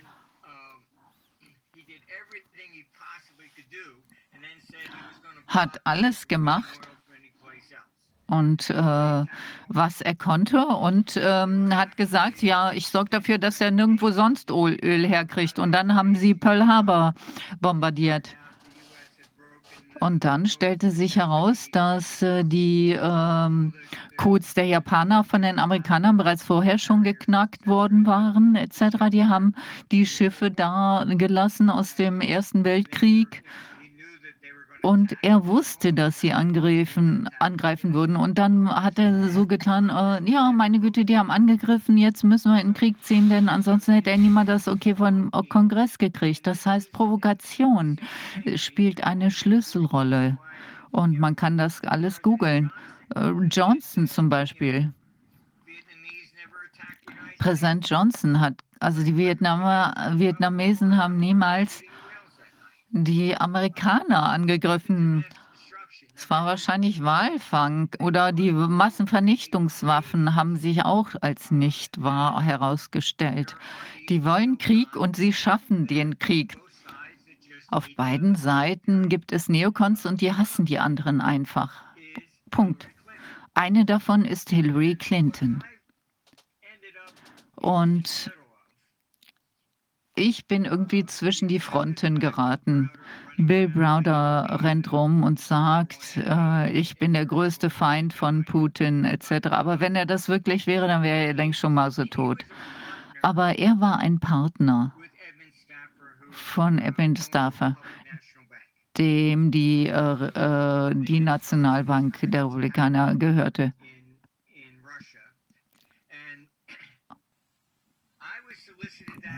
Und ich wurde beauftragt, 10 äh, äh, äh, Milliarden Dollar zu investieren und äh, habe mich geweigert. Ich habe gesagt, meine Modelle besagen, Russland wird äh, auseinanderfallen. Sie haben also behauptet, denen geht es nur um die Bekämpfung der Korruption in Russland etc. Und ich habe daran nicht geglaubt. Ich habe das Gegenteil geglaubt, äh, die ganze Zeit. Joe Skousen glaubt es ja auch nicht, dass, mit dem wir gerade gesprochen haben. Ja. Also auf jeden Fall, die wollten also, dass ich äh, da rein investiere. Ich habe gesagt, nee, mache ich nicht. Ich äh, kann ja ein bisschen mehr hinter die Kulissen gucken. Edmund Saffer war äh, wirklich ein äh, knallharter Geldtyp. Der war, hat Diamanten mit Diamanten gehandelt etc. und Öl etc. Und äh, der hat dann mit der Clinton-Regierung zu tun gehabt. und haben dann Jelzin überzeugt, 17 äh, Milliarden Dollar aus dem IWF zu entwenden. Und sobald die Überweisung kam, haben sie es über eine New Yorker Bank und dann auf Genf umgeleitet, damit der Krem Kreml äh, neu eingerichtet werden konnte. Und dann äh, gab es natürlich Fragen, wer ist das Unternehmen? Niemand hat äh, ähm, davon, aber sobald die Überweisung stattgefunden ist, ist die äh, National Bank da in die das Justizministerium gegangen und hat gesagt, Geldwäsche, Geldwäsche. Und dann haben sie Jelzin erpresst. Äh, er sollte zurücktreten. Er wollte eigentlich 2000 kandidieren. Und die, der sollte Bereschnowski ähm, ähm, bestimmen. Und da hat das Ganze angefangen, Juli 99. Jelzin wurde klar, dass er reingelegt worden war. Dann äh, hat er äh, Putin ähm, im August angesprochen. Er hat ihn zum Kronprinzen gemacht. Und dann habe ich mich mal als Telefon äh, äh, gehängt und habe gesagt, ich reise morgen nach Genf. Das war am 27. August. Mir wurde gesagt, du kannst nicht nach Genf ähm, reisen, um Sefin zu treffen. Der ist aus Genf äh, nach Monaco gereist. Aus Sicherheitsgründen, da wurde er im äh, Dezember umgebracht. Also das heißt, ich war irgendwie mittendrin in diesem damaligen Chaos. Aber das das, so ist Putin an die Macht gekommen. Die USA, also da gab es äh, die Titelseite vom New York Magazine, das ging um den Moneyplan. Äh, die Repub äh, National Bank hat äh, Geld nach Russland geschickt und das Ganze wurde bewiesen. Mir, ich glaube, dass Hillary Putin äh, für diese Wahleinmischung äh, beschuldigte, ganz einfach äh, ähm, noch eine offene Rechnung war. Also es war einfach Rache. Und äh, deswegen wurde Putin sehr beliebt. Man hat gedacht, okay, der verteidigt Russland gegen den Westen. Und es gibt viel Gerede. Ja, der will die Sowjetunion wieder einrichten. Nee, der hatte 22 Jahre Zeit dazu und das hat er nicht gemacht. Der ist nicht in andere Länder eingefallen. Der hat nicht versucht, Kommunismus wieder einzurichten oder irgendwas in der Art. Man muss äh, die Person dämonisieren, damit man ihn, äh, damit alle ihn hassen, damit man das, damit das Krieg rechtfertigt. Das haben sie mit Trump gemacht. Als Trump gewählt wurde, wurde mir von den Washington-Jungs gesagt, nö, ach, der ist doch nur ein, äh, der, der tut doch nur groß. Nee, ähm, nee, der hat gewonnen, weil äh, ähm, äh, er gegen euch gewonnen hat. Aber nee, das wollten sie nicht hören. Die USA, die Amerikaner hatten einfach die Nase voll von der Korruption. Das hat man auch in Rumänien etc. gesehen. Und äh, das, darum geht es auch in der Ukraine. Ukraine gehört zu den fünf korruptesten Regierungen. IWF hat ihnen sogar Geld vorenthalten, weil sie gesagt haben, erstmal müsst ihr eure Hausaufgaben machen. Ähm, aber dann fing der Krieg an und die Ukraine hat gesagt, jetzt könnt ihr uns das Geld nicht mehr länger vorenthalten, auch wenn wir noch offene Sachen zu erledigen haben. Aber es gibt hier eine andere Anreizlage. Äh, die Neokons haben immer versucht, Kriege anzuzetteln. Die waren immer hinter, die Strippenzieher hinter allem. Also Bill Crystal Also wir haben ja auch Konferenzen, die wir durchführen. Äh, Das ist einer der, größten Neokons hat auf einer unserer Konferenzen äh, ge gesprochen. Ich habe vor 30 Jahren schon Bill äh, gekannt, aber der ist jetzt sehr rechts, äh, also hat, einen- hat einen konservativen Ruck gemacht. Ich kenne diese Leute. Ich habe sogar schon mal Klaus Schwab die Hand gedrückt.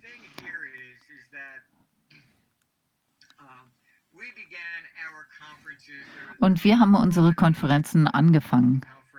Die World Economic Conference.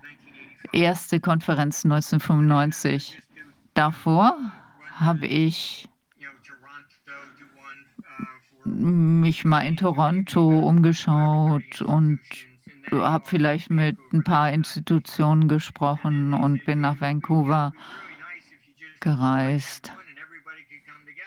Und äh, dann haben wir gesagt, nee, wir sollten mal äh, Konferenzen ausrichten. Und die allererste war 85 und Klaus hat äh, 87 mit seiner Konferenz angefangen. Alle denken, äh, dass Klaus mir alles nachmacht. Er hat ja das Weltwirtschaftsforum um 71 schon gegründet. Ja, doch, das schon. Aber die wirkliche Weltkonferenz war 87.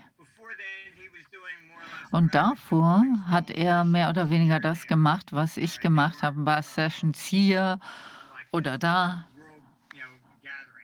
Es gab keine weltweite Versammlung.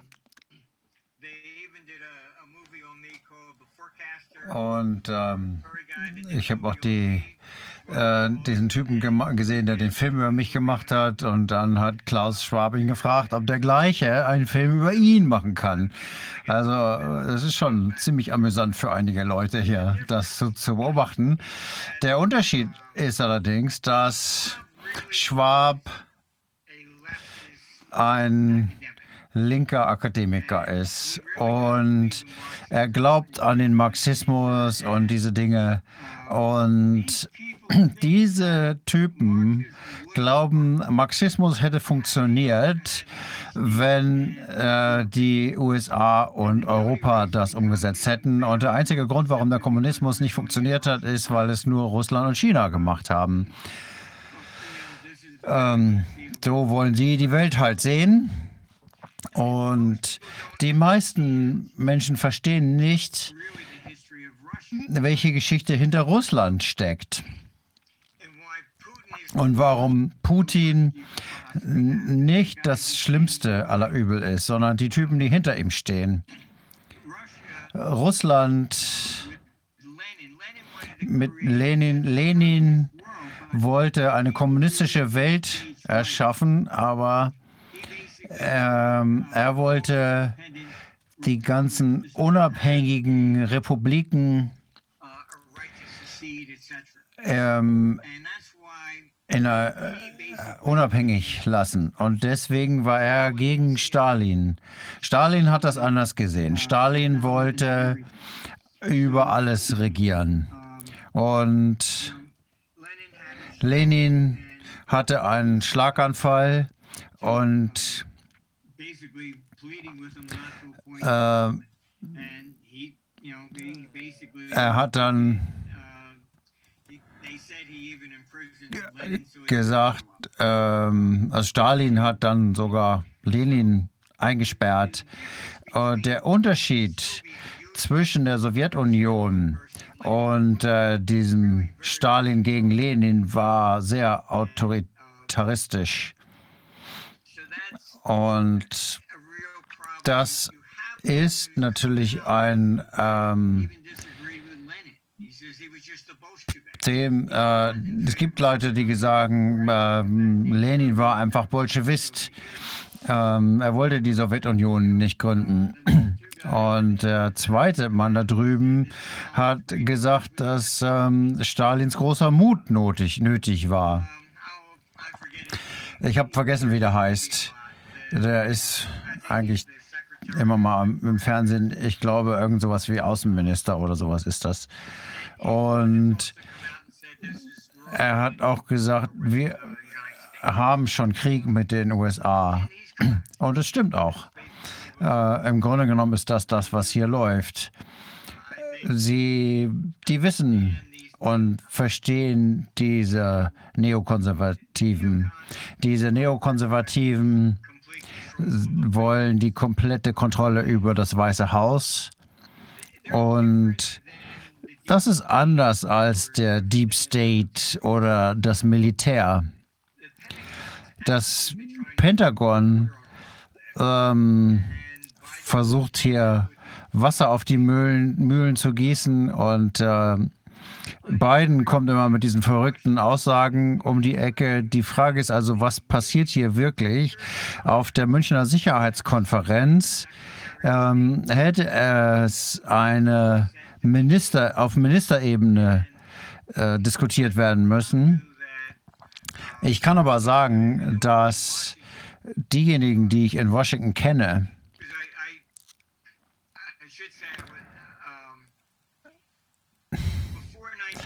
vor 1999 war ich Teil dieses Prozesses. Und wenn jemand Präsident werden wollte, dann hat er mich gefragt. Und ich war wahrscheinlich da, um Ihnen zu sagen, wie die Weltwirtschaft wirklich funktioniert, aber gleichzeitig ähm, ähm, brauchten sie immer auch jemanden, der das erklären kann. Vor 1999 war es also immer die Frage, glaub, glauben, bin ich gefragt worden, ob ich glaube, dass die Leute befähigt sind. Und irgendwann habe ich mal einen Anruf bekommen und äh, ich wurde gebeten, mich mit George Bush Jr. in Texas zu treffen. Und da hieß es, jetzt ist es aber anders. Was ist anders? Ähm, äh, da hat sie gesagt, der ist echt blöd, der Typ. Ich habe, Entschuldigung, warum sollte der jetzt Präsident werden? Und die haben gesagt, mh, hm, er hat einfach den richtigen Namen. Und also wird er auch gewinnen. Ich glaube jetzt nicht, dass er so schlimm ist wie Biden. Aber seitdem ist das das Ziel gewesen. Selbst Obama ähm, ist äh, ist äh, in 65 Prozent seiner Briefings morgens nicht dabei gewesen. Es ist ein Präsident, der einfach unterschreibt, was man ihm äh, vor, die, vor den Schreiber legt und äh, nicht fragt. Äh, er es ist schon ziemlich pathetisch. Und äh, dann steht dieser Typ auf und nennt andere Leute Kriegsverbrecher. Äh, Nein, kein Präsident in der Geschichte vor Biden ist jemals äh, so mit äh, ausländischen Kräften umgegangen. Selbst äh, Kennedy hat äh, die, sich mit äh, Khrushchev getroffen und sie haben Hände geschüttelt. Äh, was wir hier sehen, ist, alles wird abgeschnitten. Das heißt, wir sind jetzt in einem Zustand oder einem Spiel, in einer Spielphase, ähm, wo einige meiner Freunde gesagt haben, wir müssen äh, die äh, Landkarte neu schreiben. Also die Ukraine ist ein kleines Land. Äh, keine er hat keine Ahnung, worüber er redet. Ähm, in einer Konferenz auf Konferenzen. Ich glaube, die neuen Leute hinter ihm steuern das und sagen, oh, übrigens, äh, die Ukraine sollte mal in die EU übergehen. Und dann ein paar Jahre später fällt also Putin ein. Und äh, das alles äh, wurde inszeniert, das brauchten sie. Und ähm, die wirkliche Krise ist auf wirtschaftlicher Seite. Und die Leute verstehen das nicht so ganz. Denn äh, man redet nicht wirklich über die Krise. Aber als die EZB die Zinssätze äh, in Negativzinsen gesenkt hat, 2014, äh, habe ich gesagt, das ist schrecklich, das ist ein Desaster, da werden die Anleihenmärkte vor die Hunde gehen. Und ich denke, das ist nicht bewusst passiert, aber man hat einfach Leute da, die nichts können, die sind inkompetent und die wissen nicht, was langfristig hier entsteht. Also 2014 äh, sind sie negativ geworden, seitdem nicht mehr ins Positive. Aber in der Zwischenzeit, äh, ich meine, die Pensionsfonds, unabhängig, äh, also abhängig, wo man sind, muss man 19 Prozent etc. Äh, Regierungsanleihen kaufen. Wir haben Renten, Pensionsfonds, die, die, also sie brauchen ja einen bestimmten Anteil, um sich zu amortisieren. Das heißt, dadurch sind die Pensionsfonds alle ins Negative gedreht. Die verlieren Geld.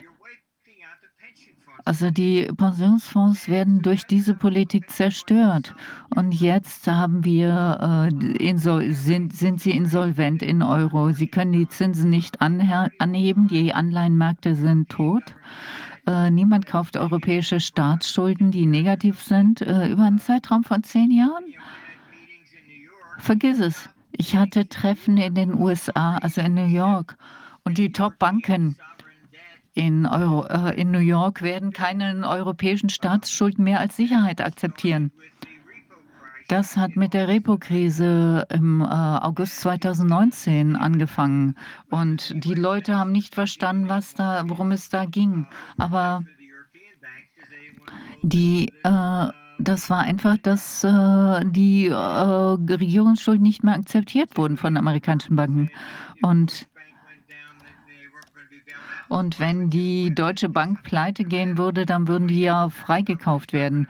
Also äh, nicht freigekauft werden. Also wenn die deutsche Regierung nicht mehr sie äh, auffängt, also keine Liquidität mehr bereitstellt.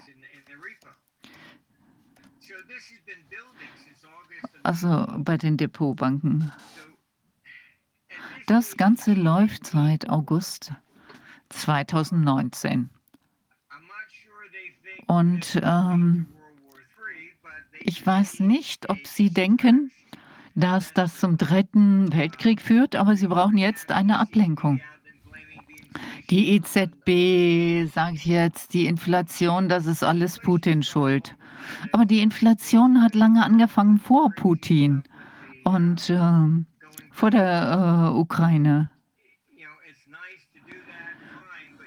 Und äh, kann man natürlich machen, aber äh, man braucht natürlich auch Alternativen.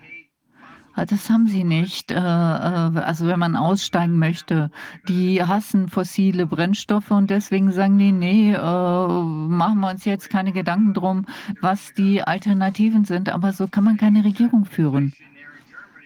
Inflation in Deutschland ist bei fast 23 Prozent. Das ist die wirkliche Inflation. Sie sagen uns ja immer, es ist ein bisschen höher als normal, aber nicht mehr als vielleicht 5, 6, 7 Prozent. Aber wenn man das mal einberechnet, dass die Energiekosten damit rein, reinzählen, dann hat man wahrscheinlich tatsächlich 23 Prozent. Ja, die Großhandelspreise steigen von Jahr zu Jahr äh, um 23 Prozent. Und die monatlichen Veränderungen betrugen fast 7 Prozent. Die Politiker werden niemals äh, die Wahrheit sagen, bei nichts. So ist es nun mal.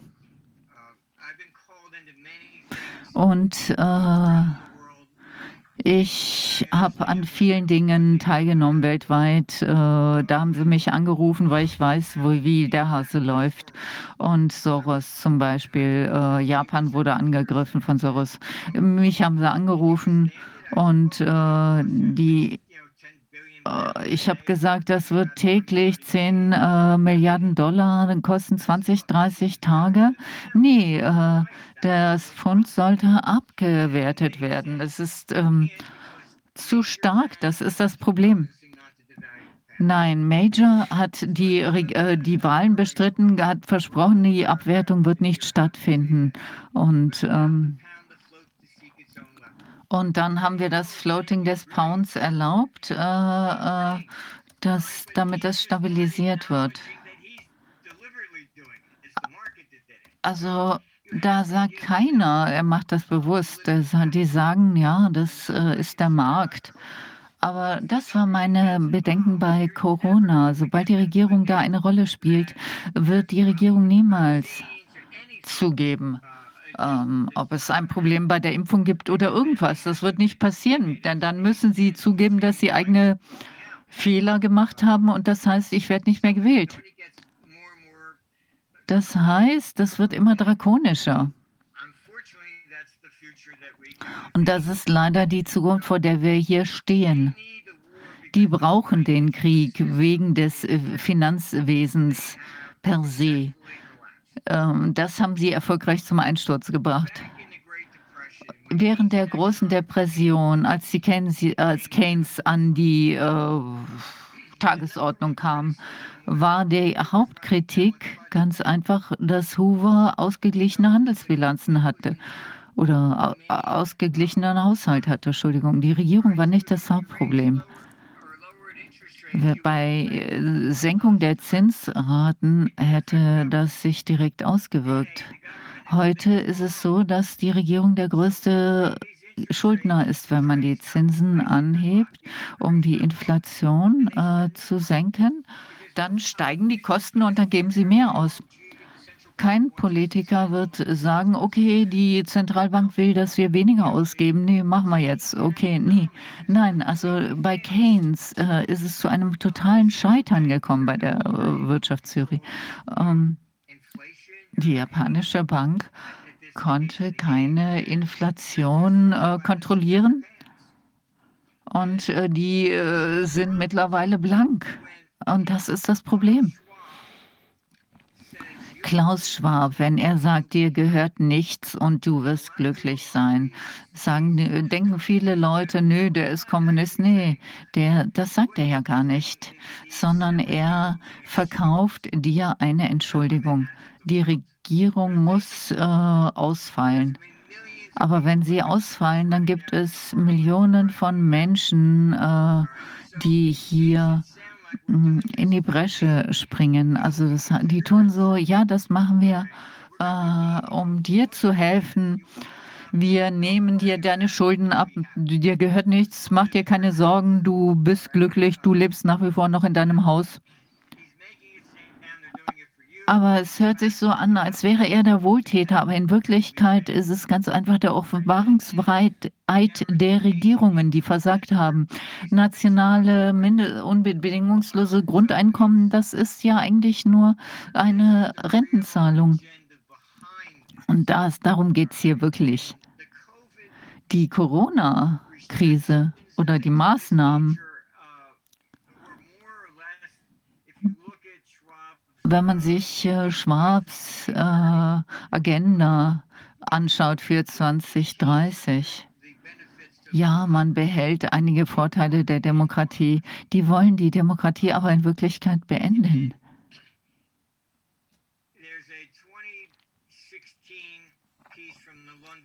Aus dem Jahr 2016 gibt es äh, in, Financial in der Financial Times einen äh, Beitrag äh, über Davos, als äh, Trump gewählt wurde, äh, ähm, hatten alle Angst und äh, Demokratie war auf einmal böse. Die haben einen Karrierepolitiker aus dem Amt gewählt und haben diesen Performer ins Amt gewählt, diesen Clown. Und deswegen muss man die Demokratie abschaffen. Denn die wollen nicht, dass die Menschen äh, jemand ins Amt wählen, der anders ist als die anderen in Europa. Hatte äh, Schwab Einfluss auf die Strukturierung des politischen Systems? Man hat, äh, man wählt ein, Poli ein Parlament, das die Kommission nicht äh, überstimmen kann. Die Kommission macht die Gesetze. Die Kommission steht nicht zur Wahl, etc. Aber ähm, wenn dasselbe System auf einmal äh, Russland kritisiert, dann sagen die, nee, das ist die Demokratie gegen Totali- Totalitarismus. Äh, nein, also äh, Putin wurde 2014 äh, gewählt. Und äh, ähm, da gibt es ja Parallelen mit der EU. Und das ist das System, das sie schaffen wollen. Äh, eine Weltregierung für Klimawandel, also Bekämpfung des Klimawandels. Also auf unserer Seite ist ein Clip von Merkel und äh, dem Franzosen und die stehen vor dem Parlament und die, die sagen, äh, EU, ein, äh, eine Regierung, damit der Krieg äh, nicht mehr stattfindet. Europäische Kriege haben stattgefunden, Italien gegen äh, bla bla bla. Und wenn es eine Regierung gibt, dann gibt es keinen Krieg mehr. Aber das stimmt nicht. Heilige Römische Reich, äh, eine Regierung, aber viele Krieger, Kriege.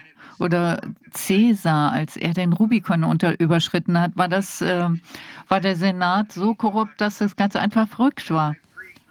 Und äh, der hohe Priester war äh, verantwortlich für die, äh,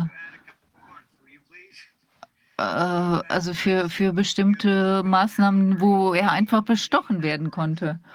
Und ähm, die Menschen so ist das immer mit Politikern gewesen, egal wie weit man in der Geschichte zurückguckt. Aber was anderes. Du hast ja erwähnt, also August äh, 2019, als wir die Repo-Krise hatte, die Bank-Krise, weil die europäischen Bank, äh, amerikanischen Banken nichts den äh, europäischen Banken äh, leihen wollten. Und Merkel hat gesagt, dieses Mal werden wir nicht die Deutsche Bank retten.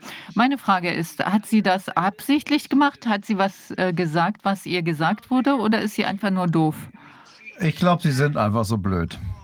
Sie hat das gesagt, weil sie ähm, den ähm, britischen Banken widersprechen wollten. Sie konnte also nicht sagen, okay, wir bauen die Deutsche Bank wieder auf. Und viel davon ist einfach nur hin und her verspielen. Und ich glaube, viel, also viele Probleme dieser Verschwörungstheorien ist, dass sie diesen Leuten viel zu viel glauben. Viel davon äh, ist einfach so, wie es ist, weil die einfach zu blöd sind. Und es ist nicht so, dass sie jetzt äh, sich das alles ausgedacht haben. Ähm, mir ist noch kein Beweis untergekommen, dass sie erkennen, wenn sie diese ganzen Covid-Maßnahmen, dass das ähm, zu einer Lieferketten schwierig Problematik führen würde. Sie denken immer nur an das, was direkt vor ihnen ist, was sie vor der Nase haben. Sie können nicht über den Tellerrand hinaus gucken. Ähm, in Kalifornien gab es gerade ein äh, ähm, äh, Gesetz, das gesagt hat, dass äh, alle LKWs neue Motoren brauchen bis Januar. Völlig egal, ob das jetzt in einer äh, Energiekrise stattfindet oder nicht. Also. Aber glaubst du nicht, äh, dass das äh, zum Plan gehört? Also sie wollen einfach so viel Chaos äh, veranstalten. Das ist nicht nur Dummheit. Ich glaube, das geht weiter, als Sie vermutet haben. Und wenn man jetzt mal den äh, Governor in Kalifornien anguckt, ich glaube, der ist nicht besonders schlau. Und glaube ich wirklich nicht.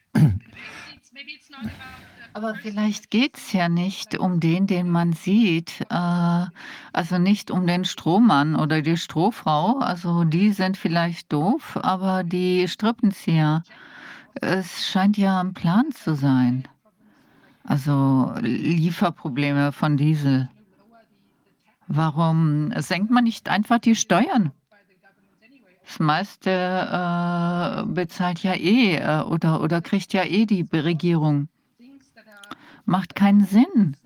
Also irgendwie äh, sind toxische Dinge, die äh, keinen Sinn machen für die Bevölkerung insgesamt. In den USA gibt es einige Staaten, die ihre Steuern senken. Deswegen. Ich denke, dass wir hier eine Agenda der Neokonservativen vor uns haben. Und die können nicht ruhig schlafen, solange Russland noch atmet. Und ich glaube nicht, dass ihnen klar ist, dass welchen, welches Ausmaß das hat, was das bedeutet. Denn ich habe auch einen Clip von Hillary Clinton auf meiner Webseite, wo sie sagt, dass die Ukraine Russland besiegen kann. Äh, die, Russland hat ja in Afghanistan schon den Krieg verloren. Die scheinen nicht irgendwie daran zu denken, dass das zu einem Atomkrieg ausartet. Ähm, ich habe da meine Zweifel. Wenn man Putin an die Wand drückt, dann ist das immer so gewesen, dass er den, dass er Russland versch, äh, Respekt verschafft hat. Und äh, wenn man Russland tatsächlich zerstören wird, dann werden die zurückschlagen. Und ich weiß von Leuten, die, wenn man Putin absetzt, die Menschen, die Leute, die hinter ihm stehen, die sind noch viel aggressiver. Und es gibt viele, die sagen, Putin ist viel zu schwach und zu weich. Er äh, versucht nicht, die ganze Ukraine zu besetzen. Er ist bis zu dem Fluss vorgestoßen, wo die Russen wohnen. Ich habe Freunde in Donetsk und in, in äh, Donetsk und in Kiew. Und er wollte Kiew nicht zerstören, weil das der Ursprungs-, der Geburtsort Russlands ist. Und er hat das respektiert, mehr als die, die hinter ihm stehen. Und äh, ich glaube, einige der anderen haben äh, sicherlich schon drei, wären sicherlich schon dreimal in den Atomkrieg gezogen. Aber er hat noch nicht auf den Knopf gedrückt und Kiew ausradiert. Ähm, ich mache mir mehr Sorgen darüber, dass sie nicht unbedingt. Es gibt schon eine gewisse Agenda, aber viel davon ist äh, einfach ihrer eigenen Blödheit geschuldet, was wir so sehen. Sie versuchen, China zu bedrohen. Oh, wenn Sie Chinesen Russland helfen, dann machen wir Sanktionen. Selbst der IWF hat schon Warnungen äh, ausgesprochen, dass ähm, diese Sanktionen die Weltwirtschaft untergraben und den Dollar untergraben. Ich glaube nicht, dass die. Ich habe viele, viele äh, Regierungschefs getroffen und äh, andere in diesem Bereich. Der einzige, vor dem ich Respekt hatte, war Margaret Thatcher. Äh, mit der konnte ich mich wenigstens mal vernünftig unterhalten. Die meisten anderen, äh, mit denen ich mich getroffen habe, äh, Bankdirektoren von Zentralbanken, die haben keine praktische Erfahrung. Die wissen nicht, wie die Märkte funktionieren. Und wie ich schon gesagt habe, äh, die, als die Händler ähm, Griechenland ausgesaugt hatten, haben sie sich überlegt, okay, wen knüpfen wir uns als nächstes vor? So funktioniert das und das verstehen diese Leute einfach nicht. Und China zu bedrohen, äh, ganz ehrlich, ich wäre nicht überrascht, wenn der Lockdown in Shanghai dazu da ist, damit die Inflation im Westen noch weiter steigt. Shanghai ist der größte Hafen weltweit und ich glaube nicht, dass es überhaupt irgendwelche Covid-Tote in China gegeben hat. Trotzdem sind die alle eingesperrt. Aber diesen Hafen zuzumachen, führt lediglich dazu, dass die Lieferketten äh, unterbrochen werden. Und ich glaube, das ist eine strategische äh, Maßnahme von China. Und wenn man ähm, China droht, äh, mit Sanktionen, äh, wenn dies und das passiert, das ist einfach unsinnig, das zu tun. Also Martin, äh, du scheinst Joel Skousen zuzustimmen. Er sagt, da ist ein Plan hinter, die alle haben einen Plan. West, Westen, NATO äh, etc. Wahrscheinlich ist es der große Reset. Und äh, das verfolgen sie seit 100 Jahren. China und Russland scheinen äh, mit am Tisch gewesen sein am, beim WEF. Äh, ähm, aber jetzt scheinbar nicht mehr. Aber Joel sagt, Joel Skousen, es gibt kein geringeres Übel. Alle sind übel, Pest oder Cholera. Ähm, aber du sagst, äh, abgesehen von diesen äh, Zielen, sind die auch noch doof. Viele sind doof. Äh, Verstehe ich das richtig? Ja, das Schlimme daran sind diese Neokonservativen. Und die gibt es überall. Dieses Gedankengut des Neokonservatismus. Und die kämpfen den letzten Krieg. Die nennen China immer noch als Kommunisten. Kommunisten sind alles. Die Leute benutzen, äh, besitzen nichts. Und Russland auch nicht.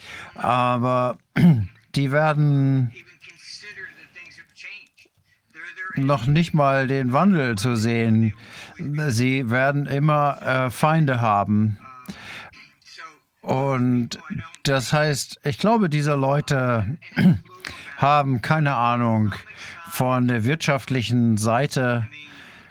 Und wir haben gerade Republikaner, einen republikanischen, republikanischen Senator gesehen, Marco Rubio, äh, der vielleicht ähm, einen Gesetzesvorschlag machen wird, um China zu sanktionieren, wenn sie ihre Chips einsetzen, um Russland zu helfen.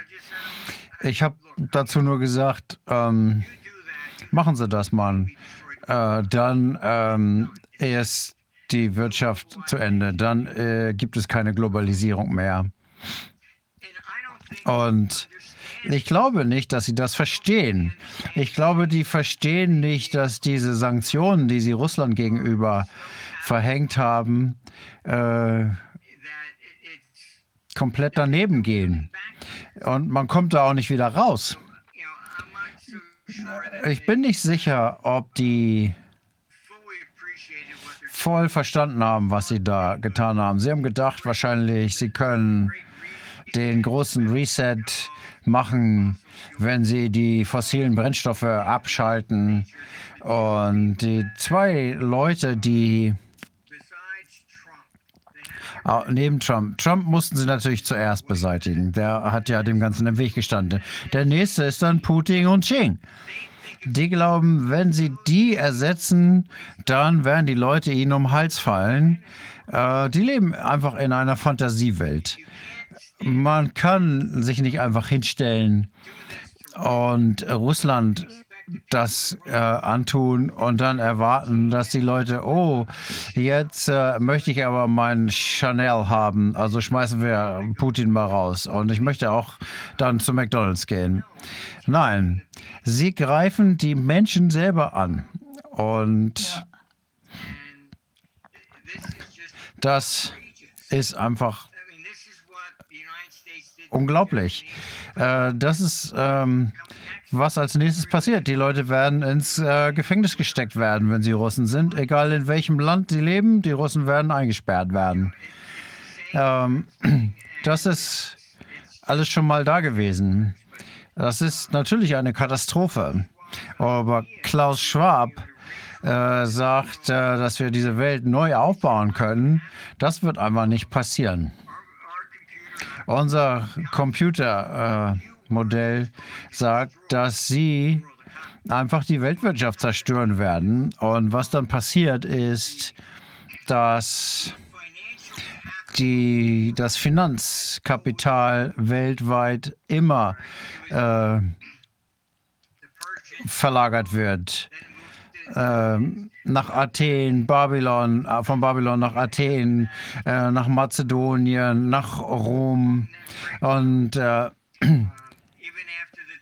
selbst nach den dunklen Zeitaltern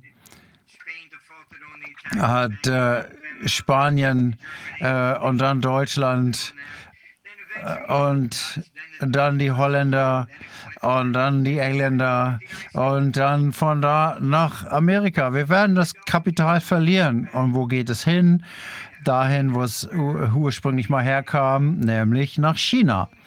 Äh, Rom ist gefallen und äh, dann ist, äh, wenn das äh, fällt, dann ist die nächste Indien die das Kapital, äh, die Kapitalzentrale geworden und dann China.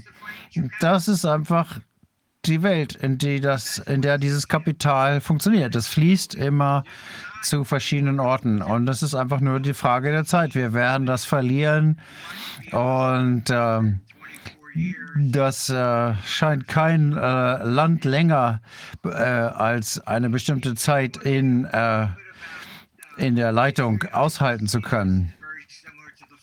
Ähm, das ist äh, genau wie wir das mit dem Niedergang der griechischen Kultur gesehen haben. Die Menschen mussten da äh, zahlen, damit sie äh, vor irgendwelchen denkbaren Invis Invasionen geschützt werden. Und äh, Athen ist dann arrogant geworden, genauso arrogant wie jetzt die Vereinigten Staaten sind. Und äh, das hat dann eben zum Krieg geführt. Und äh, dann ist die griechische Kultur untergegangen. Und das ist hier genauso. Die USA leben von ihrer Arroganz, genauso wie die alten Athener das gemacht haben, ähm, die äh, dann eine Invasion von den Persern hatten. Und äh, die Nazis, die Kommunisten, die USA unterstützen Europa, diese ganzen Sachen. Das ist genau das gleiche Spiel. Die USA steigen ab und die Macht verschiebt sich nach China. China wird auch die Wirtschaft überholen. Wahrscheinlich dieses Jahr noch. Oh, als weltführende Wirtschaft. Und die verstehen schon ganz gut, was los ist. Unsere Modelle, ich äh, muss das leider den Leuten im Westen erklären. In Asien muss ich das nicht äh, erklären, dass dieser, dieser Zyklus überhaupt existiert. Die haben das, die nehmen das in ihrer Kultur auf. Alles ist zyklisch. Die Asiaten denken in Zyklen. Und deswegen sagt Jing, das ist eine gegebene Zukunft. Sie wissen, dass China wieder auferstehen wird. Und im Westen denken wir linear. Als wir denken Geschichte als gerade Linie. Und das ist nicht so. Es äh, geht die ganze Zeit auf und ab. Und ich sehe das hier nicht als großartigen Plan, äh, mit dem Sie diese eine Weltregierung erschaffen können. Das werden, die werden verlieren. Sie werden verlieren. China wird als der nächste große, äh, die nächste große Kapitalmacht auferstehen, wahrscheinlich nach 2030. Ich glaube, wir haben nicht viel mehr als zehn Jahre über. Die Computermodelle weisen darauf hin, dass die geopolitischen Aspekte, ähm, das würde sich ja etwas besser verstehen. Da sehen wir das wahrscheinlich schon 2023 erscheinen. Und das wird wahrscheinlich schon irgendwie kriegerisch passieren zwischen 24, 2024 und 2028. Und wenn man sich einfach nur mal Pakistan anschaut, die Neocons sagen, das ist eine Plattform für die USA und die CIA hat da den Regime-Change bewandelt. Nein, das stimmt nicht. Ähm, eigentlich war es die Inflation, die Leute haben viel dieser Drittweltländer, wo die Le Leute von, dem, von der Hand in den Mund leben. Und äh, man treibt den Energiepreis dramatisch nach oben. Und damit ähm, sorgt man für Unruhen. Was man in Pakistan hier sieht, äh, und das wird äh, sich in vielen Wel Ländern weltweit wiederholen. Sie werden die Politiker verantwortlich machen. Die Politiker verstehen nicht, was hier läuft und alles nur, weil diese schöne grüne Weltordnung äh, eingeführt wird, dass wir jetzt schon keine fossilen Brennstoffe mehr verwenden, ohne überhaupt zu überlegen, was das bedeutet für die zivilisierten Länder, für die industrialisierten Länder. Ähm, zivilisiert kann man vielleicht nicht sagen. Ähm, und was das für die USA bedeutet, wir können das vielleicht etwas länger aushalten, aber ähm, in den nicht industrialisierten Ländern, der, die kriegen das nicht hin. Warum verbinden die Inder sich mit Russland? Weil sie das verstanden haben. Ähm, die, äh, wir haben viele Inder bei uns übrigens in der Firma und äh, so sind, so liegen die Dinge. Ähm, die USA sind wie die alten Griechen. Sie sind übermäßig arrogant und wenn man sich anguckt, was Schwab da erzählt, er hat ähm, sogar sieht sogar darin vor, sogar Schwab sieht es vorher, dass die USA nicht lange als Supermacht sein werden.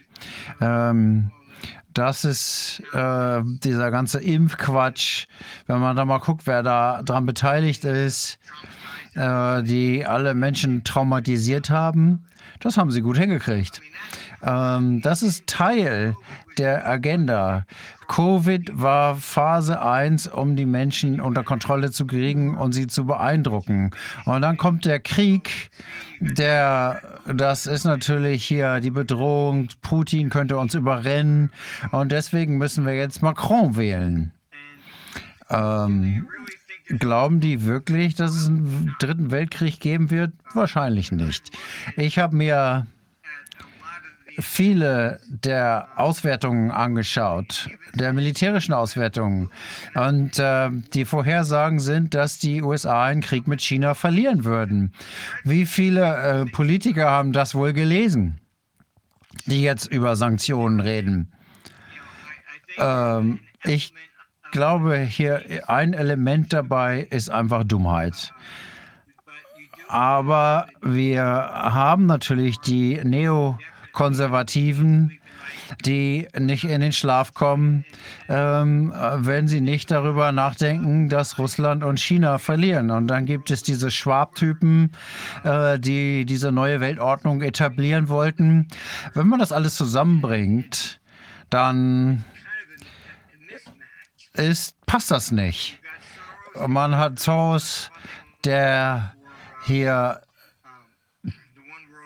diese eine Weltregierung finanziert. Der hat aber auch ähm, die ähm, Finanzierung der EU, äh, der Polizei in Amerika ähm, abgezogen, äh, um äh, die zu schwächen. Und dann gibt es noch Bill Gates, der äh, rumläuft ähm, äh, und sagt, es gibt zu viele Leute auf diesem Planeten. Also heißt das, es gibt einen einzigen Plan oder ist das nur eine Ansammlung von Verrückten, also von Leuten, die äh, zufällig dasselbe wollen? Aber ich denke, also ich meine, viele, also viele von den Leuten kenne ich ja auch. Ich habe viele Politiker getroffen, Staatsoberhäupter im Laufe meiner Karriere. Und ich denke, dass es keinen einziger von ihnen gibt, den, also der wirklich, mit dem ich mich wirklich vernünftig unterhalten könnte. Äh, das ist wirklich so schlimm. Also ist natürlich sehr beunruhigend einerseits. Andererseits ist es auch sehr ermutigend. Denn das sagt uns, dass wir, diejenigen, die versuchen, äh, intelligente Unterhaltung zu führen. Also zumindest äh, Fragen stellen und versuchen, das Ganze zu verstehen, sehr viel mehr machen können, als wir denken. Nehmen wir mal Ihre Denkweise und äh, Joels Überzeugung. Also ich denke, Joel ist ja irgendwie, okay, Landflucht, bereite dich auf Schlimmste vor, freu dich, wenn es nicht ganz so furchtbar wird. Er sagt, äh, wir können nichts tun, um den Krieg zu vermeiden. Also du sagst jedoch, ja, die wollen den Krieg, denn die brauchen eine Ablenkung, damit man nicht sieht, äh, dass die äh, Wirtschaft äh, geplündert wurde und ruiniert wurde, etc. Und äh, das ist jetzt nicht unbedingt der dritte Weltkrieg, aber deine Computermodelle besagen, die USA werden die Dominanz verlieren und die werden die Rolle an China übergeben müssen. Und du sagst auch, China wird als ähm, äh, wirtschaftliches Zugpferd übernehmen, äh, so, sogar noch dieses Jahr. Und die werden zur Wirtschaftsmacht Nummer eins aufsteigen. Werden Sie Ihre Macht nutzen, um andere Länder zu beherrschen, oder werden Sie sich damit bescheiden, äh, die Wirtschaftsmacht Nummer eins zu sein? Äh, das gesamte Problem bei dem Ganzen ist, äh, dass die Leute das nicht, also was die Leute nicht verstehen, ist Folgendes. Was führt zu Konjunkturaufschwüngen? Das ist Handel. Also das war im Römischen Reich ja schon so. Sie haben unterschiedliche Bereiche erobert und dann haben sie profitiert. Warum? Weil sie einen Binnenmarkt hatten. Sie haben alle verschiedene Dinge produziert. Sie haben das dann äh, verschifft und äh, an die Römer verkauft in Italien und alle haben gewonnen. Das heißt, der Welthandel äh, führt zu Aufschwung. Solange wir also mit Russland gehandelt haben, äh, dann beißt man ja nicht die Hand, die einen füttert. Äh, man bombardiert die ja jetzt nicht mit Atomwaffen, wenn man äh, von denen Geld kriegt. Aber den Handel abzuschneiden mit China ist so desaströs, das kann man sich gar nicht ausmalen. Verheerend. Während, äh, welche äh, Anreize haben die, hat China denn dann äh, USA nicht auszumerzen? Die brauchen die doch nicht mehr. Die Wirtschaftsmacht in den USA äh, beruhte auf der Tatsache, dass sie die größte konsumentenbasierte Wirtschaft weltweit hatten. Die Verbraucher haben zufrieden geführt. BMW, Porsche, sie konnten ihre Fahrzeuge in den USA verkaufen. Und das hat allen genützt. Das heißt, der Handel schafft Frieden. Nicht die, Kern, nicht die äh, Atomwaffen. China hat Ultraschallwaffen. Also die können die äh, Missile-Systeme in den USA äh, äh, zerstören, bevor wir einfach nur auf den Knopf drücken können. Äh, also mit Ultraschallgeschwindigkeit. Das heißt, die äh, Atomwaffen schaffen keinen Weltfrieden. Das ist Schwachsinn sondern äh, wenn man miteinander auskommt und wenn man dafür sorgt, dass die Russen nach wie vor noch ihre Chanel-Fläschchen kaufen können, wenn sie das wollen, dann schafft das Frieden. Dann da arbeitet man zusammen. Äh, sobald man den Handel aber zum Stillstand bringt, äh, ist das schrecklich. Und das ist kein Anreiz mehr für den Frieden. Kann man zeigen Ihre Computermodelle, irgendwas, was in die Gegen entgegengesetzte Richtung zeigt, um das abzuwehren. Das ist ja schon sehr überzeugend, dass die andere Seite irgendwas machen muss. Ich glaube, wir haben ein, ein Dokument, eine Zusammenfassung, die von BlackRock stammt. Und das äh, Zentralbank-Meeting in August 2019 oder so in Jackson Hall zusammenfasst. Und ich kann jetzt nicht daraus zitieren, aber es sagt irgend, äh, zusammengefasst, ey, die haben begriffen, was hier läuft. Wir müssen was Drastisches tun, um die Aufmerksamkeit abzuleiten, abzulenken. Und das erste war eben diese Agenda umzusetzen mit Covid. Und jetzt brauchen sie noch was krasseres. Den Krieg. Sehen Sie irgendwas, äh, dass es irgendwo noch intelligente Leute gibt, die das durchschauen und möglicherweise uns helfen können, das abzuwenden? Oder sind es wieder wir, die das machen müssen, die 20 oder vielleicht 30, 40 Prozent in den USA? Also ich glaube, wir müssen das machen.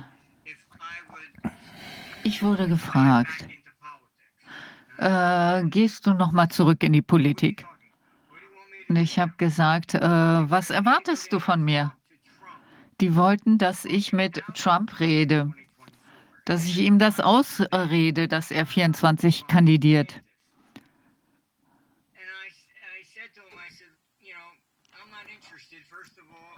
Und ich habe gesagt, äh, stattdessen DeSantos beraten. Und ich habe gesagt, nee, DeSantos würde ich raten, bleib in Florida, bleib, wo du bist. Und äh, ich weiß, wie es funktioniert. DeSantos wird dann ein, also wird eingesetzt und die frühstücken ihn, die, die verspeisen ihn zum Frühstück. oder George Bush, als der Präsident gemacht wurde. Ich wurde gefragt, würden Sie äh, die, äh, wären Sie äh, volkswirtschaftlicher Chefberater im Weißen Haus? Ich habe gesagt, danke, nein, danke.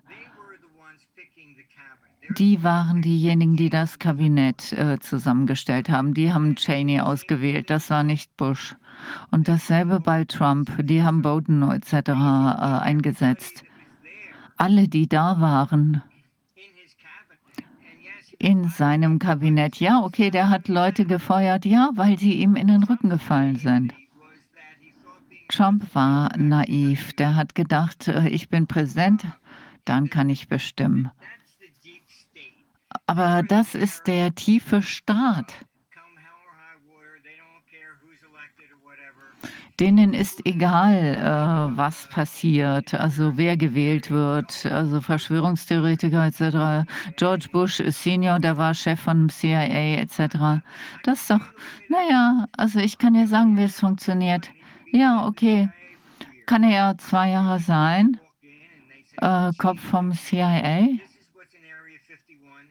Und dann sagt er jetzt, das ist Szenario äh, 51, wir haben den oder jenen umgebracht. Äh, aber in Wirklichkeit äh, sagen die, ja Mensch, äh, lass uns morgen eine Partie Golf spielen. Das sind einfach äh, Berufspolitiker. Die wissen einfach nicht, ähm, was da ähm, vor sich geht. Die Fachebene ist immer da. Die wird nicht ge äh, gewählt. Die bewegt sich nicht. Victoria Nuland, die war bei den Clintons, die ist jetzt da.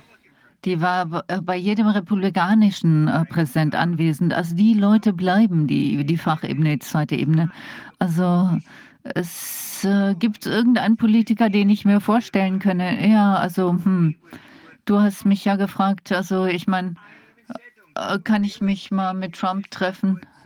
Also Glaubst du wirklich, irgendwie jemand kann das Ganze äh, rückgängig machen? Du kannst das System nicht rückgängig machen. Das verstehen die nicht. Äh, für die ist es einfach nur ein Krieg, äh, jetzt Republikaner, wir gegen die etc. Ähm, aber er hat die Weltwirtschaft zerstört durch die Sanktionen gegen Russen. Äh, also ich meine, dass äh, Besitztümer konfisziert werden, äh, Assets eingefroren werden, bloß weil du Russe bist. Also es ist doch lächerlich, ist doch absurd. Das ist ein Verstoß gegen jede Form von Völkerrecht. Ich habe mich mit Leuten unterhalten. Also ich, ich denke, das versteht wirklich keiner. Also ich meine, also mich zu fragen, würde ich mit Trump reden, würde ich ihm äh, den Kopf waschen, würde sagen, der ist ein besserer Verwalter etc. Das ist einfach verfehlt. Das äh, macht keinen Sinn. Manchmal ist es so, dass ich äh, irgendwie wie der äh, Kanarienvogel in der Minengrube bin. Ich soll einfach Frühwar als Frühwarnzeichen äh, gelten. Und äh, ich sehe ganz einfach keine Intelligenz hier. Deswegen denke ich Dummheit und Inkompetenz. Das heißt, die Leute dahinter, die Neokons, die wissen, worum es geht, wie es läuft. Aber die Implikation für die Weltwirtschaft können sie nicht ermessen, weil das nicht ihr Fachbereich ist. Und jetzt Schwab und seine Leute. Das sind Wissenschaftler. Die haben keine Erfahrung in der Praxis. Denken Sie wirklich, dass Sie dieses Great Reset durchziehen können und hierbei die Welt vollkommen zerstören können? Also man kann das doch nicht besser neu aufbauen, wenn man erstmal was so dermaßen eingerissen hat. Aber ich kann auch sagen, dass unsere Computer das bereits im August 2019 erfasst haben. November 2019 hatte ich, Ruhm, äh, hatte ich äh, Gerüchte, dass Viren kommen. Dezember hat äh, Bill Gates angefangen, seine Aktien zu verkaufen.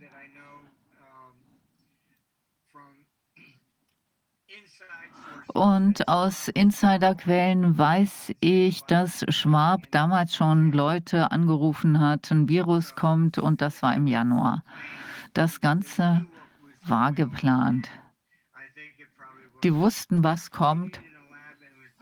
Wahrscheinlich wurde es im Labor geschaffen, bewusst in China eingesetzt, damit man ihnen die Schuld in die Schuhe schieben konnte und damit sie mehr ähm, also in Rang, Reihe und Glied gebracht werden konnten, aber es ist nach hinten losgegangen.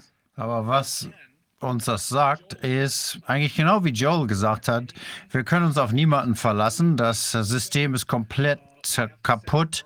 Wir müssen unser eigenes System aufbauen, denn das alte System steht kurz vor dem Kollaps und deswegen brauchen wir diese ganzen Ablenkungen durch Krieg. Und äh, wir können eigentlich nur hoffen, dass dieser Krieg äh, nicht zu einem Weltkrieg Dritten Weltkrieg wird, von dem Sie nicht glauben, dass es so sein wird. Naja, denke ich schon, dass das das vielleicht äh, werden wird. Aber heißt das auch Atomwaffen? Und alles fliegt uns um die Ohren. Ja, das kann natürlich sein. Strategisch kann das sein. Also, also wenn ich die wäre, dann würde ich Washington zuerst bombardieren. Also ich meine, im Krieg äh, setzt man erstmal auf den König äh, auszuschalten und dann kommt das zum Schluss, also zum Stillstand. Das ist eine Strategie, ist natürlich äh, debattierbar. Aber naja, Frage, ja doch, dritter Weltkrieg kommt. Kein Zweifel. Aber heißt das äh, Atomkrieg? Nee, wahrscheinlich nicht. Aber strategisch ja. Ähm, wahrscheinlich werden einige Dinge, äh, einige Orte äh, dem Erdboden gleichgemacht werden. Und äh, also einfach nur, wenn man sagt, ja, China zu bedrohen, ja, wenn ihr das macht, äh, dann kommen Sanktionen, das ist absurd. Also die sind irgendwie nicht wirklich in Kontakt mit der Realität. Die haben ihre akademischen Modelle und hatten wahrscheinlich diese Eugenik-Agenda, Great Reset-Agenda einer Weltregierung für mindestens 100 Jahre, vielleicht sogar 150. Aber in der Zwischenzeit hat, ich weiß nicht, hat sich vielleicht so viel ähm, Inzucht ergeben, dass sie nicht mehr gerade denken können. Das ist das, was sie sagen. Deswegen gibt es wohl so viel Blödheit in diesem ganzen System. Ja.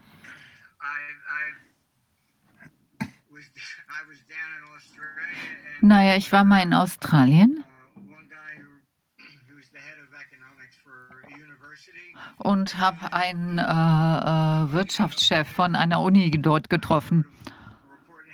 Und äh, ich habe ihm einen Bericht äh, gezeigt, äh, da waren ein paar Grafiken drin und der hat das fallen gelassen, als wäre es äh, glühend heiß. Und äh, ich meine, und äh, ich habe gesagt, na, wenn die das anschauen würden, dann würde ich das, äh, würde ich die rausschmeißen. General Patton äh, hat ja äh, studiert, also kenne deinen Feind und äh, wisse, was er macht, um, äh, dann kannst du ihn bekämpfen. Also man muss den Feind studieren. Also so funktioniert es nun mal in der Welt. Also ich denke, die Amerika, äh, Amerika wird auseinanderfallen, auch die EU vielleicht. Vielleicht fängt die EU ja an. Ja, wahrscheinlich.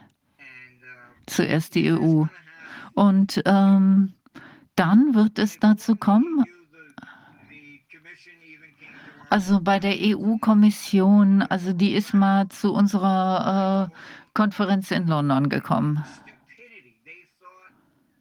Und das war also die haben gesagt, naja, eine Währung und dann zahlt jeder denselben Zinssatz. Äh, so haben die es verkauft. Die haben es einfach mit den USA verglichen. Und äh, die haben gesagt, ja, okay, aber ihr schaut euch jetzt nur die Bundesebene an. Aber auf Landesebene funktioniert das anders. Jeder Staat leistet sich was zum eigenen Zinssatz. Also ich kann dir nur sagen, also ich habe mit allen zu tun gehabt. Amerika, USA, äh, Asien, Europa. Also Intelligenz ist wirklich sehr rar gesät auf diesem Planeten. Okay, Martin, das war sehr äh, erhellend. Ich glaube, wieder werden viele Leute die Welt jetzt mit anderen Augen sehen. Ich finde es auch sehr ermutigend. Am Ende des Tages ist es, glaube ich, vermutigend, weil es wieder bei uns liegt und wir wissen, wie blöd die sind. Ja, also die Geschichte wiederholt sich, denn die äh, Leidenschaften der Menschheit verändern sich nie. Eine Mutter weint, äh, wenn der Sohn fällt, egal ob sie jetzt im alten römischen Reich gelebt hat oder heute. Das ändert sich nicht. Also wir werfen heute keine Speere mehr, sondern drücken Knöpfchen, aber im Prinzip ist es gleich. Die Korruption gibt es. Und die Leute wollen uns oft manipulieren oder kontrollieren. Aber die sind nicht so schlau. Die durchblicken nicht das System, sie sehen nur ein kleines Häkchen und das wollen sie verändern. Warum ist der Kommunismus gescheitert? Ich kann dir sagen, als ich in China war, habe ich ihnen geholfen, Kommunisten zu äh, Kapitalisten zu werden damals. Und die haben mich in einen Raum gebracht und die haben alles überwacht. Da waren 249 unterschiedliche Teevarianten. Ich hatte keine Ahnung, dass es so viele gibt. Und die Frage war, warum ist, äh, verkauft sich dieser Tee für 1 Dollar und für 5 Dollar da? Und ich habe gesagt, wo kommt das denn her? Und naja, von da. Ja, zuerst einmal Transportkosten dann zahlt jemand mehr dafür, dass, also für die Verarbeitung. Ähm, ich habe ihnen die menschliche Natur erklärt. Wirklich äh, ganz klein angefangen, aber in einer kommunistischen Welt.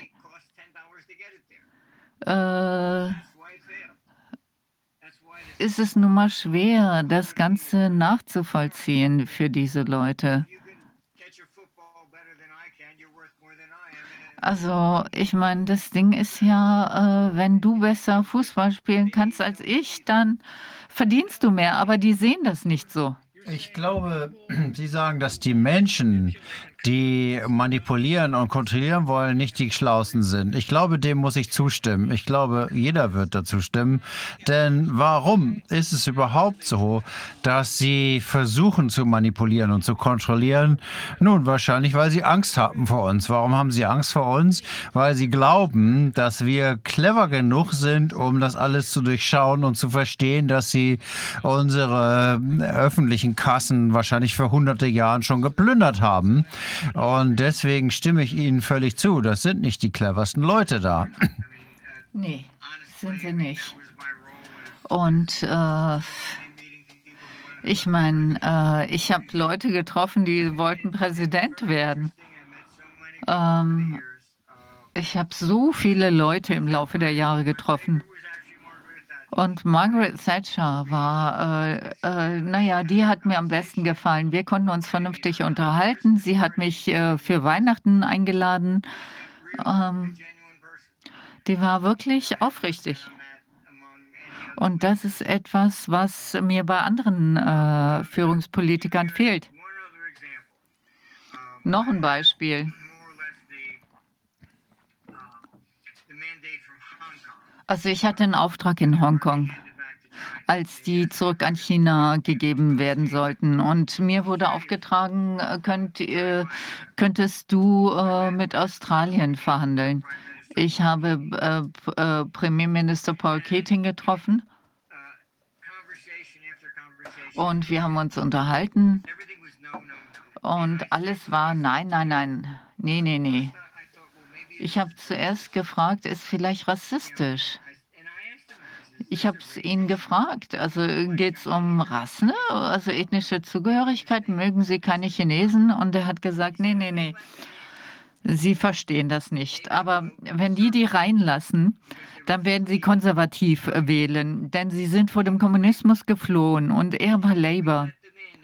Und er hat gesagt, wenn wir die nach Australien reinlassen, dann werden die die Demografie verändern. Ich habe gesagt, ich habe einen Blankoscheck, äh, Nationalschulden kann ich ihr zurückzahlen. Äh, Antwort war nein. Nein, das geht immer um Macht in der Politik. Und denen geht die eigenen Interessen vor allem anderen, vor den Interessen des Landes, und zwar jedes einzelne Mal. Das ist sehr, sehr offensichtlich bei jedem Einzelnen. Ich kenne auch keine Ausnahme. Vielleicht war es vor 30 Jahren noch anders, aber jetzt leider nicht mehr. Nee, auch fast 30 Jahre, vor fast 30 Jahren. Also ich habe es aus vorderster Reihe beobachten können und äh, naja, also in den USA haben die versucht, Russland zu übernehmen. 2000 äh, durch die Banker, das ist fehlgeschlagen. Deswegen hat Hillary ihnen die Schuld in die Schuhe geschoben und seitdem war es einfach nur Blödsinn. Dieses Mal werden wir es sein müssen. Wir sollten uns eigentlich überhaupt nicht Gedanken machen über die Systeme. Unser eigenes regionales System sollten wir aufbauen, passgenau auf unsere lokalen Bedürfnisse, anstatt uns mit den Globalisten auseinanderzusetzen. Zumindest auf unserer Seite sind alle, haben alle die Nase voll von diesem System. Und ähm, anders als bei anderen, mit denen ich gesprochen habe, glaube ich nicht, dass es Sinn macht, dieses System äh, zu reformieren. Das ist komplett durch. Und äh, ich denke, das ist noch nicht mal möglich. Also, ich habe es bereits gesagt. Äh, ich kenne die Leute in Washington sehr gut. Ich habe bereits vor dem Kongress ausgeschaut, ausgesagt. Ähm, ich war schon da. Naja, weiß, wie der Hase läuft. Und äh, naja, die Leute, die da hingehen, die sind vielleicht am Anfang noch altruistisch, die wollen was verbessern, aber am Ende äh, werden sie einfach aufgefressen. Äh, ich äh,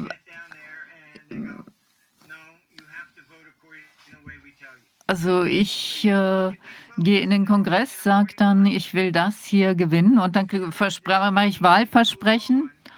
Und äh, diese Meetings äh, finden ständig statt. Also man äh, verspricht das Blaue vom Himmel und hinterher weiß man von nichts mehr.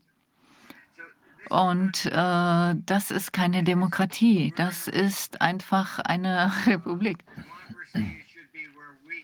Demokratien, äh, da liegt die äh, Macht beim Volk. Der Punkt ist ja, Demokratie ist von unten nach oben und nicht umgekehrt. Demo Globalismus ist genau das Gegenteil von. Sie haben ja gesagt, dass Sie die Demokratie abschaffen wollen. Wenn es echte Demokratie gibt, dann wird es natürlich niemals äh, so sein, dass solche Typen jemals gewählt werden. Ähm, ich glaube, ein ehemaliger Ostdeutscher hat mir gesagt, als wir noch hinter dem eisernen Vorhang waren, haben wir immer gedacht, aber konnten es eigentlich nicht glauben, dass es eine äh, Fake-Demokratie ist, die es im Westen gibt. Und dann ist die Mauer gefallen und ähm, er ist dann übrigens Banker geworden. Und er hat mir gesagt, wir haben immer recht gehabt, das ist alles ein großer Fake. Das war schon seit Jahrzehnten.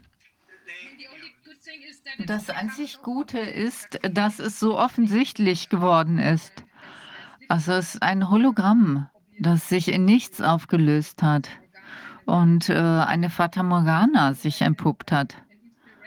Und ich denke, das ist auch eine Inspiration. Wir befinden uns zwar in einer problematischen Situation, aber wir können auch ähm, Inspiration daraus ziehen, dass wir aufstehen müssen und unsere Demokratie verteidigen müssen. Und deswegen sind wir ja auch hier. Wir müssen das Ganze sichtbar machen für Menschen und immer mehr Menschen fallen die Schuppen von den Augen. Das ist das einzig Gute, was äh, seit dieser Corona-Krise passiert ist. Selbst ähm, das ist auch das, was unsere Computer vorhersagen für 2032. Ähm, äh, China wird die Finanz, vorherrschende Finanzmacht. Wir werden auch eine neue Regierungsform haben.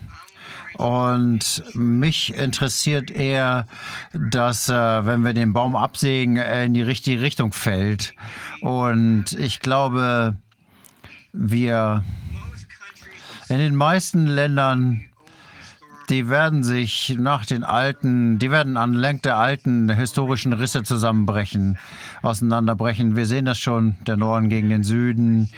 Und ähm, da gibt es unterschiedliche Steuerrechte und so weiter. Und äh, wir sehen, dass sich hier so schon entwickelt. Und ähm, äh, ich habe meinen Computer sozusagen befragt und er hat mir gesagt, der beste Ort ist Florida. Also bin ich hierher gezogen und äh, hier ist das so, als wäre nichts passiert. Okay, äh, jemand, ähm, der, wenn man, man sieht hier ein paar Touristen aus dem Norden, das ist eigentlich alles. Okay, ich glaube, wir sollten jetzt mit diesem positiven Punkt abschließen. Es fällt alles auseinander, aber im Grunde ist das nur das System, was sowieso schon korrupt ist und nicht mehr zu retten. Wir müssen also sehr klar sein, dass es uns klar sein, dass es außer uns niemanden gibt, der uns retten wird. Es wird keine Kavallerie kommen, es wird keine fremde Nation kommen, die uns rettet. Die 20 Prozent in den USA sind wahrscheinlich 40, 50 Prozent, aber die 20 Prozent hier in Deutschland, die immer noch denken können. Aber wir kriegen das hin. Ja, und äh, darum geht es ja auch bei der amerikanischen Revolution und äh, bei der französischen Revolution. Darum gehen, also darüber reden wir. Wir reden über die Systemveränderung und das ist möglich vom Volk. Es gibt niemanden in der Regierung bei den Politikern, den ich auch nur im fernsten zutrauen würde, dass die das bewerkstelligen können. Nein, wir müssen das machen. Werden wir auch. Ich weiß, wir können. Und friedlich werden wir das machen und äh, entspannt. Und so müssen wir da dran gehen. Gewalt ist keine Lösung. Gut. Martin, vielen, vielen Dank. Das war sehr, sehr erhellend. Wir bleiben in Kontakt, weil wir noch mehr wissen müssen, wie sich die Wirtschaft entwickeln wird. Und Sie sind, glaube ich, auch ein perfekter Leuchtturm, eine Orientierung. Äh, wir bleiben in Kontakt. Äh, wir werden noch mal mit Ihnen sprechen und ich denke, das wird eher früher kommen, als äh, die meisten erwarten. Ja, eher früher als später. Vielen Dank äh, für die Einladung. Und wir müssen es einfach nur verbreiten. Also es liegt an uns. Gut, Martin, vielen Dank. Auf Danke. Wiedersehen. Tschüss. ähm, war zo- schon ziemlich, äh, ziemlich interessant. Die beiden letzten Standpunkte äh, haben sich in gewisser Weise geglichen, aber ähm, die Herangehensweise ist vielleicht doch eine etwas andere. Ähm, der eine sagt, der dritte Weltkrieg wird auch ein nuklearer Krieg werden, das kriegen wir nicht hin. Und der andere sagt, ah nee, so schlimm wird es denn doch nicht, wenn überhaupt strategisch. Und wir sind ja die Dritten. Wir glauben ja, möglicherweise können wir das Ganze noch ganz und gar verhindern, oder? Auf jeden Fall. Also ich bin da weiterhin auch optimistisch, weil ich glaube, das hat sich einfach so in eine Ecke manövriert, dieses ganze System. Und es ist für so viele Menschen sichtbar. Auch diese, zum Beispiel diese Geschichte in Shanghai jetzt. Ja. Das ist ja beängstigend. Viele kriegen das mit und fragen sich natürlich, was soll das Ganze? Und so sieht das an ganz vielen Ecken aus. Ich glaube, da werden auch noch viel, viel mehr Leute aufwachen. Und es ist eben einfach so, da hat ja auch, wurde ja vorhin auch gesagt, die Leute müssen es sehen. Also wie die Geschichte mit der, also ARD, Leuchtturm ARD oder also jedenfalls Ja. müssen andere Wege finden. Und wir sind ja einer dieser Wege, dass man das äh, sehen kann, deutlich sehen kann, immer deutlicher sehen kann, was hier eigentlich gespielt wird. Und ich glaube, das ist auch was, was die Leute aktiviert. Wir können das ja sehen. Auch weltweit tut sich was.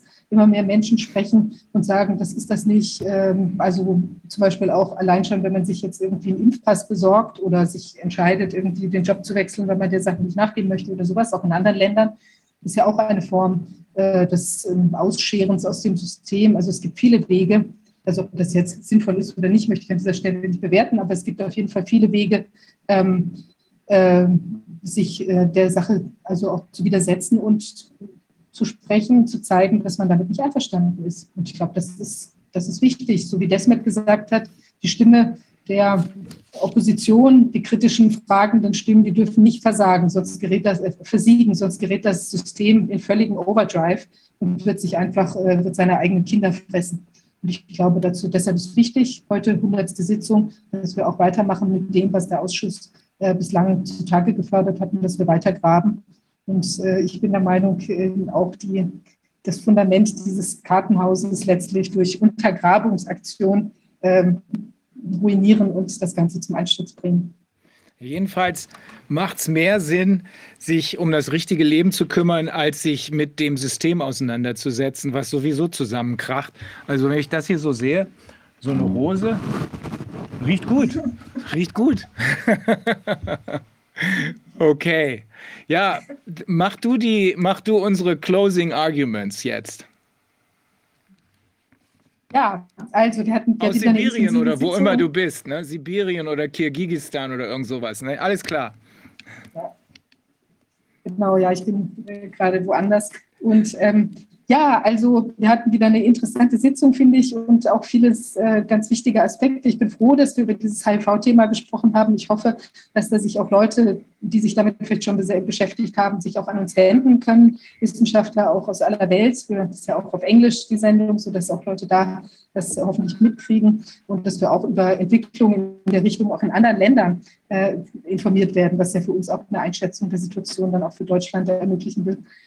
Und ähm, ja, also äh, ich freue mich, dass wir hier auch Unterstützung bekommen haben durch Blumen, um das Ganze schöner zu machen. Nochmal herzlichen Dank. Sie ist auch als Anerkennung unserer Arbeit. Ähm, ja, und wenn die Zuschauer, wenn ihr wollt, Sie wollen, dass wir unsere Arbeit auch weiter fortsetzen können, dann ähm, wollte ich noch darauf hinweisen, dass wir auf Spenden angewiesen sind, um die Arbeit fortsetzen zu können. Und ähm, ja, auch Aurelia, die für ihre technische Unterstützung ähm, von uns ähm, auch auf Spendenbasis arbeiten, ähm, freuen sich auch über Unterstützung.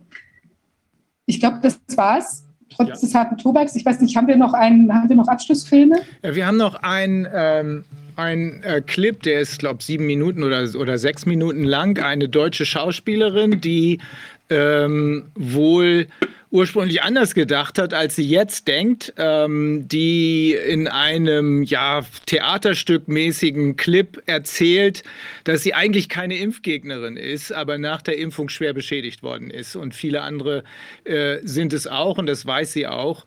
Also äh, das ist vielleicht jemand von den 40 Prozent, die noch oder wieder ansprechbar sind. Das gucken wir uns gleich noch an. Und ansonsten haben wir es geschafft für heute. Ne? Ja, also wie immer wünschen wir einen ersprießlichen, diesmal Donnerstagabend, ja, und ein schönes verlängertes Wochenende und dann sehen wir uns wieder in der nächsten Woche. Genau, dann ist, äh, dann, ist, ähm, dann ist Viviane auch aus Brasilien wieder da. Also, bis dann. Schönes Wo verlängertes Wochenende. Bis dann.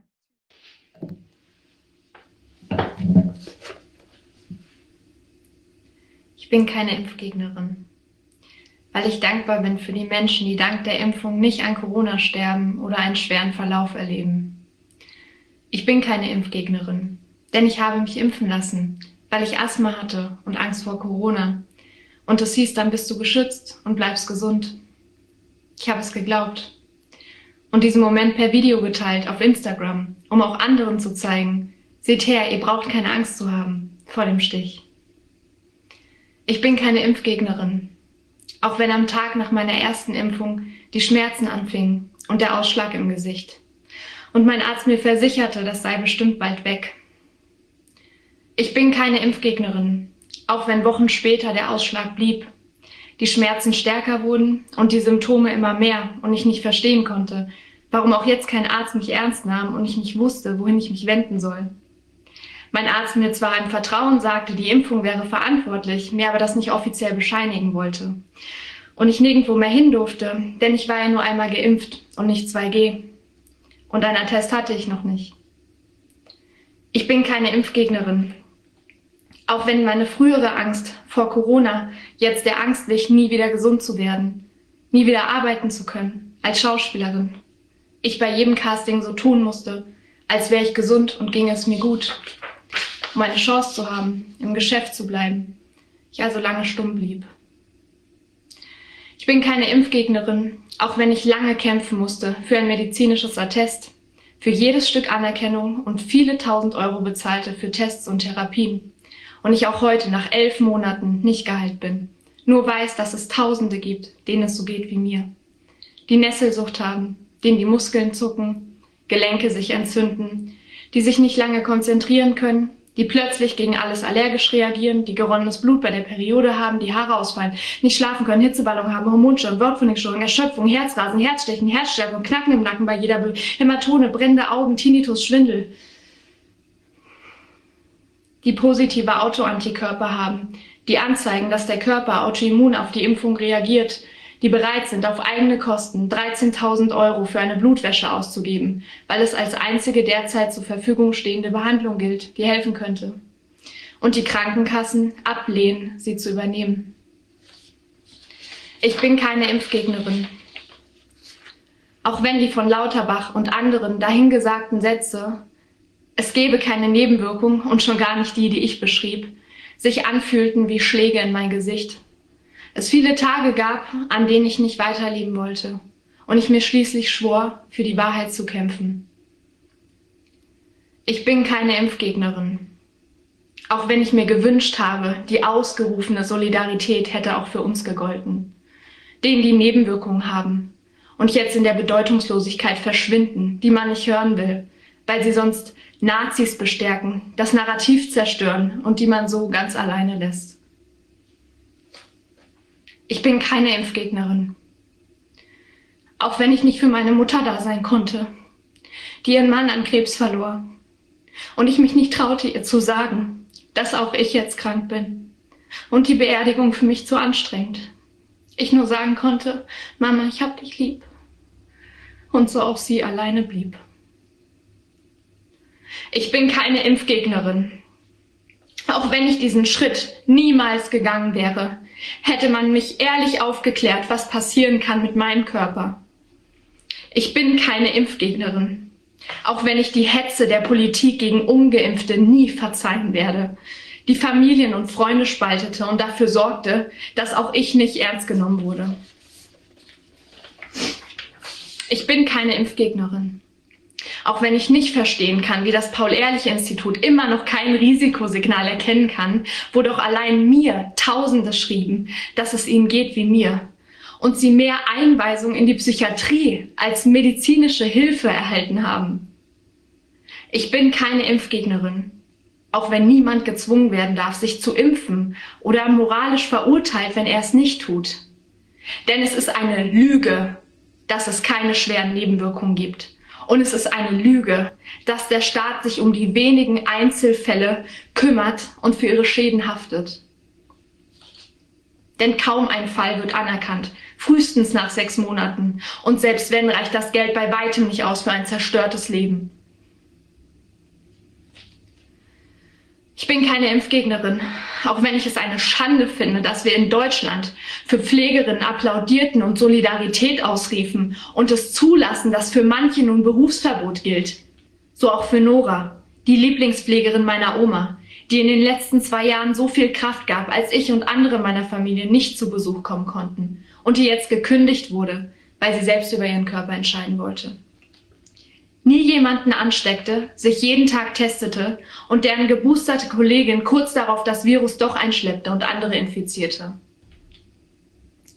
Ich bin keine Impfgegnerin, auch wenn ich dankbar bin für die wenigen mutigen Journalistinnen, die irgendwann endlich hinschauten und zuhörten, uns glaubten, auch gegen den Widerstand ihrer Kollegen, uns eine Stimme gaben, anders als die Kollegin von Monitor, die zuerst fragte, und schon drehte, vier Monate früher. Und dann doch nie berichtete. Und so unsere Hoffnungslosigkeit künstlich verlängert wurde und sie bis heute stumm blieb. Ich bin keine Impfgegnerin, auch wenn ich inzwischen vielen, die sich an mich wenden, die Angst nehmen muss, dass die Impfung ihr Leben zerstört hat.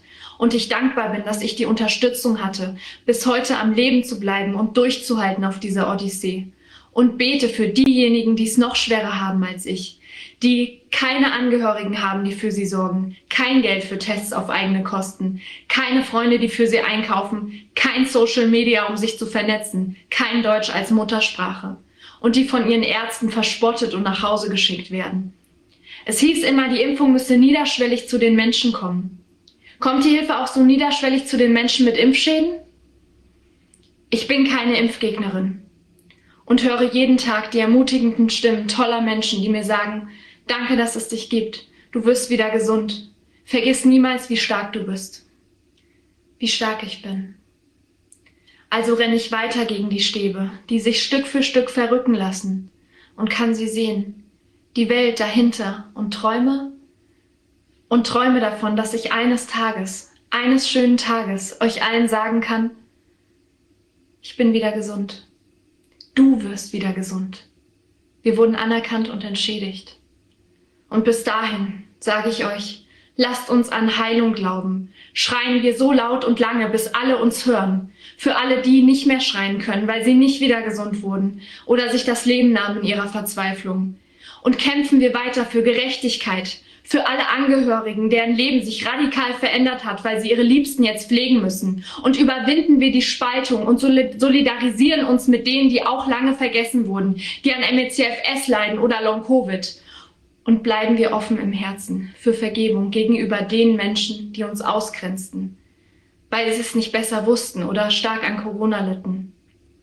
Ja, man hat uns allein gelassen, aber wir sind immer noch hier noch immer am Atmen, am Lieben, am Leben, mit der Kraft, die Welt zu verbessern. Werden wir wieder gesund. Wir werden wieder gesund.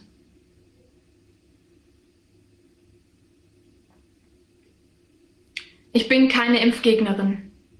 Auch wenn ich meine Wahrheit nicht aussprechen darf, ohne auf Instagram zensiert oder gelöscht